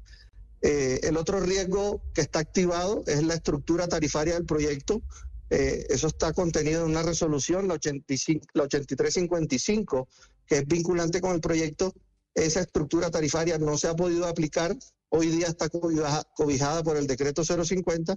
Y un tercer riesgo que es la instalación y puesta en operación del peaje de Arroyo Piedra, en donde pues ya está el predio comprado, ya están los diseños, pero no hemos podido iniciar la construcción y puesta en operación de esta estación de peaje pero, pero, doctor Carvajal, ¿cómo así que la caseta continúa? Porque la gente tiene en la cabeza de que usted se, se, se, termina el contrato, se van ustedes y la gente cree que inmediatamente van a levantar la caseta de, del peaje, del cobro del peaje, que en ese momento no cobra a ciertos vehículos, pero sí está cobrando, eh, tengo entendido, a los vehículos de, de más pesados, de carga pesada. ¿E, ¿Esa caseta va a permanecer ahí? Sí, de acuerdo. Eh, ya lo dijo el ministro las estaciones de peaje que hoy opera y mantiene la Sociedad de Autopistas del Caribe permanecen, pues como permanecen todas las estaciones de peaje en el país. Eh, toda la infraestructura, en caso de que se termine este contrato, toda la infraestructura se revierte al Invías y la operación de las estaciones de peaje pues pasan a la administración del Invías, ¿no? Y pues todos esos recursos van a la gran bolsa que administran los peajes del Invías y que no garantiza que la inversión y la operación de las vías, de esa gran bolsa que recauda las vías, se refleje en estos 253 kilómetros que hoy tiene autopistas del Caribe a cargo. Sí, señor Carvajal, fíjese que quiero remitirme a una declaración de Rubén Llanos, que es el miembro del comité No Más Peajes, que dice que en esta situación estamos o que la decisión del gobierno tiene que ver porque ustedes, los de la concesión del Caribe, tenían que dar cuenta de si estaban o no garantizados los recursos para construir la obra. Y en palabras de él, lo voy a citar entre comillas, doctor Carvajal, ustedes mamaron gallo. ¿Eso es cierto? Eh, qué lástima que Rubén, con tanto tiempo en la lucha, todavía no conozca los contratos de concesión. Eh, sería importante que, se asesorara bien o que leyera los contratos. Eh, esto es una iniciativa privada eh, y por, por tanto pues no tiene aporte de recursos públicos. Toda la estructura financiera está soportada en el recaudo de peajes y pues si hay unos riesgos de menor recaudo activados, pues difícilmente podemos acceder a un cierre financiero. Esa es la explicación eh, más sencilla que puedo dar, eh, por la cual hoy pues el gobierno nacional está anunciando que habría una terminación anticipada de este proyecto. Con, con, esa figura de la terminación anticipada del contrato, doctor Carvajal, ¿ustedes ya hoy dejan abandonada la obra? No, no, no funciona así, ¿no? Pues eh, desde esta misma semana nos estaremos sentando con la Agencia Nacional de Infraestructura. Nosotros, pues, como ya lo dije, llevamos dos años, cuatro meses eh, dispuestos expectantes, hemos propuesto diversas soluciones, eh, pues, pero no ha sido posible, ¿no? Ya lo dije, son grupos minoritarios. Aquí lo triste es los 800 directos contratistas, toda la demanda de bienes y servicios. doctor Carvajal, cuando usted dice son grupos minoritarios, ¿a quién se refiere? Pues los, los comités antipeajes que hay en las diferentes zonas, en este caso en Turbaco, de hecho, son líderes que ni residen en Turbaco, ni son usuarios de la vía, ni tienen vehículos. Eh, pues la única bandera es que quieren turbar el peaje. Y, lo tumbaron. Y pues ya lo dijo, y pues ya lo dijo el ministro que los peajes permanecen, ¿no? Entonces, pero mire, lo doloroso es, todo lo que se pierde. doctor Carvajal, ustedes bien lo dijeron. Me están escribiendo desde el Caribe y me dicen que detrás de las protestas de los antipeaje hay un parlamentario. ¿Usted sabe? Bueno, pues en todas las mesas de trabajo eh, siempre asisten parlamentarios, algunos en campaña y otros ya no, pero Que, hay, parlamentarios moviendo las protestas de la gente antipeaje, que detrás de, de, esas manifestaciones que hemos visto, que la gente sale y protesta en Turbaco, sale y protesta del lado del Atlántico, que hay un parlamentario que se llama, yo no lo conozco, liberal de Bolívar, que se llama Carrasquilla, Silvio Carrasquilla. Con Silvio hemos coincidido en diversas reuniones, eso es cierto, sí. A Silvio lo, conozco muy bien y él me conoce a mí. hemos dialogado eh, y, pues él asiste a las reuniones públicamente. La última fue en la asamblea de, del departamento de Bolívar, a la cual no nos invitaron, eh, pues pero vi los videos y entiendo que el representante eh, se encontraba allí con, pues con otras figuras políticas. Bueno, pues hay que felicitar a don Silvio porque lo logró, ¿no? Se acaba la carretera, se acaba la autopista del Caribe, ahora ellos no van a pagar peaje, pero también se van a quedar sin el desarrollo, sin el turismo que llevaba una vía de este tamaño, que es lo que me parece que es un contrasentido. Doctor Carvajal, muchas gracias por acompañarnos esta mañana. A ustedes, muy amables. Saludos a los oyentes. Es el gerente de la concesión Autopistas del Caribe, a la que el gobierno le anuncia eh, este es un histórico anuncio, la terminación anticipada del contrato, una obra de más de 4 billones de pesos. Esta es Blue Radio, la alternativa. Ustedes habrán visto el lío que se armó con los carrotanques en La Guajira. Ese lío de los carrotanques, padre, hablando mm. del Caribe colombiano, le cuesta la cabeza, la cabeza a quien fue hasta este fin de semana subdirector de la unidad de gestión de riesgo. Y se están echando la culpa allí mutuamente. El director, que por supuesto dice el refrán, el que manda, manda, aunque mande mal. El doctor Olmedo López sacó a su subdirector adjudicándole la responsabilidad por el tema de los carrotanques. Detrás, por supuesto, la admisión muy explícita de que ese contrato, el tema de los carrotanques para el agua en la Guajira, salió mal, muy mal. El subdirector hasta este fin de semana es el doctor Víctor Andrés Mesa, que a su vez publica un comunicado diciendo que fue Olmedo López, el jefe, el que le dio luz verde al tema de los carrotanques para La Guajira. Así que lo he llamado, el doctor Mesa muy amablemente aceptó este diálogo para saber qué es lo que está pasando en el tema de la Guajira y en el tema de los carrotanques. Doctor Mesa, buenos días. Buenos días. Doctor Mesa, eh, ¿usted es el responsable o quién es el responsable del tema de los carrotanques? ¿Quién contrató a esa empresa? Ricardo, ¿cómo se llama la empresa? La empresa es la empresa del señor Infoamericano. eh, Pastas. Sí. Infoamericano SAS. Roger Sass. Roger Sass. Que no tenía el patrimonio, que no tenía el objeto social del contrato y le dieron un contrato de 46 mil y pico de millones de pesos para comprar 40 carrotanques. Cada ta- carro tanque a 1.100 millones de pesos. Doctor Mesa, ¿qué es lo que usted tiene que decir sobre el tema de los carrotanques?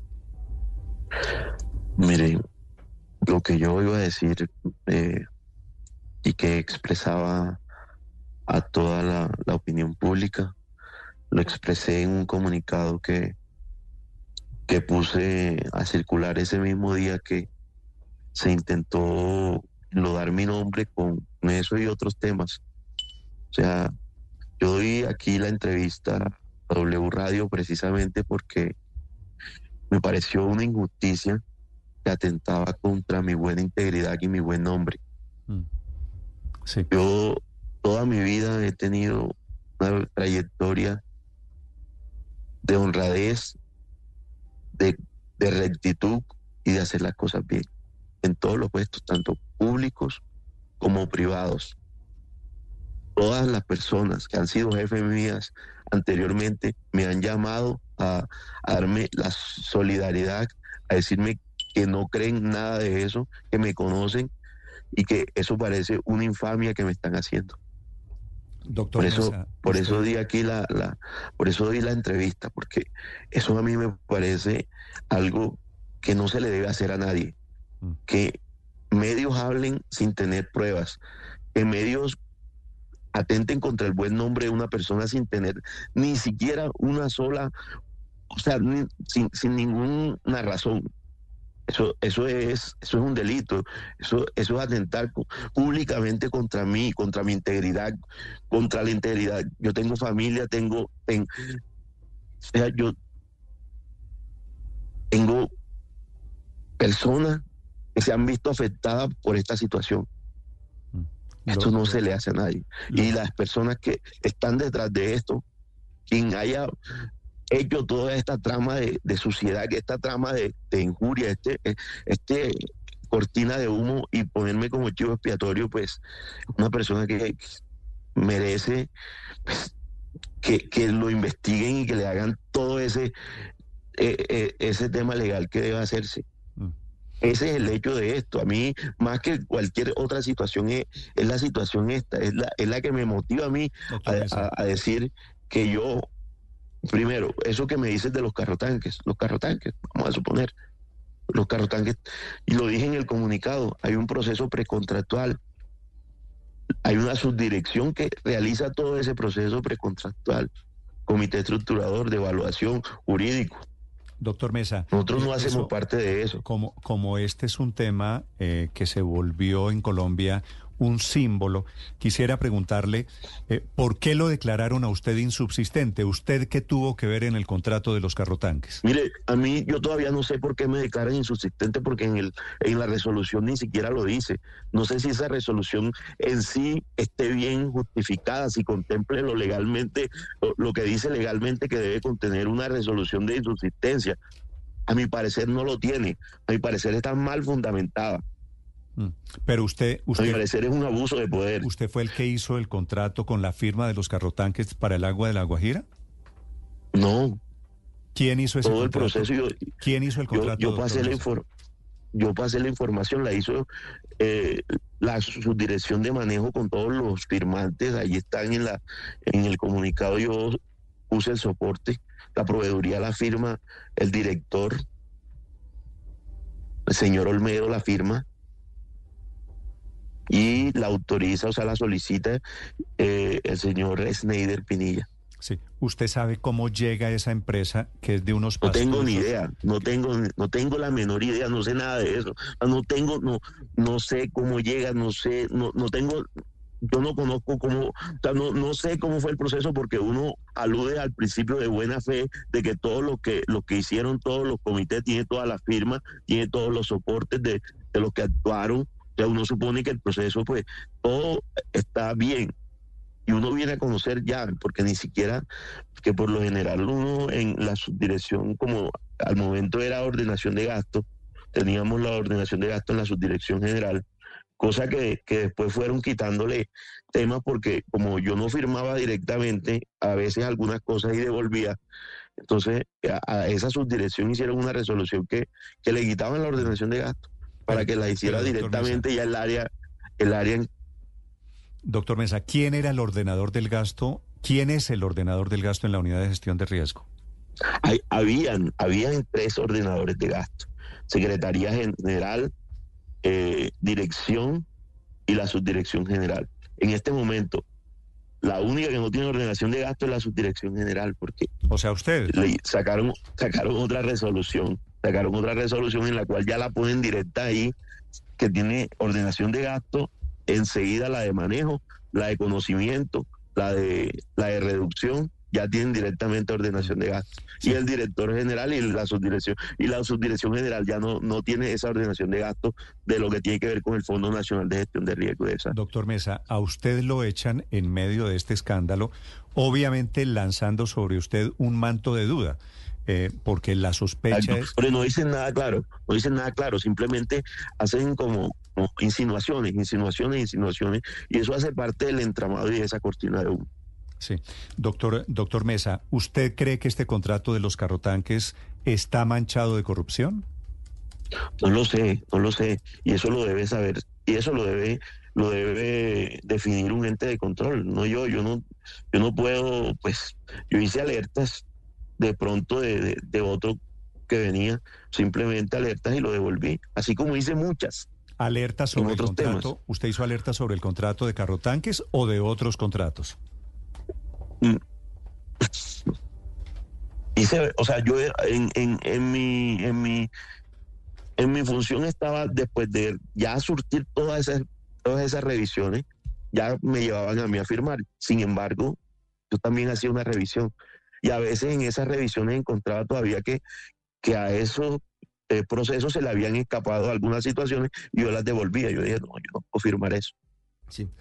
Doctor Mesa, ¿cómo es Y la en ese caso- No, Lo escucho, perdóneme.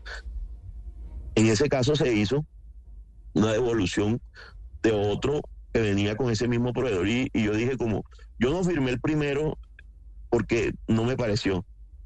Y después me llega otro para que lo firme y tampoco lo firmé y lo devolví. No sé si el otro lo firmaron o no, no, eso no lo sé. Eso no lo sé.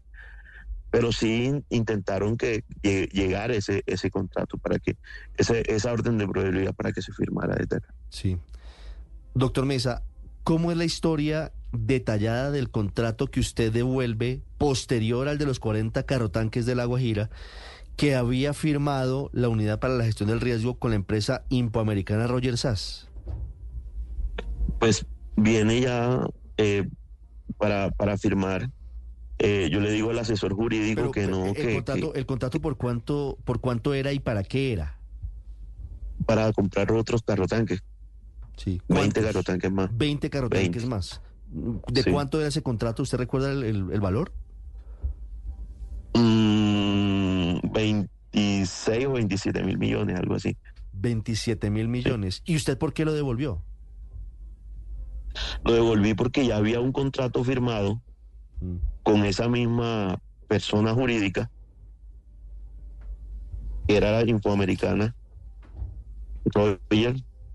eh, y, y precisamente pues existe, como lo dice en el comunicado, un- un- una lista de, de oferentes de la entidad que se, que se inscriben y, y que miraran si, si, si había, o sea, que, que miraran la transparencia y me, y, y me certificaran eh, pero- dentro del correo las características, pero ese correo nunca lo respondieron, o sea, Sí, ya eso se quedó así.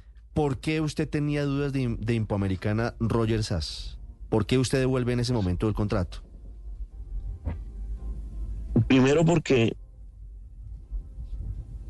ya había un contrato anterior y en menos de tres meses otro con esa misma con esa misma, eh, con ese mismo operador, ese mismo. ¿Y a usted eso le sonó raro? ¿Le llamó la atención? Pues sí, claro, claro que sí. Entonces, pues se le hace el, co- el correo, ahí está el correo adjunto en el, en el comunicado, inclusive lo puse de manera literal como se, como se mandó y se hace el soporte también del correo. Sí, pero el correo Mesa, nunca se respondió.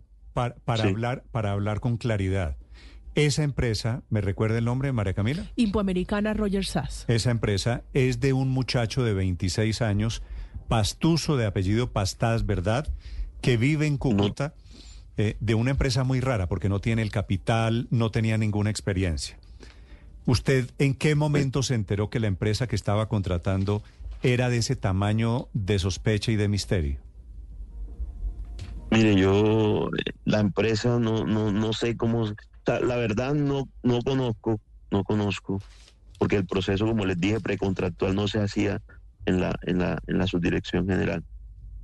Y No, no, se eso, hace pero- ningún Pero cuando estamos hablando de un contrato de 46 mil millones de pesos, me imagino que esto no es una cifra eh, menor para la unidad de gestión de riesgo. Alguien tuvo que ir allá a patinar, a patinar el contrato, a intrigar para que le dieran el contrato a estos señores, ¿no? No sabría decirlo, no sabría decirlo y, y no quiero hacer pues eh, ninguna, no, no quiero hacer lo que me hicieron a mí, Ah, pero es pedir que el iba- debido proceso. Iba para allá. Como usted es el echado, lo que queda en el imaginario, como dicen ahora, en el imaginario colectivo, es que usted era la ficha que llevó a esa empresa. ¿Eso no es cierto? Señor, señor, eh, me está entrando una llamada. Sí, me repite la pregunta, No, por favor. le, le repito, claro, doctor Mesa, como a usted lo declararon insubsistente, yo quiero preguntarle, pues con el mayor respeto, ¿no es usted la persona, el vínculo de esta empresa con la unidad de gestión de riesgo? Mire, yo quiero aclarar, y eso sí lo quiero dejar bien claro. Nosotros no damos instrucciones, no invitamos, no hice ningún tipo de invitación, no conozco, no, no sé quién será eh, ese, ese señor, no conozco nada de esa, de esa empresa, de esa entidad, absolutamente nada. Mire, regresando a la historia del segundo contrato, doctor Mesa, ¿a usted le llamó la atención algo más adicional a lo ya, pues, que nos comentó y es llamativo, segundo contrato con la misma empresa de forma directa por una cantidad importante de miles de millones de pesos? ¿Usted tenía alguna otra duda o inquietud en torno a esa contratación? Pues las que, las que están descritas en el, en el, en el correo. ¿Qué Esas son- fueron las qué- qué dudas. son, esas qué son son- cuáles? Quisiera que nos contara cuáles son. existe eh, un manual, allí está expresado, que según ese manual, pues se tiene que hacer una revisión minuciosa, eh, técnica, eh, jurídica, eh, financiera, de cada uno de los, de los oferentes. Y lógicamente, pues había algunas dudas frente a eso por parte de la subdirección general y cada uno pues tiene su, su, su reserva frente a los procesos. Nosotros devolvimos porque no, no nos parecía pues conveniente eh, hacer otro nuevo proceso con ese mismo proveedor, eh, teniendo en cuenta que el anterior también que se, que se había hecho, lo había hecho directamente el director general. Sí. Eh, doctor Mesa, le estoy entendiendo. A usted no lo sacan por el primer contrato, sino por evitar el segundo contrato con el- la misma empresa. Pues mire, yo no sé por qué me sacan a mí, pero lo que sí tengo claro es que me están haciendo un entramado, un entramado, una cortina de humo donde intentan enlodar mi nombre. Me están usando como chivo expiatorio para, para algo, para desviar la atención hacia mí de algo que yo le digo, tengo toda la certeza de que no sé qué será y de que, que no hago parte de esa situación. No sé si me estaba volviendo una piedra en el zapato para alguien, no sé si me estaba volviendo alguien que, que de pronto estaba generando, estaba en contra de los intereses de alguien. Sí, señor. Supongo Mesa. que por eso me sacan, porque no me dan, no me dan todavía la, no, nunca me dijeron por qué me sacaban. Usted no habló de su salida precisamente con su jefe, con el eh, doctor Olmedo López, que es el director de esa unidad, para saber cómo No. fue su decisión y la decisión de sacarlo de la entidad. ¿No le dijeron por qué? Por un grupo de WhatsApp, directivos pidieron la renuncia a todos. Yo pasé la mía, indicando la motivación que por, por, por el hecho de que la solicitan, yo la paso. Y así la pasé. Ah, en el, grupo, en el grupo de WhatsApp le dijeron a todos los directivos de la unidad de gestión de riesgo, favor renunciar. Exactamente. ¿Quién, ¿quién pidió la renuncia? El director. Olmedo López. El director Olmedo López. doctor Mesa, eh, déjeme hacerle una pregunta personal. ¿Usted cuándo llegó a la unidad de gestión de riesgo? Yo llegué eh, el 20 de junio del año pasado. 20, es decir, hace poco, ¿no? No alcanzó a cumplir un año. No. Sí. Eh, ¿Usted políticamente es cercano al gobierno, al presidente Petro? Yo creo fielmente, creo fielmente en la intención del cambio del gobierno. Considero que el gobierno y en cabeza del presidente quiere transformar el país, tiene toda la, certeza, la, las indicaciones son precisas en cero corrupción, cero tolerancia temas de, de corrupción, dice que la transparencia, que actuemos frente a las necesidades de las eh, poblaciones vulnerables. Creo fielmente en el presidente Petro. Dicho, dicho eso, que usted es petrista y que comparte las banderas del señor presidente, usted salió por un tema de corrupción en la unidad, es decir, no digo corrupción suya, no lo estoy acusando ni más faltaba, pero usted cree que está habiendo corrupción en la unidad de gestión de riesgo? Mire, yo he hecho alerta simplemente y no he firmado lo que no considero que se pueda firmar. Y dejo la alerta. Eso estaba haciendo. Sí. Pero usted nunca recibió... Que haya corrupción o no, yo no lo sé. Y eso lo debe determinar un ente de control. No tengo la, no tengo la potestad, no quiero ni puedo juzgar a nadie. Todos tienen derecho al debido proceso y no se le puede hacer a nadie eso que me hicieron a mí. Eso es algo, eso es algo antiético anti todo. O sea, eso es atentar contra la vida de una persona que ha tenido una trayectoria de pulcritud, de, hacer las cosas de manera correcta, de ser muy profesional. Mm. Sí. Doctor Mesa, ¿tiene usted conocimiento de cómo llegó esta empresa a la unidad? No tengo conocimiento de cómo llegó esta empresa a la unidad. Doctor Mesa, quisiera volver al origen del contrato. Hay versiones alrededor de que detrás del contratista, del señor Roger Pastás, hay una congresista nariñense, congresista del Partido Conservador. ¿Usted ha escuchado esa, esa versión, doctor Mesa? No he escuchado ninguna de esas versiones. No sé. Es la, ¿Cuál es la congresista conservadora? Mm, Liliana Benavides, Néstor, hay algunas versiones aquí alrededor de que ella podría aparentemente estar detrás del contratista. Quiero, quiero preguntarle, doctor Mesa, sobre las observaciones. Usted dice dejé las constancias. ¿A quién se las hizo? ¿A qué ente de control le puso en conocimiento las dudas que usted tenía sobre ese contrato, doctor Mesa? No, yo devolví, yo devolví a quien me emitió la, la, a quien me, me, envió la, instrucción, el formato para que se firmara, yo se los devolví diciéndole las anotaciones, dejaba esto y se la, el correo se le envió a varias personas, se les envió a varios, para que todos tuvieran constancia de, quienes participaron en ese proceso, que, dieran las respectivas aclaraciones. Mm, Pero el correo nunca se respondió. Sí. Doctor Mesa, la última pregunta se la quieren hacer desde Barranquilla porque allí en esta, han estado cubriendo muy de cerca todo el tema de la contratación de la unidad de gestión de riesgo. Vanessa. Sí, doctor Mesa, quisiera preguntarle qué tan conocido se le hace el nombre de Luis Eduardo López Rosero, teniendo en cuenta que las tres empresas que estuvieron participando eh, para ser elegidas dentro de esta millonaria contratación tenían algún tipo de vínculo con él mismo, pues una pertenecía a su esposa, otra era de él y la tercera, Impoamericana Roger Sass, lo tuvo en marzo de 2021 como representante legal. ¿En algún momento usted oyó hablar de este hombre? ¿Tuvo una comunicación directa con él? No tengo ni idea. No sabía, me lo acaba de informar usted. Sí. Ok. Doctor Mesa, le pregunto por un contrato que usted firmó por más de 2.200 millones de pesos para ollas comunitarias a 14 corregimientos del departamento de Córdoba, coincidiendo con una aspiración política de uno de sus hermanos a la asamblea del departamento. ¿Ese contrato puede ser la causa de su declaratoria de insubsistencia de la Unidad para la Gestión del Riesgo o de que mejor acepten su renuncia? Mire, yo creo que eso es un acto de intento de enlodar mi nombre. Eso es, un acto de intento de enlodar mi nombre.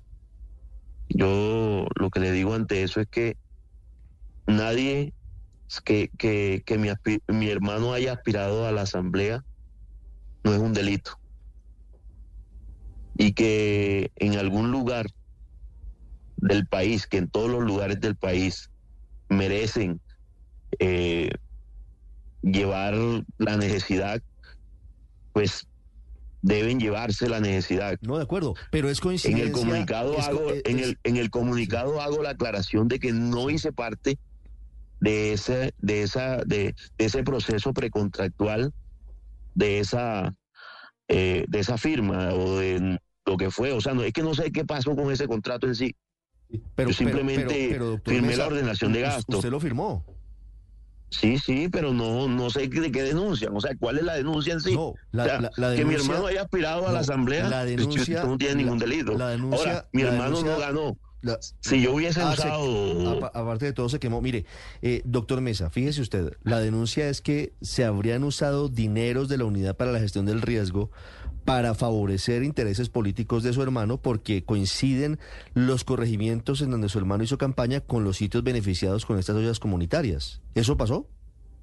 Eso es falso. Eso es falso.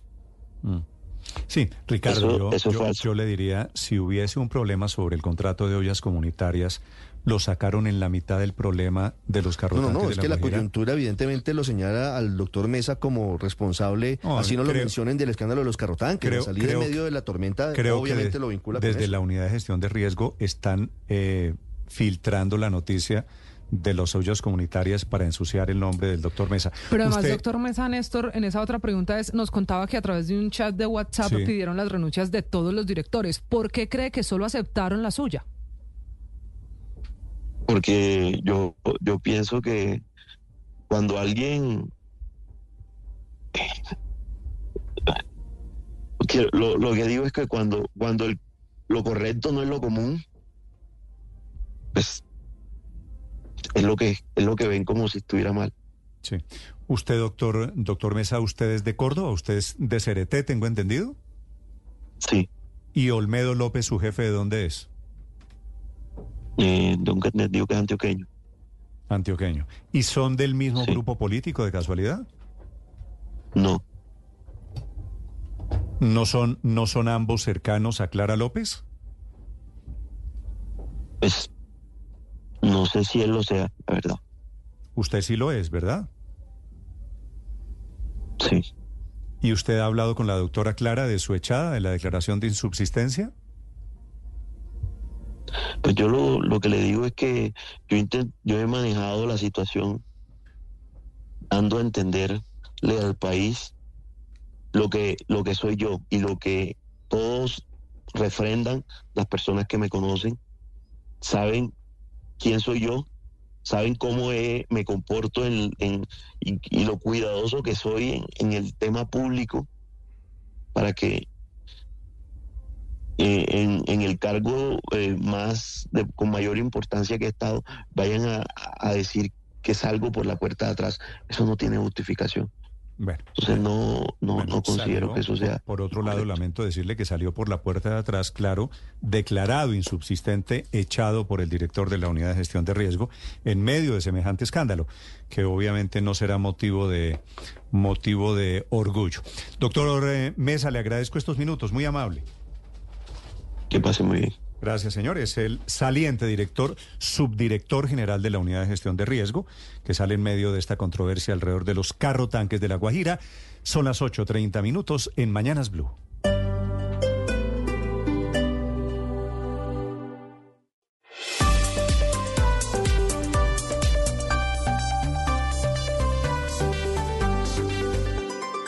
Estás escuchando Blue Radio y bluradio.com. Sobre el tema de los carrotanques, Felipe, falta la versión de Olmedo López y me están diciendo por qué. Y el director de la unidad de gestión de riesgo que dice, lo he llamado un día así, por la noche, por la tarde, eh, con sol, con sombra, cuando él está en La Guajira, cuando está en Bogotá, y el doctor Olmedo López no aparece. El doctor Olmedo López obviamente es la persona que tiene que responder, porque muy a la colombiana el doctor Olmedo López echa al de abajo, ¿no es verdad? Como usted acaba de escuchar. Sí. Pero el tema de los carrotanques y las dudas sobre los contratos de los carrotanques todavía no desaparecen. Y del contratista. Y bueno, contrato, contrato y contratista, de acuerdo. No, la verdad es que hay, hay unos sobrecostos enormes, eh, eh, Néstor. Eh, y alguien va a tener que dar explicaciones y tiene que ser el, el- el director. Pero por supuesto él ya salió eh, declarando subsistente al doctor Mesa y no ha dado unas explicaciones satisfactorias, ninguna.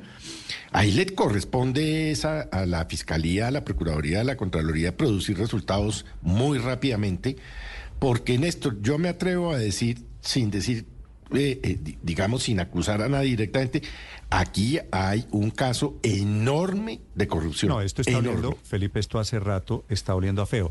Ahora mire que el dato, mire que el dato del señor Mesa, a quien acabamos de entrevistar, subdirector hasta este fin de semana, el dato no es menor, Felipe, porque Olmedo López y él, el subdirector, hacen parte del mismo grupo político. Y hay otro Son- dato que no se les puede olvidar. Petristas de Clara López. No se nos puede olvidar que además Olmedo López en el año 2015 Sí. fue candidato a la gobernación de Antioquia. Hizo campaña con Clara López en todo ese departamento. Y cuando Clara López fue candidata presidencial 2014, Olmedo López era el coordinador de esa campaña a través del Polo Democrático también en el departamento de Antioquia. Los nexos de Olmedo López con Clara López vienen de tiempo atrás y pues ya contaba aquí el subdirector de sus nexos con Clara López.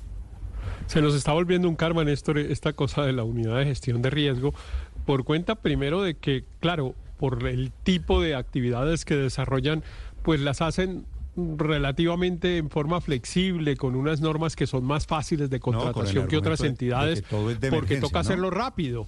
Claro, toca hacerlo rápido, es de urgencia y entonces pues ahí hay menos transparencia, hay menos competencia, se, se contrata directamente y todo eso termina en corrupción. Eso pues en la, en la teoría está totalmente claro. Mientras usted no tenga unas posibilidades de competencia y segundo de transparencia, termina en corrupción. Y eso está pasando en la unidad de gestión de riesgo desafortunadamente y en otras entidades que tienen esas mismas características, que se agrava además el riesgo por el tema de la politización.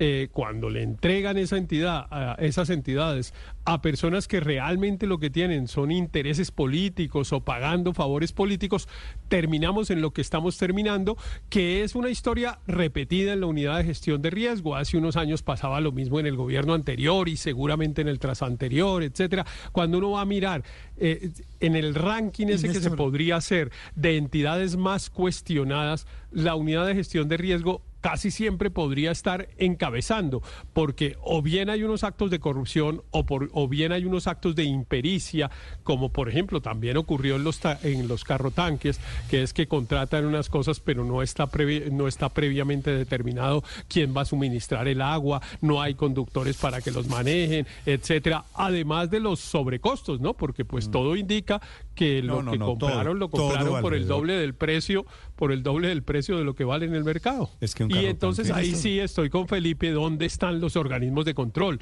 Eh, el- la procuradora, el contralor, el- la Fiscalía General de la Nación, esos que viven tan activos, aquí los necesitamos urgente, dice, contándole a la gente para que nosotros no tengamos que especular y decir, es que nos parece, es que creemos. No, ello, ahí está todo, ahí están las facturas, Pero es mire, fácil pero saber mire- cuánto valen esos carros en otra parte, mire, es Héctor, fácil saber. mire- sí, pero es que abren cóctel. y no cierran, Mire ese es el problema. Mire, el cóctel de mal olor, Aurelio. Eh, un, un grupo político que está detrás de una entidad, esta Unidad Nacional de Gestión de Riesgo, maneja mucha plata, porque es la se unidad... la entregaron a Clara López, sí. la- se sí, la entregaron bueno, a Clara dicho, López, quedó dicho, dicho que es de Clara López, y creo que de eso no hay duda, Aurelio. Entonces, primer ingrediente, cuando hay un político detrás, pues obviamente usted pregúntese qué intereses hay para quedarse con esa organización. Segundo, una capacidad de contratación que es ciertamente extraordinaria, porque llega, como lo dice su nombre, cuando hay una emergencia, y entonces toca hacerlo todo rápido. Y tercero, Felipe, que es lo que nos falta por decir, la pelea interna que hay entre grupos de la misma organización política, ¿no? Claro. Olmedo de Clara López, el señor Mesa echado de Clara López, haciendo todos política con la plata pública. Ese es el, Y riesgo, ese es el riesgo de los políticos manejando platas y, públicas. es, y escurriendo el bulto. Pero Néstor, la semana pasada se dijo lo de los 40 camiones es un chanchullo. Y creo que eso está más o menos ya quedando claro. Pero es que el doctor Mesa hoy nos mete con el tema de los otros 20. O sea, ya vamos en 60 camiones. Sí, O sea, de acuerdo. Aquí el Es capítulo que nuevo son, el son segundo otros contrato, 20. El segundo Oh, contrato claro. fue el correo que a él nunca le contestaron. Por 27 mil Claro, millones de claro, pesos ese contrato. O sea, si O usted sea, que suma más de es- 73 mil millones de pesos en Sí, correcto, María Camila. Entonces, entonces aquí ya no estamos, o sea, actualicémonos. Ya no estamos hablando de 40 camiones, estamos hablando de 60. Ya no estamos hablando de 45 mil millones, estamos hablando de 73 mil millones. Para que actualicemos, para que nos pongamos al día en el chanchullo que hay. ¿De dónde salió la empresa? Es que todo radica. ¿Quién se inventó a Pastás y a la empresita de Cúcuta que puede proveer 60 Usted sabe- camiones por 73 mil millones sabe de el pesos? señor Pastas. Por favor, ¿cuán- que nos diga quién. Aurelio, ¿usted sabe cuántos años tiene el señor Pastas, no? Sí, ve- 26, es casi como de la edad de los nietos de nosotros, sí. No, no, no, yo no tengo. eso lo- No. No me meta a mí en el grupo de abuelitos, que eso me parece. Hoy, hoy no. Bueno, Eh, Aurelio, bueno, bueno. pero, pero, Pero, es cierto. Néstor, usted- bueno, de los hijos suyos. Usted legítimamente, Aurelio, puede preguntarse, un muchacho de 26 años No, no- premiado con un contrato o con dos contratos de 70 y Ni- pico mil millones de pesos, eso- y entonces usted revisa los antecedentes de, esa- de esa firma, de lo que han No, eso es- contratado, y dice, no, ese muchacho no es el dueño de la empresa. No, ese no, muchacho es un firmón de unos dueños que Claro. están detrás de la empresa. ¿No es verdad? Es un testaferro, es un testaferro, se llama un testaferro. Él es un testaferro, de- que sacaron de Nariño para poner una empresa de Cúcuta. Imagínense usted el torcido. Pero yo también, pero yo sí no quisiera pasar por alto, Néstor, perdóneme medio minuto, el tema de la responsabilidad política. Nosotros nos hemos centrado en la responsabilidad penal, contractual, etcétera, pero la responsabilidad política. O sea, el gobierno de Petro le entrega al grupo de Clara López la unidad de gestión de riesgo y pasan estos desastres y la responsabilidad política, tranquilos, no pasa nada. No, hay responsabilidad pero- pero contractual, Aurelio, hay ¿qué responsabilidad culpa- penal hay responsabilidad tiene- política. ¿Qué culpa tiene, la, estaca? La ¿Qué senadora tiene la? Clara López en el contrato de los carrotanques para la Guajira? Me Pero parece, mire, Néstor, me parece que, que aquí- está hilando un poquito delgado usted si quiere, si quiere mi impresión. Néstor, Señor, lo importante es entender cómo se está gestando este, este posible caso de corrupción. Y es, lo decía ahora Héctor, la unidad de gestión del riesgo tiene una facultad de contratar directo, pero cuando uno contrata directo igual tiene que cumplir algunos requisitos. No es una licitación donde uno dice, necesito unos carrotanques con estas características y cualquier empresa se presenta y gana quizá la del menor precio, sino aquí dice, voy a comprar esos carrotanques, no puedo hacer un proceso de tres meses, pero entonces necesito, necesito cotizaciones para lograr un precio eh, de promedio sobre las distintas empresas que cotizan. Y ahí está el meollo del asunto, porque aparentemente la empresa que se gana el contrato, esta imper- impo- hipoamericana Roger Sass, del señor de los 26 años, em, trabajó conjuntamente con que realmente el dueño de este, más allá de quien sea el representante legal, es el señor Rosero, López Rosero, de Luquet Sass, que también presenta una cotización y presenta una oferta sobre los carrotanques. Entonces lo que estamos viendo aquí es que probablemente hicieron una colusión, presentan todos cotizaciones altas y como ya cumple el requisito de la unidad de gestión de riesgo, entonces tres empresas con nombres distintos pero con el mismo dueño cotizan, hacen un promedio de precio alto y después pues tiene la capacidad digamos de adjudicar de manera directa eso, y parece eso no- que por ahí es donde no- lograron el eso- sobrecosto. Eso no es un fraude, Luis Ernesto, usted que está Claro, eso es, un, eso es un tumbe. Y por eso es importante que sea la Contraloría la que esté encima de esto, porque ahí evidentemente... Eso, eso se llama colusión. Eh, Felipe, ustedes le dicen así los abogados, ¿no? Se Ojo, organizan pero las tres empresas Sí. del mismo dueño, presentan una licitación y adivine quién gana. Pues Sí, el mismo dueño, porque las propuestas son todas del mismo dueño. Pero sí, pero, pero hubo alguien que hubiera or- que orquestó eso y no fueron las tres empresas. Esas colusiones son imposibles, Néstor, de hacer si en, dentro de la entidad o institución contratante no, esté, no, no, no hay quien lo esté orquestando. Hay gente su que teoría, su teoría es que hay un funcionario público aquí detrás, Aurelio, ¿cierto? o no sé si un grupo o no sé quién, pero hay, aquí hay uno que está pecando por la paga y otro que está pagando por la peca. Son dos. El de afuera ya está claro. ¿Cuál es el de adentro? Entonces, con la Bueno, valgo, institución de mesa, de- con, la, con la institución de mesa, eh, se, supone que era Mesa, pero Mesa nos acaba de decir que no, y que el que firmó los contratos fue el director, y Olmedo no pasa ni al teléfono. Exacto. Entonces, blanco es, gallina lo pone. Pero además, y pero además lo, lo dejo ahí. Lo, lo- yo estoy de acuerdo en que esto tiene que tener un responsable. O sea, ya la descripción de- del sobrecosto, del el proceso contractual corto, del el testaferro, ya lo tenemos claro. Y entonces, el señor Olmedo López, que es el responsable directo de todos los contratos que se hagan en la Unidad Nacional de Gestión de Riesgo, cree que va a salir del problema pidiendo unas renuncias por WhatsApp, por un grupo de WhatsApp, y que mande un fusible como si él no tuviera o, o no se enterara de lo que se contrata dentro de su unidad. Si no, si no sabe lo que se contrata, es gravísimo y eso se llama omisión.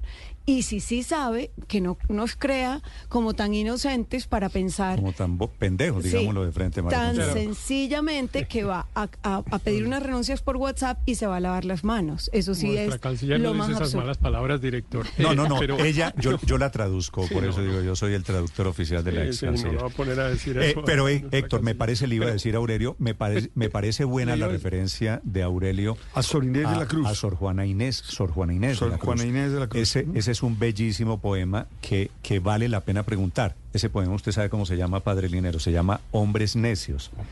Vale la pena preguntar quién es el hombre necio aquí.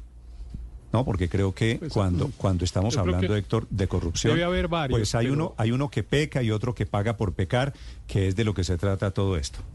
Claro, pero debe haber, debe haber varios hombres necios en este caso, pero hay uno torpe, que es el doctor Olmedo López, eh, que pues seguramente es, es el responsable porque es el jefe de la, or- de la entidad que hace la contratación y el que es el responsable de prestar el servicio y ofrecer los bienes que tenía que ofrecer. Pero no solamente comete el enorme error de, ah, en, bueno, o el acto de corrupción o lo que hubiese pasado en todo este tema de la compra de los carrotanques y del suministro del agua, sino que además eh, deja abiertos una serie de pleitos laborales que los gana un estudiante de primer año de derecho. O sea, una, una renuncia pedida de la manera como la pidió, una renuncia presentada de la manera como el subdirector nos dijo que la había presentado, diciendo que era que se la habían pedido y entonces, bueno, ahí la tienen. Ese, ese pleito dura, ese pleito dura media hora.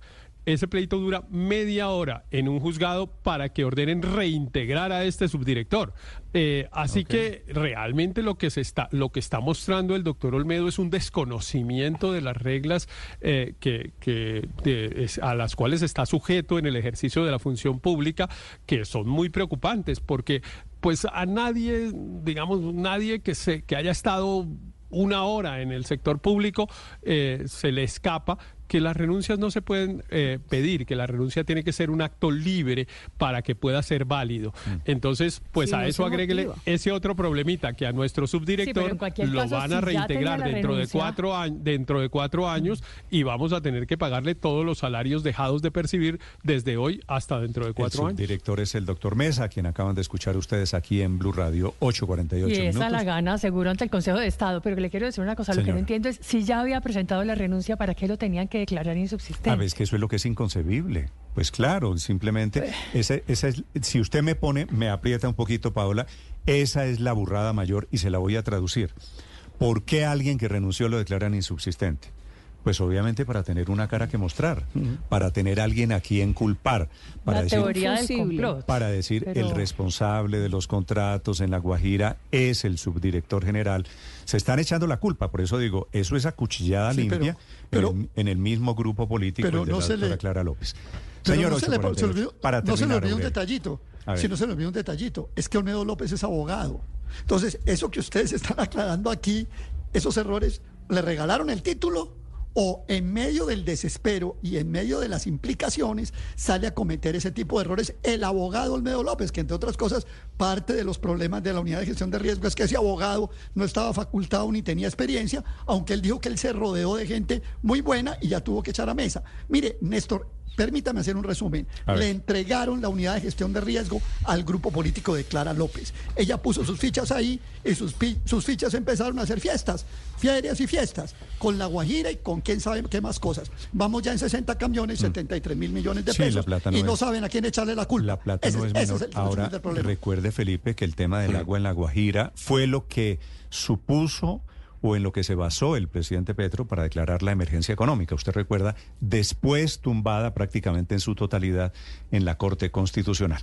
Me pregunta un oyente, Felipe, ¿esto es un tema penal o disciplinario? Ambos. Ambos. Yo creo que es Y los dos, fiscal. Y fiscal. No, pues Penal, claro, disciplinario y fiscal. Fiscal porque hay plata, disciplinario porque Claro. lo manejaron mal y penal porque claro que aquí seguramente estamos hablando de chanchullos y compañía, muy a la colombiana el escándalo. El precio de las acciones, las monedas y lo que pasa en las bolsas se lo cuenta Mañanas Blue.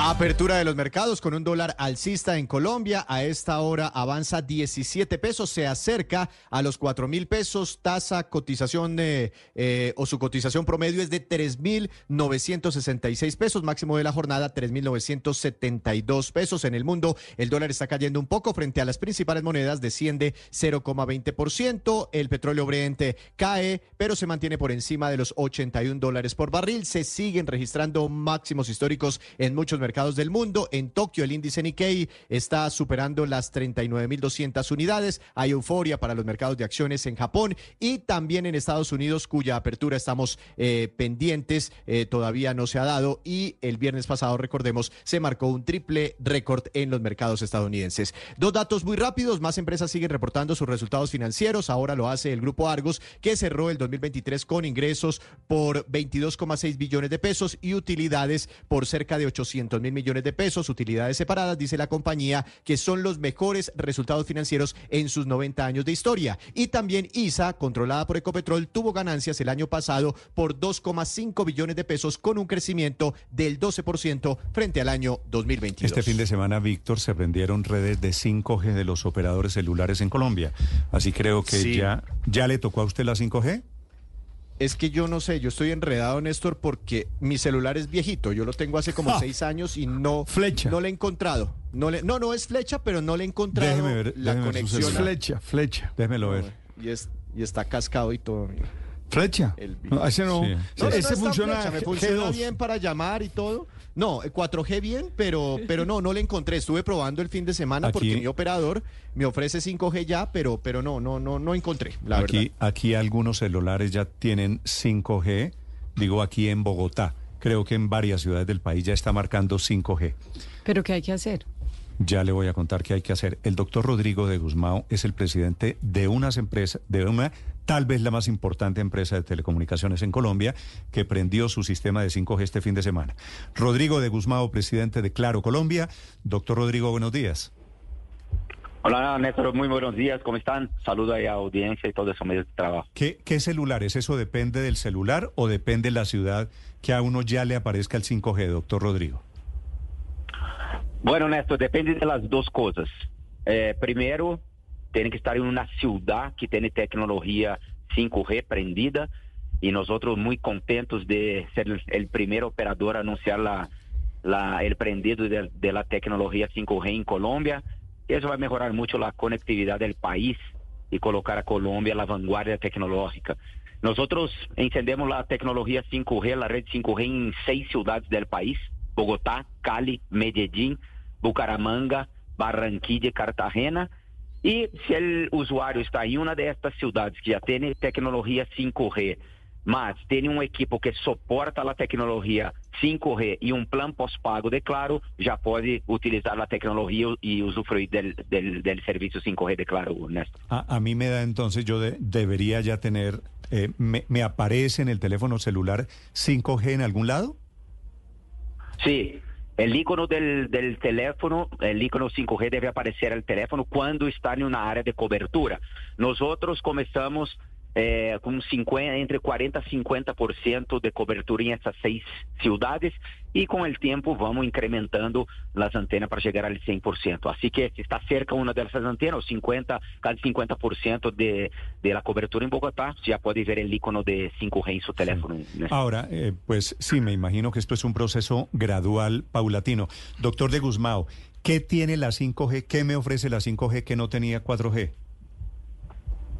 Bueno, hay muchas oportunidades para todos los colombianos. ¿Qué tiene to- la tecnología 5G sí es diferente de la 4G. el módulo de radio que emite la señal está separado en la tecnología 4G eh, de la tecnología 5G. La tecnología 5G viene encapsulado tanto la antena como el módulo que emite la señal, la radio. Y eso es mucho, tiene mucho más potencia la señal de, de 5G y es mucho más eficiente. Así que por eso la cobertura y la, y la señal, disfrutar la señal de 5G es mucho mejor. Tiene una tecnología diferente y... y Do- doctor de. Guzmán, ¿me Doctor de escucha? Guzmán, lo ¿Me escuchamos. escucha? Sí, sí, sí, ya. Ah, bueno, no, doctor de Guzmán, yo le quería preguntar por mi caso en particular. Este celular que yo tengo lo compré hace como seis o siete años, creo que ya no me funciona para 5G. Debo comprar otro celular seguramente. ¿Cuánto cuestan? ¿Cuánto cuestan los nuevos celulares que tengan incorporada esta tecnología? Ah, buena pregunta, Néstor. Eh, Víctor, nosotros, eh, si, no tenemos un, teléfono todavía 5G, solo venía a un punto de venta claro o llamar al numeral 400 o por la página web www.claro.com.co. Nosotros ya tenemos acá en Claro más de 30 referencias de teléfonos 5G por apenas 680 mil pesos, o sea, está muy fácil de, de tener hoy un teléfono 5G. Nosotros también acá en Claro tenemos muchas alianzas con entidades financieras con 0% de, de interés en 12, 18 eh, cuotas y tenemos nuestro programa de financiación en la factura. Si el cliente, claro, tiene un, un pospago claro, tiene un servicio de hogar claro, viene y nosotros financiamos un equipo 5G a partir de 680 mil pesos con financiación en la factura de su servicio. Así que es muy fácil, Víctor. Y, doctor de Guzmán, el que ya tenga un celular recientemente comprado y que soporte la tecnología 5C, ¿qué debe hacer en la configuración? ¿Cómo, qué, qué tiene que activar para que le funcione esta tecnología?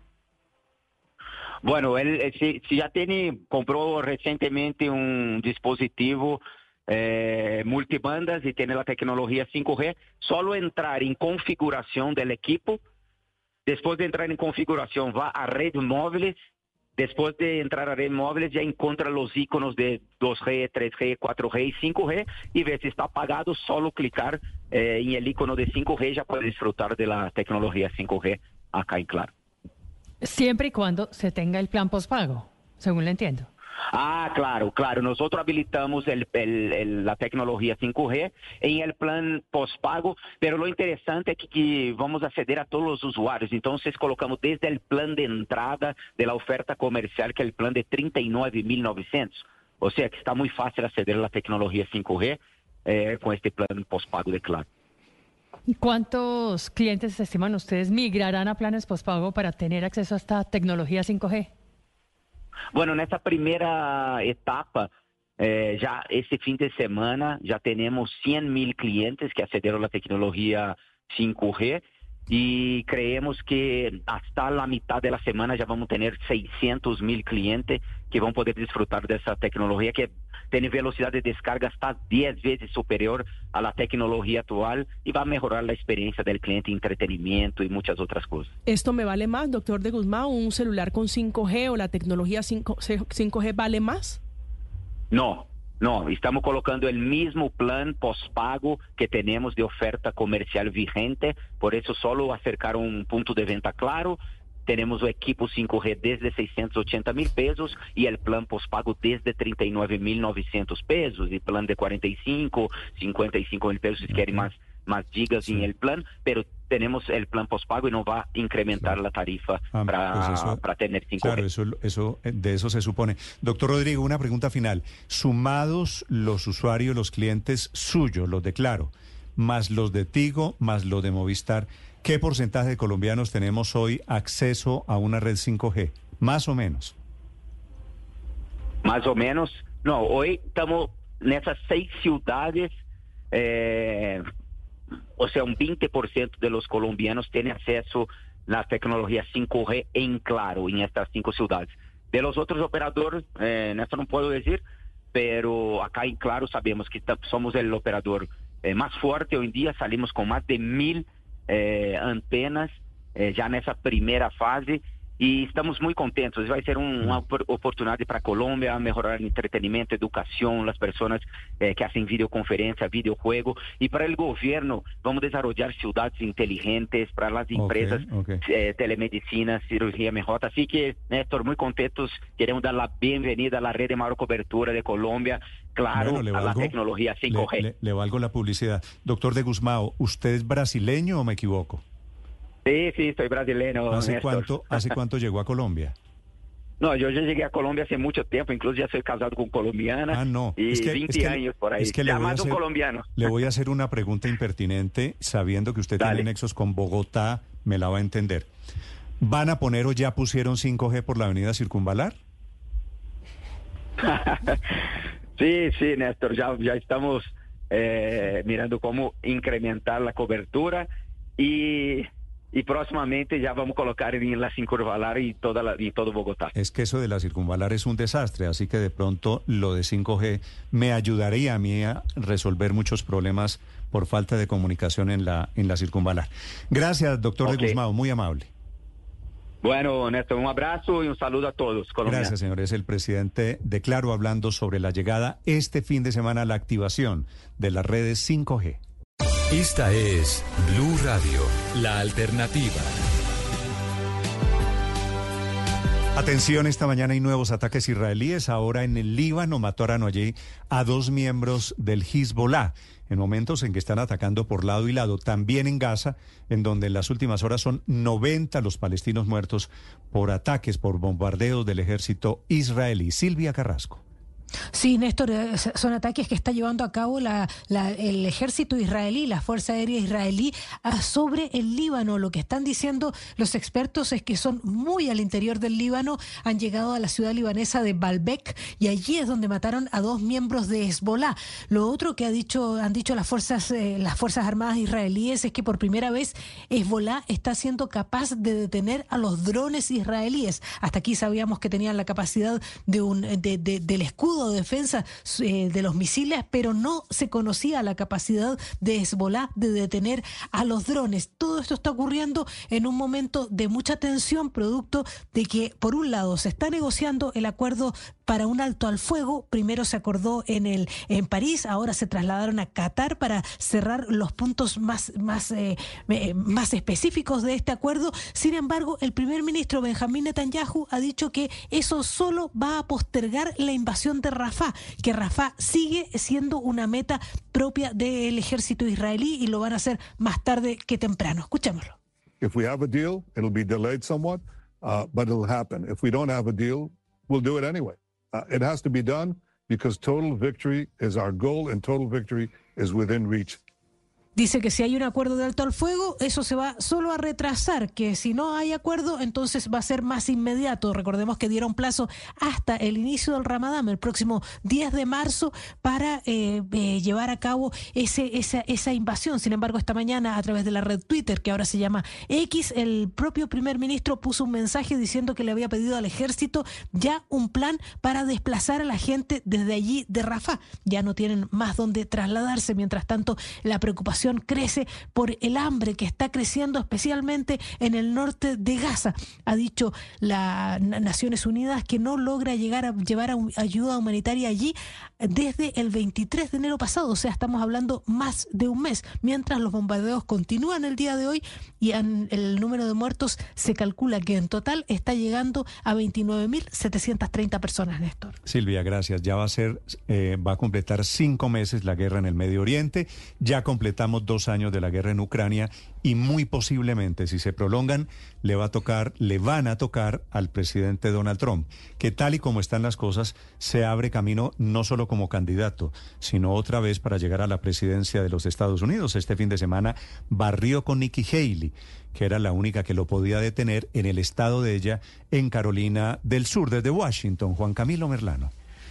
Barrió nuevamente, Néstor, le ganó por un 20% de ventaja frente a Nikki Haley, como tú indicabas bien, era en su estado, en Carolina del Sur, en donde ella fue gobernadora. Y ahora se prepara para la próxima parada que será en el estado de Michigan. En todo caso, el expresidente Trump se abre paso para que poco a poco se oficialice como nominado del Partido Republicano. Se le vio bastante contento y celebrando su victoria. Escuchemos. We got double the number of votes that has ever been received in the great state of South Carolina. So that's pretty good. So it's a record times two. And Obtuvimos el doble de votos que jamás se haya recibido en el gran estado de Carolina del Sur. Entonces es en tiempo récord también.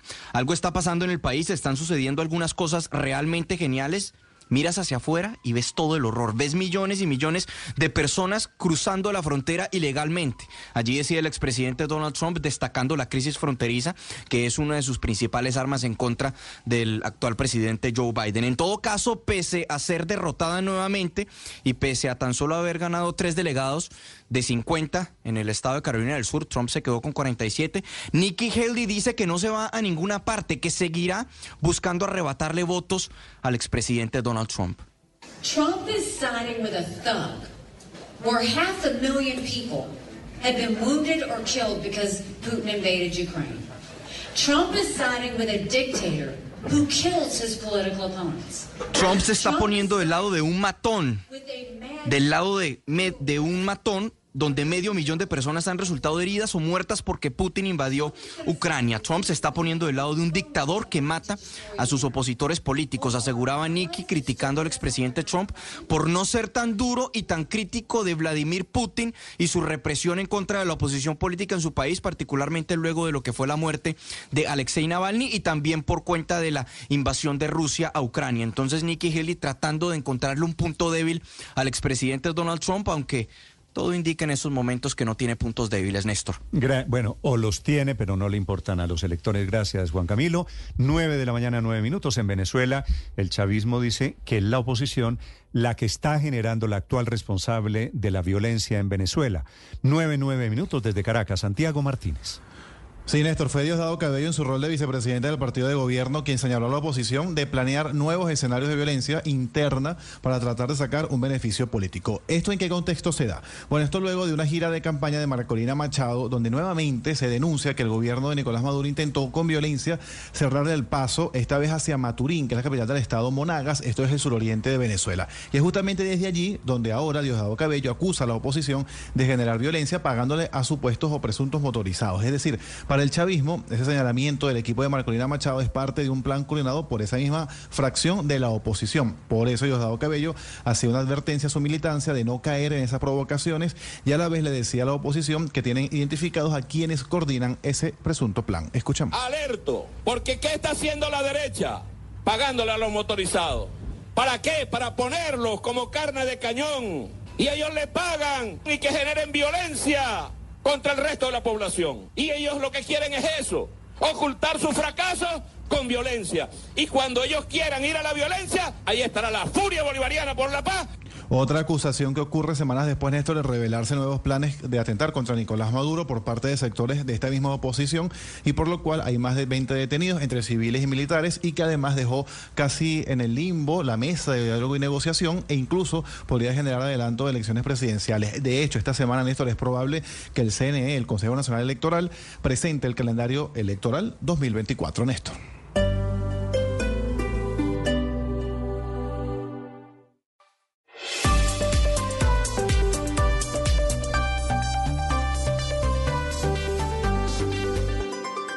Estás escuchando Blue Radio y bluradio.com.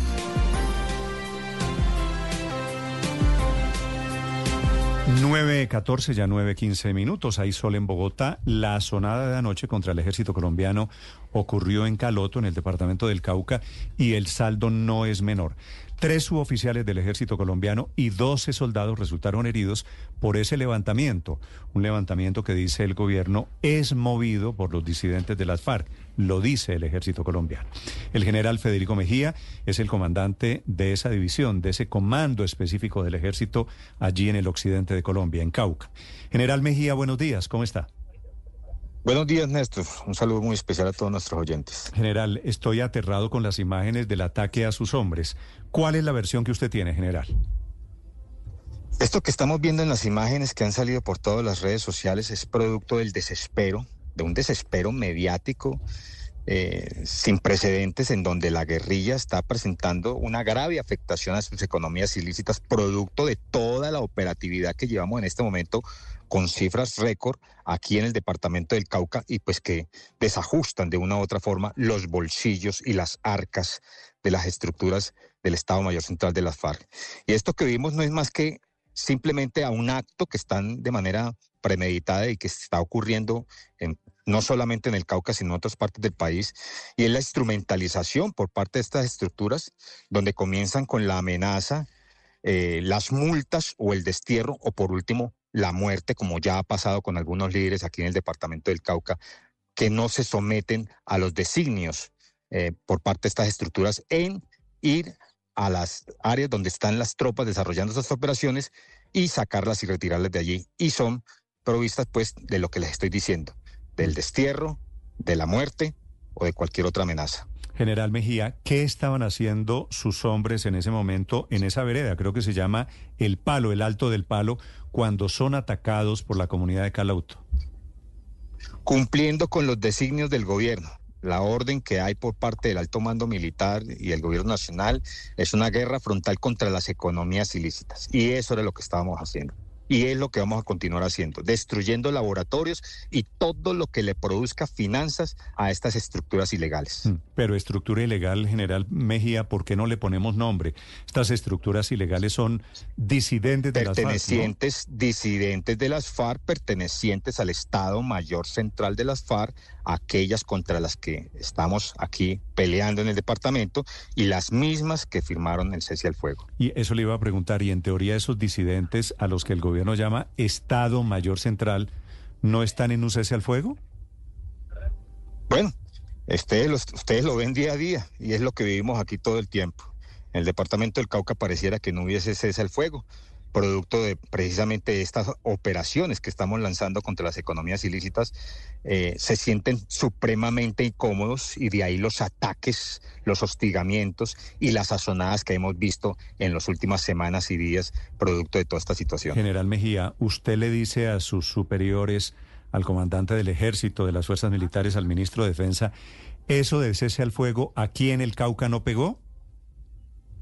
Bueno, eso lo hemos visto todo. Es que, es que para nadie es un secreto.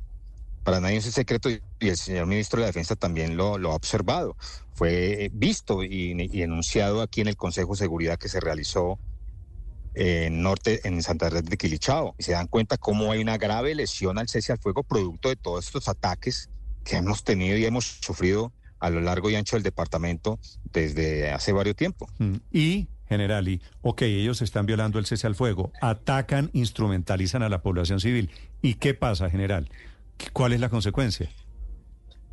La consecuencia es pues que a raíz de todas estas actividades le hemos logrado desarticular estructuras, se han logrado gracias a la Fiscalía General de Nación que ha logrado identificar a través de todos estos videos que circulan, hemos logrado identificar algunos personajes que hacen parte, en este caso de la Goberto Ramos, eh, y posteriormente pues salen las órdenes de captura que las hacemos efectivas mediante las operaciones para ponerlos a buen recaudo. Sí, general Mejía, hemos visto azonadas contra el ejército en diferentes puntos del país. Esta tiene una particularidad y es que fue atacado algunos eh, militares, soldados con cuchillos, general, y hay una imagen impactante de un soldado con una herida que se ve fea, se ve grande en la parte trasera de la cabeza. ¿Cómo está ese soldado, general Mejía?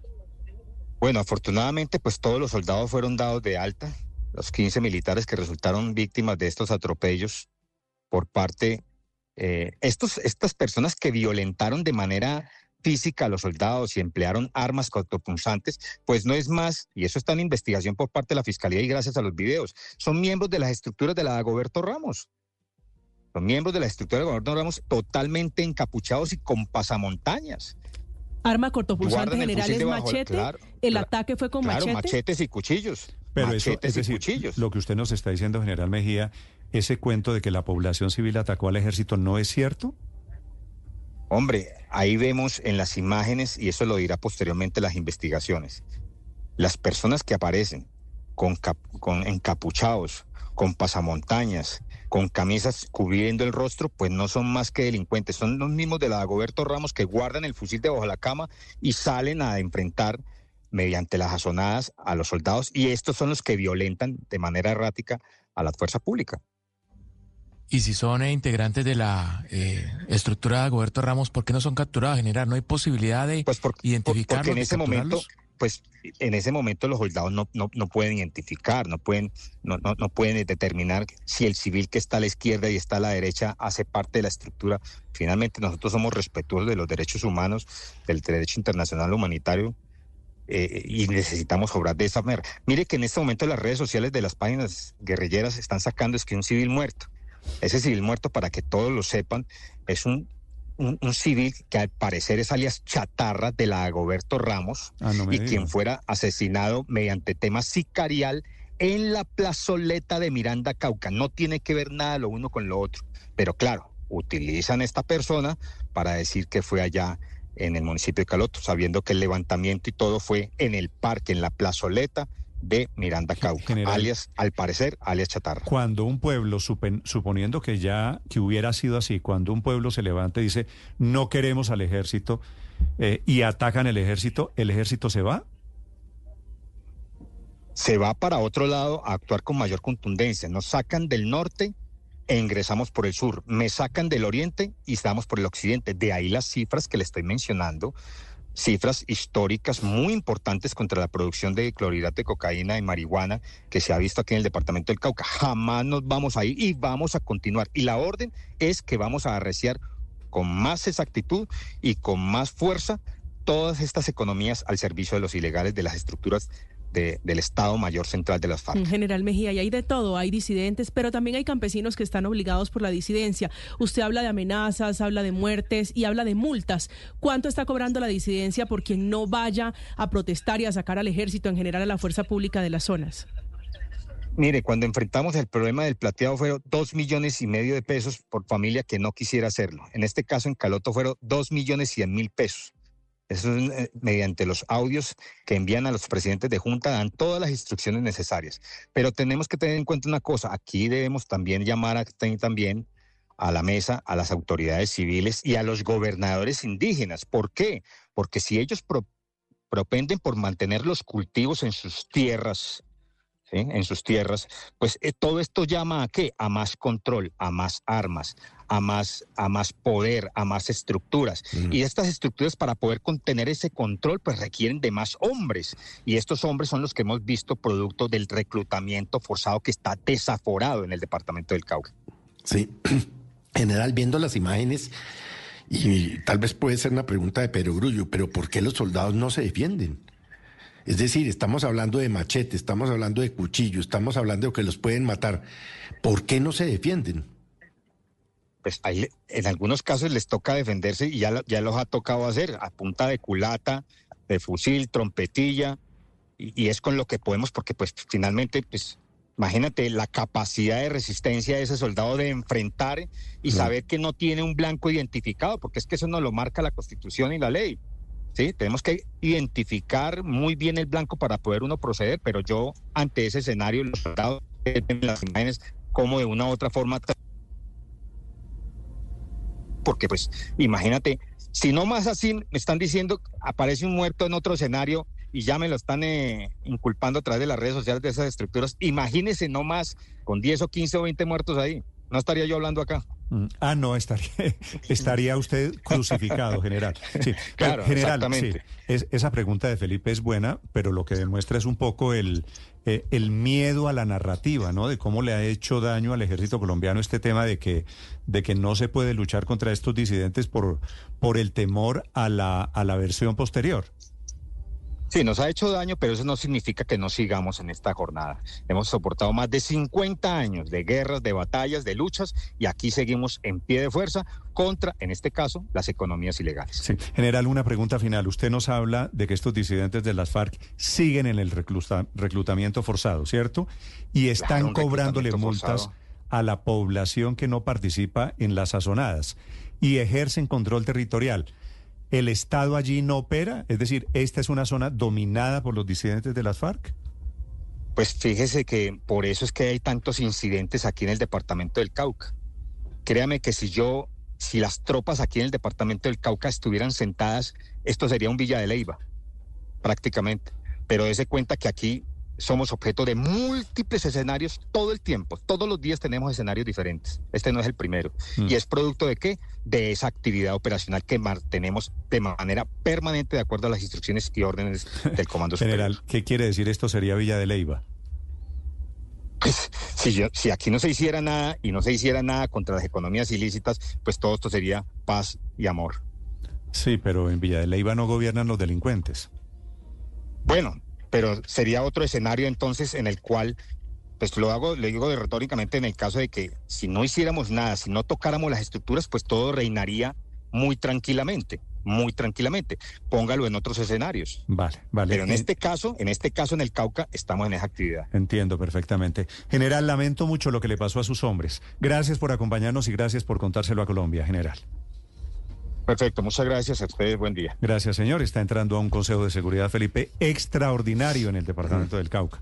Esta es una radiografía terrible de cómo se volvieron a empoderar estos señores disidentes de las FARC. ¿No? Sí, pero, Néstor, y en este caso- eh, es- pero Néstor, pero, eh, perdón, eh, Daniel, pero es el mundo al revés, ¿no, Néstor? Porque en cualquier lugar del mundo vaya usted eh, a, a ver que ataquen a un policía o a un soldado con un machete a ver cómo les va. Es el mundo al revés. Estos son unos muchachos, los soldados, estoy hablando, totalmente sometidos a, a indefensos. No, Felipe, usted imagínese que en esa sonada de anoche hubiese reaccionado el ejército y hubiesen disparado un fusil. ¿Sabe qué pasa, Felipe? Habrían, pues ellos tienen que retirarse para evitar, Felipe, la masacre y un hecho que sería terrible hoy. Por eso están en ¿cuánta desventaja. gente- operación del ejército Más o menos, para- ¿cuánta gente los atacó? Más o menos. ¿40, No, no, 50 personas? No, pues no, no, no lo sé. Más, pero- más o menos, Felipe. Sí, Usted pero entonces, entonces ¿para qué meten a estos Felipe. muchachos indefensos? ¿A qué? ¿A que los maten, Néstor? Es que ayer la, la imagen que estaba describiendo María Camila del soldado pues que recibió el machetazo, entonces, no, bueno, de, de- de- que, que- que los maten, pues. No, es el mundo al revés. A mí me da pena la falta de autoridad total. Sí, sí, pero no es la culpa de estos muchachos, Felipe. No, no, no, no, no, los estoy defendiendo. Eso es lo que tocaba hacer, Néstor. Así, así eh, compartamos viendo las imágenes el mismo, la misma indignación que expresa Felipe. Operativamente hacer algo distinto hubiera sido una torpeza enorme, em, porque la capacidad, digamos, de, de acertar en quiénes eran disidentes, quiénes están haciendo, cuál es población civil o pues simplemente activar un fusil contra la población. No, es eso que hubiera de eso- salido muy mal, de eso, pero esa es la gran dificultad que se tiene de operando en eso esos es de territorios, Néstor. Cuando ellos utilizan a la población civil, es que usted no sabe Claro, de cuáles, escudo, es que- es que los esos usan de escudo. cuáles de esos son campesinos Claro, de verdad. pero mire, Néstor, entonces aquí usted hay un problema de fondo. Disparar, Felipe llega a disparar un tiro y mata, y usted no sabe a quién, a quién le está dando.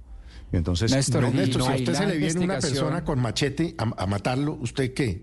¿Se deja matar? No, Y ahí la bueno, investigación la le- tiene que abrir la le- fiscalía, Le pongo, Néstor. le pongo el escenario. Ok, de acuerdo, el señor con machete y le pegó el machetazo al soldado del ejército. Y casi lo rompe, ¿no? Porque el machetazo fue en la cabeza. Y entonces, usted, de, de acuerdo, usted tiene razón. Usted dispara. ¿Y qué sigue después, Felipe?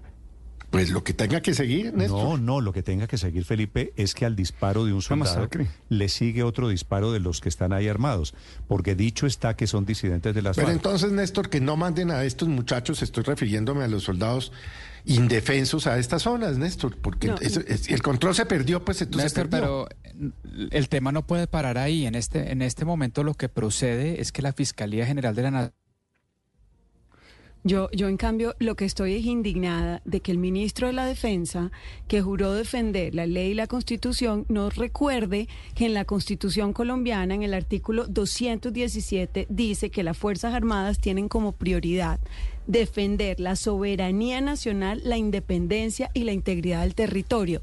O sea, aquí se nos, se nos olvidó por completo el concepto de para qué son las Fuerzas Armadas y el concepto de soberanía, que es precisamente que el Estado ejerce el control y el orden. Pero es que o sea, estamos, aquí Consuelo, es que estamos en cese al fuego. Pero, ¿Qué pero, quiere- qué quiere pero decir? ¿dónde No está la violación y el, y el- y ¿Qué el- quiere? y la verificación? Que- Esto es, esto es el, esta es la consecuencia, Felipe, cuando ustedes escuchan las noticias, cese al fuego con el ELN, cese al fuego con los disidentes de la FARC. Y- Quiere decir, y el ellos son los Estado- que lo violan. El Estado se queda con las manitas cruzadas Y no cuando hay puede cosas Pero yo agradezco que los soldados no hayan hecho destierren, demuestra que, que no, destierren el, ter- el, el- el- el ejército del territorio nacional. O sea, es que todo eso hace parte de Colombia y todo eso está regido por la Constitución Nacional. Entonces, a mí sí me parece muy lamentable que el ministro de la Defensa ni siquiera haya emitido un pronunciamiento esta mañana. El general Mejía acaba de decir lo contrario, que hay presencia eh, y este tipo de hechos lo demuestran. La guerra de guerrillas tiene la complejidad de que siempre implica la mezcla con la población civil. Por eso es que Estados Unidos perdió la guerra de Vietnam y todas las potencias perdieron la guerra de Afganistán, porque la guerra de guerrillas es compleja. La alternativa a eso es lo que está haciendo Israel en, en Gaza, que es bombardear indiscriminadamente, caigan o no niños y población civil. Ese obviamente no es la situación de Colombia, afortunadamente. Eso es complejo. La narrativa de que lo que está pasando es producto de que el ejército está replegado y no hace nada, pues no es cierto. Lo acaba, acabamos de oír un general ¿Y de la República explicando. a un soldado? explica- sí, eso es un hecho, eso es un hecho. eh, Eso es soberanía. Eso, eso no es Obviamente un lo hecho normal. correcto- O sea, que una persona ataque a la se lo acaba de explicar Néstor, se lo acaba de explicar Néstor. no si, el, normal. si el soldado dispara, pues lo que se viene es una matanza gigantesca. Claro, porque es que esa es la solución de- narrativa del otro lado, que pueden atacar a militares- soldados y a policías, La solución pero de los ellos no militares ya acabó. responder. La solución de los militares no solamente disparar, hay manejos de situaciones, eh, ahí se, se logró controlar, esas personas van a ir a la cárcel. eh, No, no hay que tratar de infundir eh, la, no la hay- teoría no de que aquí no hay solo hay que disparar. Y no es la primera vez que pasa, ya pasó en el plateado. O sea, cada vez Sí, que entra el ejército, eh, es una, un, un- un modelo sistemático para menguar la Mm. presencia de las Fuerzas Armadas en el territorio. Pero yo sí O sea, agradezco. estos, Sí, estos claro, sinvergüenzas jóvenes, tienen derecho a atacar a los Yo agradezco soldados. eso. Y, Y cualquier cosa que les ¿no? pase es violación de los derechos humanos. Pobrecitos estos delincuentes. Pero a los soldados eso- nadie les violó los derechos humanos No, ellos no tienen al, atacarlos humanos. con puñal y con machete. Bueno, Felipe, de todas Sí, formas... estamos hablando de los lo derechos pasa- humanos de quién o qué. Lo que pasa Mire, es que la, yo- la discusión creo, tiene, tiene que- dos dimensiones. La dimensión en el sitio en donde actúan en caliente y en donde afortunadamente anoche no se arma la balacera. Digo afortunadamente porque eso hubiera podido terminar Y muy eso hay mal. que agradecerlo. Pero Néstor. esa, esa es apenas un pedacito de la historia. Eso significa que están bien formados. La otra, el otro pedazo de la historia, es la, la decisión política de no disputar con estos disidentes de las FARC porque estamos en, la, en el cese al fuego. Pero, pero es que eso último sí está contradicho con lo que dijo el general, eh, como lo señalaba Álvaro. El general lo que dice es exactamente lo contrario de la conclusión a la que están llegando varios de ustedes. Eh, o ustedes afirman, o varios de ustedes están diciendo, es que eso pasa por la, eh, la- el cese de fuego bilateral y el ejército con las manos cruzadas. Y entrevistamos al general y el general no, nos dice, diciendo- eso pasa, No, eso pasa la porque estamos combatiendo La- la a esas Héctor, organizaciones. lo que le acabo de decir es la violación del cese. La violación del cese al fuego es de los señores disidentes de las FARC que no le están cumpliendo al claro, Estado pero- colombiano. Pero es no totalmente de acuerdo, por supuesto que así es, pero lo pero lo que ocurrió no es una consecuencia del cese al fuego, es una violación al cese al fuego. Y el general lo que está ratificando es que a pesar de ese- del cese del fuego, las Fuerzas Armadas no están cruzadas de brazos ni les está prohibido, al contrario, tienen el deber de actuar cuando un grupo un grupo como este criminal está atacando a la población o está atacando a la fuerza pública está cometiendo actos ilegales. Y el general dice, por estar combatiéndolos es que pasó lo que pasó, que fue la sonada en, en Caloto. Eso primero, no, digamos, es muy difícil o es, o es muy, sí, es imposible después de la entrevista con el general concluir lo contrario de lo que él dijo, que es No, que todo esto que es culpa decir, no se de los errores de la de, los errores de la, de la, del diseño de la paz total, que yo creo que tiene muchos errores, pero en este caso, por lo que dice el general, eh, es, es totalmente No equivocado sostener lo contrario. Pero lo segundo, sí permítame decir esto, Néstor, Señor. es que a mí sí me parece que, que toca estar, toca repetir permanentemente, porque esta es una labor pedagógica casi. No puede ser que los derechos humanos sean, digamos, minimizados, eh, como, ay, entonces por la vaina esa de los derechos humanos, los, eh, los militares no se pueden defender. No, no, no, los derechos humanos son un gran logro de la humanidad después, además de siglos de conquistas, como para despreciarlos de esa manera. ¿Y quién los, está despreciando? Yo lo que le estoy diciendo es que los soldados también tienen derechos humanos.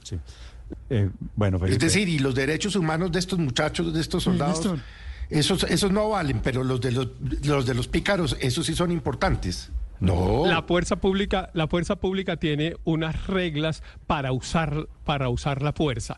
En eso consiste, en eso consiste un avance del Estado del Estado liberal. Y usted lo estaba diciendo, Néstor, eh, lo estaba diciendo. claro que por supuesto estos señores no usaron la fuerza en forma indiscriminada y no dispararon, etcétera. Pero no porque eso sea un tema menor, no, porque había vidas humanas de por medio, porque ni siquiera era posible distinguir principio elemental de confrontación de organizaciones criminales es el principio de distinción, que la fuerza pública tenga la capacidad de distinguir si está disparando contra un miembro de una organización criminal o contra un campesino que está obligado a ello. pero yo sí hago una pregunta. El problema es que unos se camuflan como otros y entonces terminan los hombres del ejército, también es cierto, eh, por cuenta de esa estrategia con las manos cruzadas y tienen que salir, como salieron ayer de Caluto, pues prácticamente dejándole el campo libre a esos señores. Y los matan como pero sí, pero, pero sí vale la pena. bueno, la, última, Aurelio, tengo en segundos información sí, deportiva. Sí vale la pena hacer una pregunta. ¿Hay cese al fuego? No, claro. Después de usted oír al general Mejía y decir, por ejemplo, que, pues, que, ellos están actuando, pero también oír decir al general Mejía que el Estado Mayor Conjunto o disidencias de FARC están en un reclutamiento forzado desaforado, que meten el fusil debajo de la cama y salen a hacer estas acciones. Y cobran multas. ¿y hay, ¿y hay cese al fuego? El cese al fuego es un cuento. Después de oír al general Mejía y retomando lo que acaban de decir Héctor y Álvaro, de que dicen que no, que fíjese que el ejército sí se está moviendo, y ver uno a los del, a los del ejército, el, el Estado Mayor Conjunto, ¿usted qué opina? Aquí no cese al fuego no hay. A mí sí me gustaría que el doctor González Pozo nos dijera si de verdad eso que firmó ¿Sabe qué le respondería el doctor González Pozo, que, es el negociador del gobierno? Hay cese al fuego, pero no cese de hostilidades. Esa es exactamente pero lo más grave de todo. La diferencia. Señor es que la paz total está teniendo un problema de fondo gigantesco y es, usted se imagina que están pensando en estos momentos en la mesa del ELN o de cualquiera de estas organizaciones eh, cuando el presidente hizo, dice que está a puertas de un golpe blando, con qué Estado van a firmar una paz, qué capacidad va a tener el Estado de cumplirles. Entonces, eh, realmente, realmente no solo esta operación en Caloto que es trágica, sino en el fondo de la paz total hay un problema que yo no veo cómo se va a resolver. 9 de la mañana, 38 minutos en Mañanas Blue. 9 de la mañana, 41 minutos a esta hora la información deportiva con Mazda en Mañanas Blue. El balón al área, salvo el arquero, le quedó viva. Ahora viene, arriba el Titi, el Titi, el Titi, el Titi, el Titi, el Titi, al marco. ¡Maravilloso! Decía el profe Castel, fuera de lugar, fuera de lugar, es cierto, es la jugada del gol polémico del Junior. Esta es la acción que vuelve a poner en el ojo del huracán a los árbitros y al bar del partido Pereira Junior. Un gol que selló el empate del equipo barranquillero con una clara influencia de Carlos Vaca, que no toca el balón, pero sí interviene en la jugada. Hace un movimiento distractor para que el arquero del Pereira eh, al final eh, no logre controlar la pelota. La acción fue validada por el árbitro central Andrés ¿Qué dijo el VAR? ¿Qué análisis hizo todo el equipo arbitral de la jugada? No lo sabemos, porque no liberan los audios para hacerlos públicos. El que sí habló y lo hizo de manera pública fue Carlos Darwin Quintero, figura del partido, con dos golazos marcados para el Deportivo Pereira. Quintero se fue frustrado de la cancha. Más que frustrado, indignado. Ya todos vieron lo que pasó y la verdad que es muy difícil cuando haces un trabajo tan fuerte y te lo dañan de esa manera porque hoy consideramos de que se nos van tres puntos que ya teníamos prácticamente en la bolsa por una decisión que creo que, como le dije al árbitro, hay veces las pitan y hay veces no. Va casi un movimiento, le tapa la visión al arquero, y eh, nos han anulado varios goles así y hoy da ese, entonces la verdad que muy indignado. Vaya tema arbitral en Colombia. Con el empate Deportivo Pereira es tercero de la liga con 17 puntos. Junior quinto con 14.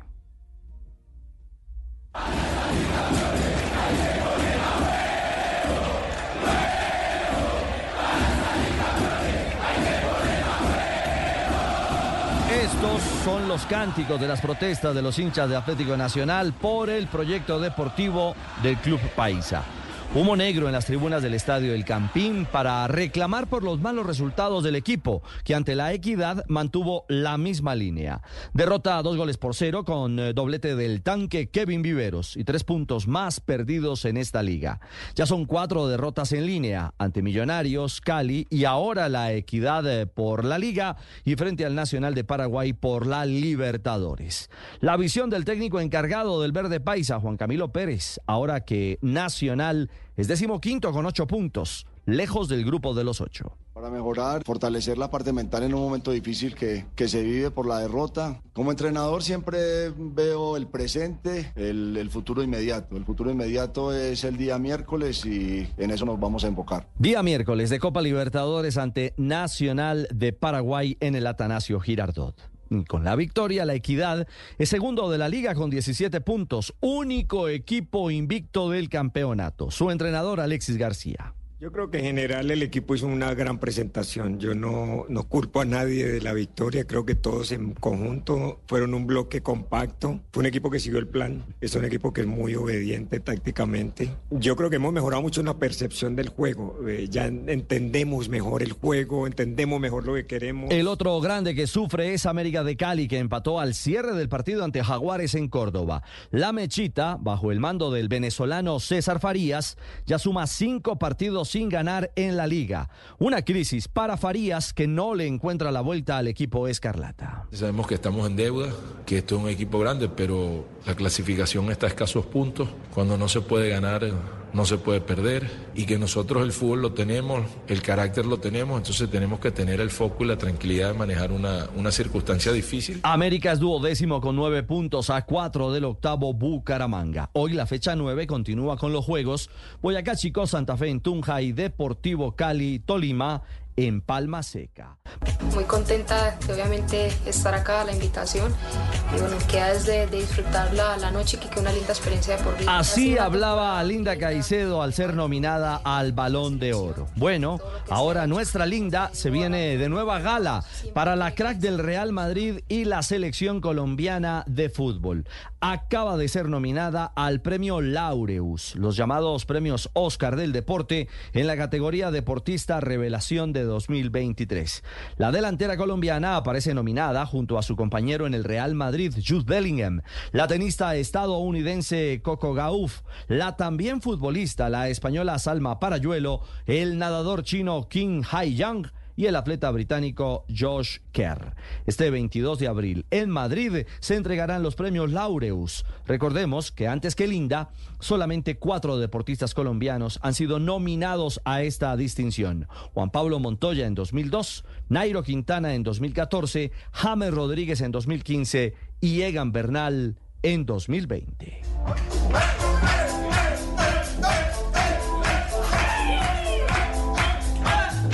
La canción es de Dua Lipa, los aplausos en el camerino de Liverpool y el que baila, porque baila, el colombiano Luis Díaz. El crack guajiro a puro paso se convierte viral, entró al camerino con el trofeo de la Copa de la Liga en Wembley a un paso muy, muy colombiano. Bueno, una celebración que encanta tras la victoria de los Reds 1 por 0 ante el Chelsea. Cuarto título para Luis Díaz vistiendo la camiseta del club inglés en dos años. La segunda Copa de la Liga, una FA Cup y una Community Shield. Muy feliz y agradecido con Dios por, por hoy en día estar levantando esta copa y tener a mi familia acá disfrutando de ella. Muy contento porque mi padre, mi madre estén aquí hoy en día que pasamos un momento, como ya saben, difícil, pero bueno, estamos para afrontar los grandes retos que nos pone la vida. Días felices para Luchito que va ahora por su primera Premier League con el Liverpool en Inglaterra. And it is indeed nap time in Mexico. Sí, como lo dice el narrador Nap Time, el tiempo de Jake Knapp. Escuchen esto, el golfista que hace dos años era portero de una discoteca y acaba de ganar el abierto de golf de México. El estadounidense de 29 años de edad mezcló su trabajo como portero en un club nocturno los jueves, viernes y sábados con sus entrenamientos matutinos durante ocho meses. Y hoy celebra el título al cerrar con menos 19 golpes la tarjeta, superando al finlandés Sami Balimaki, que marcó menos 17 golpes. Vaya historia. Catnap, el portero de la rumba, ahora rey en México entre los grandes del golf mundial. 9.48, así cerramos los deportes a esta hora en Mañanas Blue. Por segundo mes consecutivo, las remesas que llegan a Colombia superan la barrera de los 900 millones de dólares. Estas cifras son históricas. En diciembre habían llegado por este concepto 914 millones de dólares y ahora el Banco de la República está reportando que durante enero de este año llegaron 912 millones de dólares. Esto representó un muy fuerte crecimiento del 16,3% frente a las remesas que habían llegado en enero del año pasado. Recordemos que durante todo el 2023 los en el exterior enviaron a sus familiares dentro del país más de 10 mil millones de dólares en remesas, una cifra sin precedentes y este 2024 está arrancando en la misma tónica. Aunque el dólar ha caído frente a los máximos históricos que en algún momento alcanzó la tasa de cambio, se sigue manteniendo en un precio atractivo para quienes envían remesas. Además, Estados Unidos, país donde más, eh, desde donde más se envían estos recursos, todo el tiempo ha venido esquivando la recesión y ha mantenido un mercado laboral robusto. Inclusive, por nuestras propias dificultades económicas, las personas que trabajan en el extranjero tratan de ayudar en estos eh, momentos, enviando a familiares que platica que de pronto estén pasando necesidades. Valle, Cundinamarca y Antioquia son los departamentos que más están recibiendo remesas, recursos que han tenido un gran impacto sobre el consumo y la actividad económica del país. 90 años cumple mañana martes el Grupo Argos, conglomerado líder en infraestructura del país y cuya empresa insignia Cementos Argos nació un 27 de febrero de 1934 mediante escritura pública en la Notaría Segunda de Medellín. 90 años de crecimiento exponencial en un largo camino donde fue absorbiendo varias cementeras como Cementos del Caribe, del Valle, del Nar, el Cairo, Río Claro, Tolcemento y Colclinker y que luego expandió su presencia en Estados Unidos con la compra de fábricas en Alabama, Georgia, Carolina del Norte, Florida y Texas, convirtiéndose además con el paso del tiempo en una gran holding de inversiones que va mucho más allá del simple negocio cementerio de materiales para la construcción, con fuertes apuestas hoy en día en el sector de energía eléctrica con Celsia, en el campo de las concesiones viales con Odinza y también con esta última como fuerte jugador de concesiones aeroportuarias en Centro y Suramérica.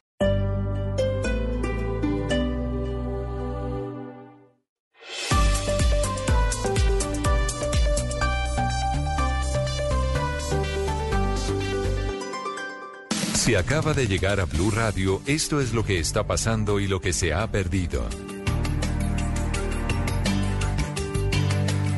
9 de la mañana, 56 minutos. El concejal Julián Forero en Bogotá, del incidente este fin de semana. Al del video. Está convocando a una marcha. La marcha se llama Usted no sabe quién soy yo. Eh, producto de lo que pasó este fin de semana que es el agarrón. ¿Y, cuál es el sentido? No, no, comprendo mucho. Creo que la discusión gira alrededor de, eh, dice él, esta es la versión de él, de respetar a los moteros, a los motociclistas. El video se ha hecho viral, en el video él le reclama a los policías que no sean gamines.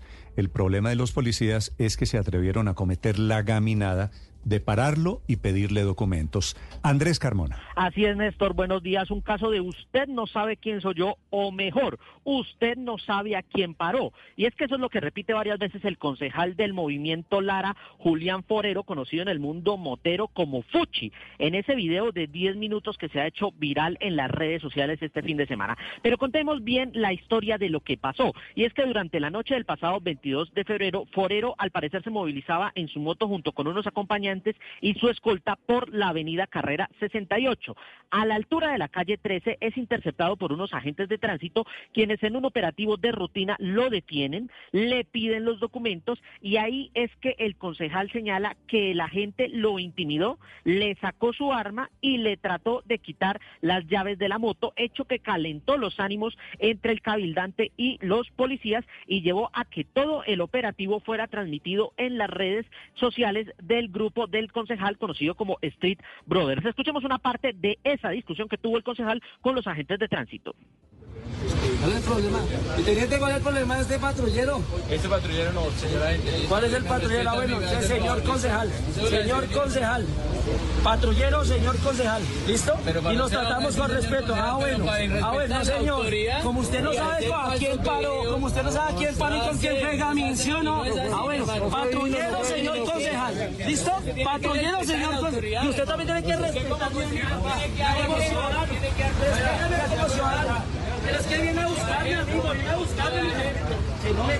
Néstor, incluso al lugar llegó el coronel Germán Gómez, quien habló con el concejal y el policía para calmar la situación. Al final al concejal le pusieron dos comparendos, uno por irrespeto a la autoridad y otro por impedir, dificultar, obstaculizar o resistirse a procedimientos de identificación, multas que no aceptó el concejal. ¿Qué ha dicho Fuchi en sus redes sociales? No solo está convocando a esta movilización en el que señala que va a crear la, gran, la red más grande de información para cuidar a Bogotá porque están cansados del maltrato y el abuso policial. Esa movilización se daría el próximo domingo 3 de marzo a las 9 de la mañana, sino que en su red social de X dice, muchos solo sacan una fracción del video de lo que pasó para atacar, juzgar y ensuciar mi imagen. El tener uniforme no les da derecho ni el poder absoluto para maltratar a la gente. Defenderé nuestro gremio y mi trabajo al 100% y rechazar siempre el abuso de la policía. Es con estos argumentos que se está eh, escudando esta mañana el concejal del Movimiento Lara. Dígame. Perdóneme que tengo comunicación en este momento con el concejal Forero, es el concejal Fuchi,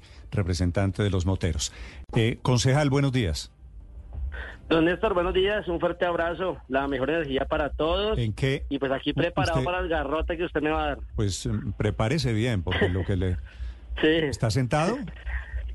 Sí, señor, aquí estoy sentado. Cuando me dijeron que usted me iba a llamar, ya tengo aquí mi silla lista. No, pues es que me parece, ¿por qué fue usted tan irrespetuoso con esos policías? ¿Qué pecado cometieron esos policías, concejal? Don Néstor, eh, antes de que ustedes me entrevistaran, escuchaba yo una, una propaganda donde decía la información clara, la información precisa, la información de investigación, y veo que está muy mal informado. Me parece terrible que usted genere odio hacia mí diciendo que es una marcha del usted no sabe quién soy yo, cuando eso por ningún lado se ha dicho que sea así la marcha. Entonces creo que pues tengo hay que un video, las dos partes tengo un antes video, de juzgar y atacar a una no, persona. ver, concejal, tengo un video, si quiere lo puedo poner ya mismo en las redes sociales, Sí, pues. en donde aparece usted con el titular grande diciendo, usted no sabe quién soy yo. Usted es el que está promoviendo la usted- marcha. ¿Usted vio, usted vio el video? Que Sí, yo se- subí sí, a- señor. A mis redes? Y, y en algún momento yo digo eso en el video. No, pues, el titular del video, en, en las Ah, no, no, el letras. no, no, no. No, concejal. El titular del video es de alguien que lo subió. Yo no, en mis redes no está puesto así. Si alguien lo subió así, no puede usted culparme a mí de lo que otro haga. Mire mi video y me dice si yo dije eso, don Néstor. Eh, Si yo lo dije, lo asumo y asumo las consecuencias hasta el Si final. quiere- Pero, Fuchi, ¿esta no es su voz? Lo he hecho. A ver, Pero yo no dije esa frase. Ah, me refiero a que la frase yo nunca Y la ahí dije. empiezan a aparecer otras personas con la videos. misma comienzan- frase. usted, usted, usted se grabó, concejal.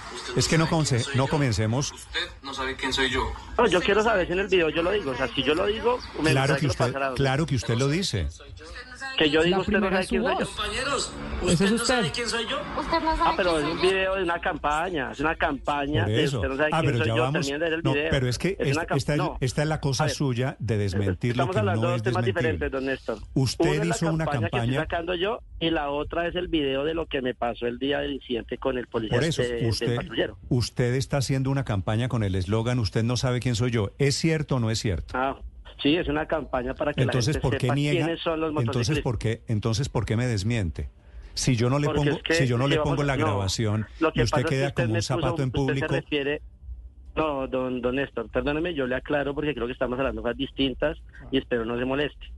¿Vamos a hablar de la campaña o vamos a hablar de lo que me pasó el día del incidente? es que las dos cosas están ¿sobre cuál de los dos relacionadas. Usted, usted en el incidente le dice a los policías lo mismo. Usted no sabe quién No, soy señor, yo. eso es una gran mentira. Una gran mentira y con Usted todo no le dice a le los, mire no mi le, video, no, usted no le, pero No, otra vez, no me ponga a ponerle otra vez cada cosa que usted intente desmentir. Usted no le dice a los video, policías, o sea. usted no sabe a quién paró. Ah, bueno, eso es diferente. Pero yo no dije, usted no sabe quién soy yo. Pues Son lo dos mi- palabras eh, completamente distintas. Eh, don a ver, es lo mismo, venga, concejal, usted está mayorcito de edad, yo estoy mayor de edad, no discutamos por bobadas, porque todo esto, todo esto tiene una frase suya que usted dijo grabada en un teléfono. Así que, así que eso me, me, da pena ponerme a desmentir lo que usted dice que no dijo. Quiero preguntarle otra vez, concejal. Le pido que me responda la pregunta. ¿Por qué su hostilidad con los policías? ¿Cuál fue el pecado que cometieron los policías? Yo, yo como ciudadano no he cometido ningún pecado. Yo ni he infringido las normas de tránsito, me, me, presenté ese día con mi cédula y mi documento de concejal, estuve dos horas en el sitio, o sea, yo fui requerido, yo me presenté, yo paré, estuve dos horas a disposición de la policía. Lo que pasa es que después de dos horas de tanta intimidación, pues llega un momento en que uno se altera.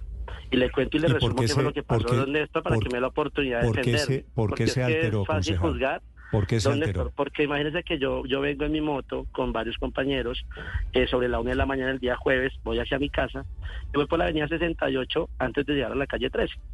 En ese momento está el semáforo en rojo, nosotros estamos en el semáforo y viene una patrulla de vigilancia de policía en moto, que son ellos, con los que yo discuto, en contravía por la 68 y nos hacen un pare, que tienen que parar. Nosotros estamos quietos en el semáforo y el policía que viene manejando la moto llega hasta donde estoy yo, y me atraviesa la moto en la mitad de la vía, se baja y me dice, por favor apague las motos, desciendan, que vamos a hacer un procedimiento. Yo en ese momento le digo, claro que sí, patrullero, ¿qué pasó? Hicimos algo, pasó algo. Y la respuesta del patrullero es, no escucho que se baje la moto y apague la moto y lanza la mano a querer apagarme la moto y a quitarme la llave de mi moto. Entonces yo reacciono, don Néstor, y le digo, un momentico, patrullero, ese no es el procedimiento, usted no tiene ningún derecho a querer quitarme la llave de la moto. Cuando yo le hago el reclamo, don Néstor, él desenfunda su arma para intimidarme y pues yo me siento atacado, entonces le digo, venga, pero ¿qué pasó? ¿Por qué esa forma tan atrevida de hacer un procedimiento si lo estamos haciendo absolutamente nada malo? Ese pedacito no quedó grabado, ¿no? No, jefe, porque yo no llevaba cámara en mi, en mi casco. Ahí al lado hay una empresa, don Néstor, que tiene cámaras. Yo fui y la solicité, pero pues no me las entregaron. Y hablando con un capitán que lleva el tema del caso, ya las pidieron.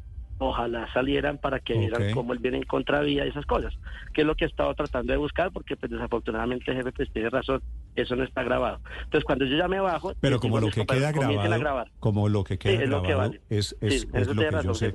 Usted le dice a un, tiene toda la razón en ese tema, policía... Y por eso, Ah, bueno, entonces, ¿qué pasa? Néstor le hizo contando. Él llama a siete policías más. Usted le dice, al policía abusivo y gamín, ¿cierto?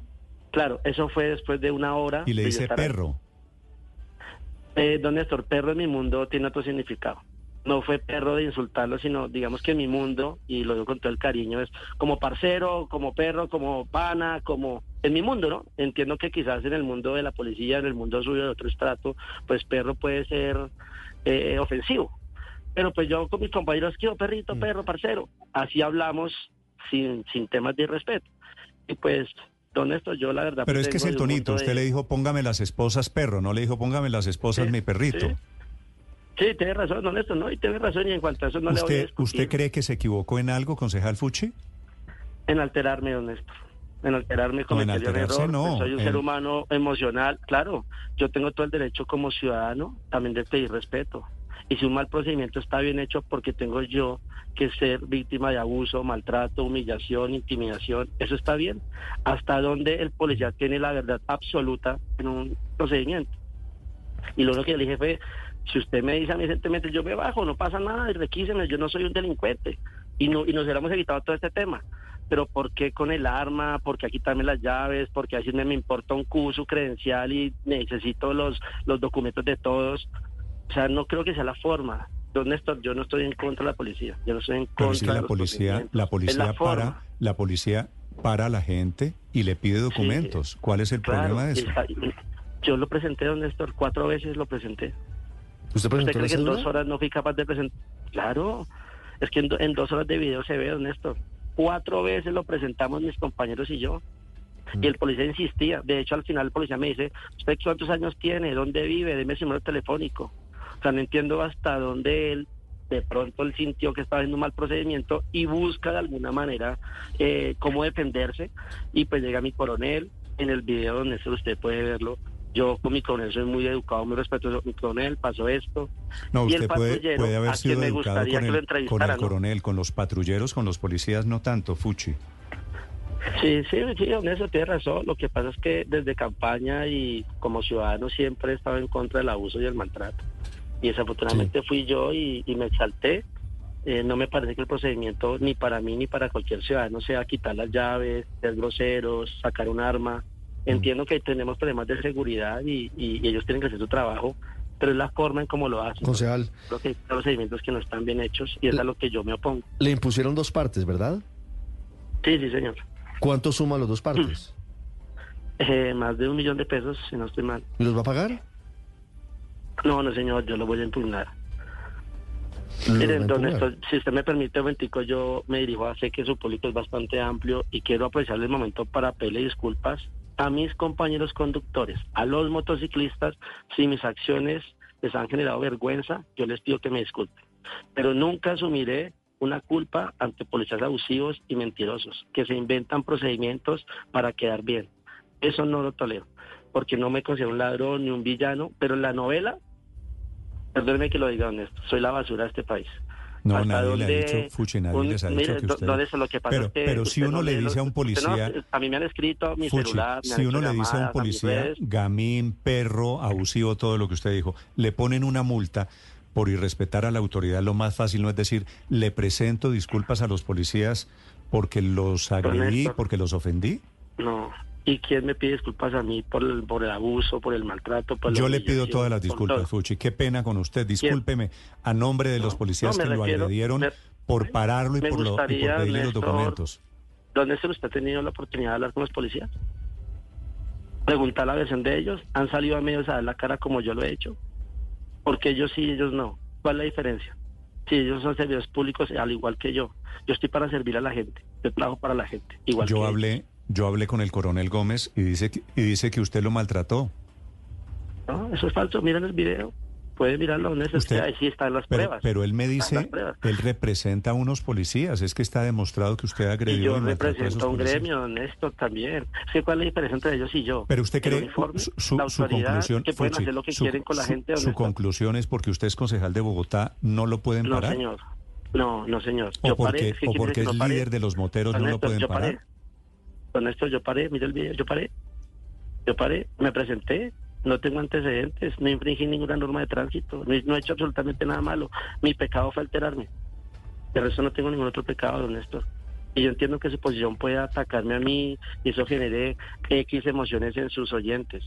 Pero yo no he cometido ningún acto irregular, no tengo antecedentes, no soy un villano. Yo Usted- paré y me presenté. Sí, concejal No voy Forero. Con, la- forma en como él me, me- me- se, se- se expresa hacia mí, don Néstor.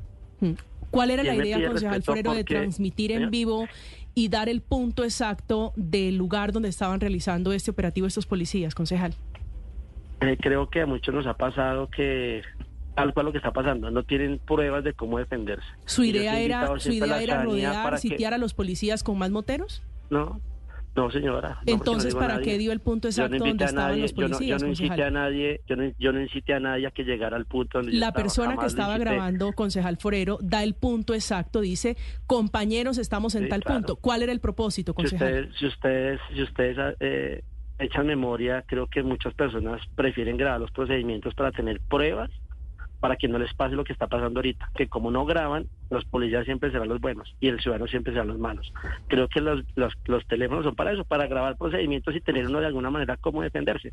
Pero en ningún momento fue con la intención de Vale, yo convocar gente o a generar algún malestar. Cero. Los que estábamos ahí fueron los que estuvimos toda la noche con los policías que llegaron. De hecho, nosotros éramos cinco y ellos sí llegaron como siete, ocho y patrullas y como diez. Pero aún así, siempre el enfrentamiento, porque lo debo aceptar, fue con el patrullero, con ningún otro policía. Y pueden mirar Bueno, el video. pues, eh. Fue con él directamente, don Nelson. De resto no fue con nadie más. Concejal, le agradezco estos minutos. Señor.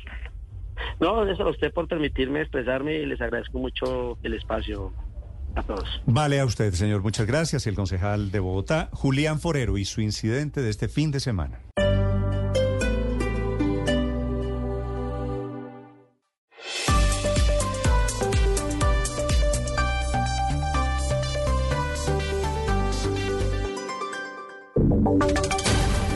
Y sonidos de Colombia y el mundo en Blue Radio y bluradio.com, porque la verdad es de todos. Ahora 10 de la mañana 21 minutos, les actualizamos las noticias en este día lunes, hoy es 26 de febrero. Se acaba de producir el primer pronunciamiento del presidente Petro sobre los frentes de seguridad ganadera que propone la FORI y FEDEGAN. A esta hora, Caterina Ávila. Néstor, buenos días. El presidente Petro respondió a la iniciativa de FEDEGAN de Frentes Ganaderos para la Seguridad. Dice el mandatario que los delitos no se combaten con cuerpos y organizaciones desde la sociedad, pero asegura que está de acuerdo en la transformación de los territorios por la paz. Le leo el trino, abro comillas, frente, frenar el abandono del territorio no se hace con cuerpos y organizaciones de una parte de la sociedad en el territorio, la que ha tenido el poder, sino con toda la sociedad acompañada de su Estado. En el territorio abandonado debe construirse de su poder ciudadano democrático y libre. Coincido con la FURI en, el que, en que el verdadero nombre de la paz es la transformación del territorio. Esto pues va en línea con lo que ha dicho el ministro de Defensa Iván Velázquez, que asegura que la sociedad civil no se puede armar para combatir delitos porque ese es un trabajo de las autoridades. Sin embargo, si se abre una puerta a la coordinación de la sociedad con las autoridades pidiendo que haya una comunicación directa y sobre todo que ayuden a través de las denuncias. 10 de la mañana, 22 minutos. Y en otras informaciones, alias Antonio García, máximo cabecilla del ELN, dice que los diálogos regionales del gobierno en Nariño se adelantan con unos comandantes que no hacen parte de la guerrilla y que, según García, son infiltrados de ese grupo al margen de ley. Mateo Piñero. Sí, señor Lobodan. En este momento, el proceso de paz entre el gobierno y el ELN se encuentra en crisis, después de que el comando central de esa guerrilla asegurara que el gobierno incumplía con lo acordado en la mesa de conversaciones, pues iban a empezar un diálogo regional en Nariño que no había sido pactado durante los ciclos de conversaciones. Alias Antonio García, el máximo cabecilla de la guerrilla, se acaba de referir a esa crisis en el proceso y asegura que el gobierno está negociando con personas infiltradas que se están haciendo pasar por mandos del ELN y que de eso se trata este diálogo regional. Además, García asegura que esta situación se le advirtió a la delegación del presidente Gustavo Petro, pero que a pesar de ello el gobierno decidió seguir adelante con este diálogo regional pese a las advertencias de la guerrilla. Y la policía de Bogotá anunció tres carteles de los delincuentes más buscados en la ciudad y confirmó la llegada de 100 uniformados más para enfrentar los robos y los asesinatos en la capital. Ana María Celis. Son tres los carteles de los más buscados y en total son 25 las personas a las cuales las autoridades buscan capturar por delitos como el hurto, la extorsión y los asesinatos. Entre ellos están alias Tolima, alias Coco y alias Errasta. El general José Gualdrón, comandante de la Policía Metropolitana de Bogotá, anunció que adicional a los 700 policías que llegaron este fin de semana para apoyar las estrategias de seguridad, mañana llegarán otros 100 más.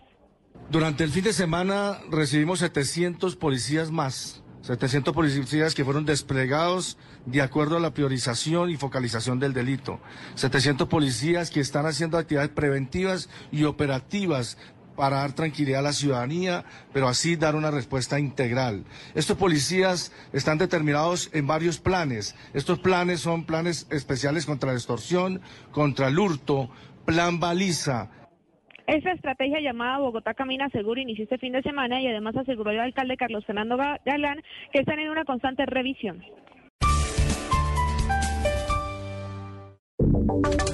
Y ahora en Blue Radio, la información de Bogotá y la región.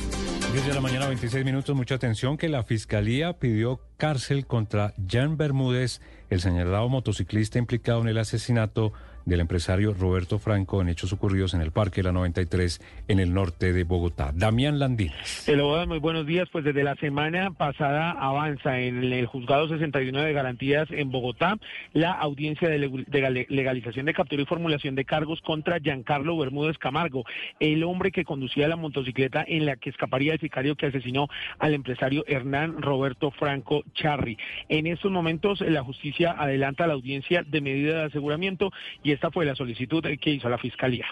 Literal A, numeral primero. Esta delegada solicita a su honorable despacho se imponga medida de aseguramiento privativa de la libertad en establecimiento de reclusión en contra de Giancarlo Bermúdez Camargo. Hay que recordar que Bermúdez Camargo tiene 26 años de edad y según la Fiscalía se gana la vida como guardia de seguridad. Hasta el momento no tiene antecedentes judiciales, pero la Fiscalía sí lo identificó como el coautor del crimen. Y vamos ahora al departamento del Meta porque hay expectativa por el inicio del plan piloto de la vía al llano en el sector de Naranjal, donde se habilitará una variante que permitirá que los vehículos transiten en, ambos sentidos sin ningún tipo de restricción. En Villavicencio, Carlos Andrés Pérez. Hola, muy buenos días. Blue Radio llegó hasta el peaje de Naranjal, donde en cuestión de minutos se pondrá en marcha un plan piloto de la variante de este sector que busca habilitar la vía al llano en ambos sentidos de las 24 horas del día, lo que quiere decir que se van a acabar los horarios para transitar por este corredor vial, que es lo más importante. Así se habilitará la vía en ambos sentidos sin ningún tipo de restricción. Escuchemos a Fernando Castillo, director operativo de Coviandina. La mayor ventaja está dada en la continuidad en la operación de la carretera, pues ya digamos que no se van a tener que presentar los cierres que actualmente tenemos de cada dos horas de paso y detención por cuatro horas. Eh, confiamos que mientras las condiciones climáticas y en general la operación misma de la carretera lo permita, pues vamos a tener un tráfico permanente por el corredor vial. De esta manera, la vía al llano, por lo menos de manera provisional, volverá a la normalidad. Esta medida es mientras se terminan los trabajos de reparación de los túneles de Cabra Blanca que se vieron afectados el pasado 26 de diciembre con la explosión de un vehículo que iba cargado con nafta.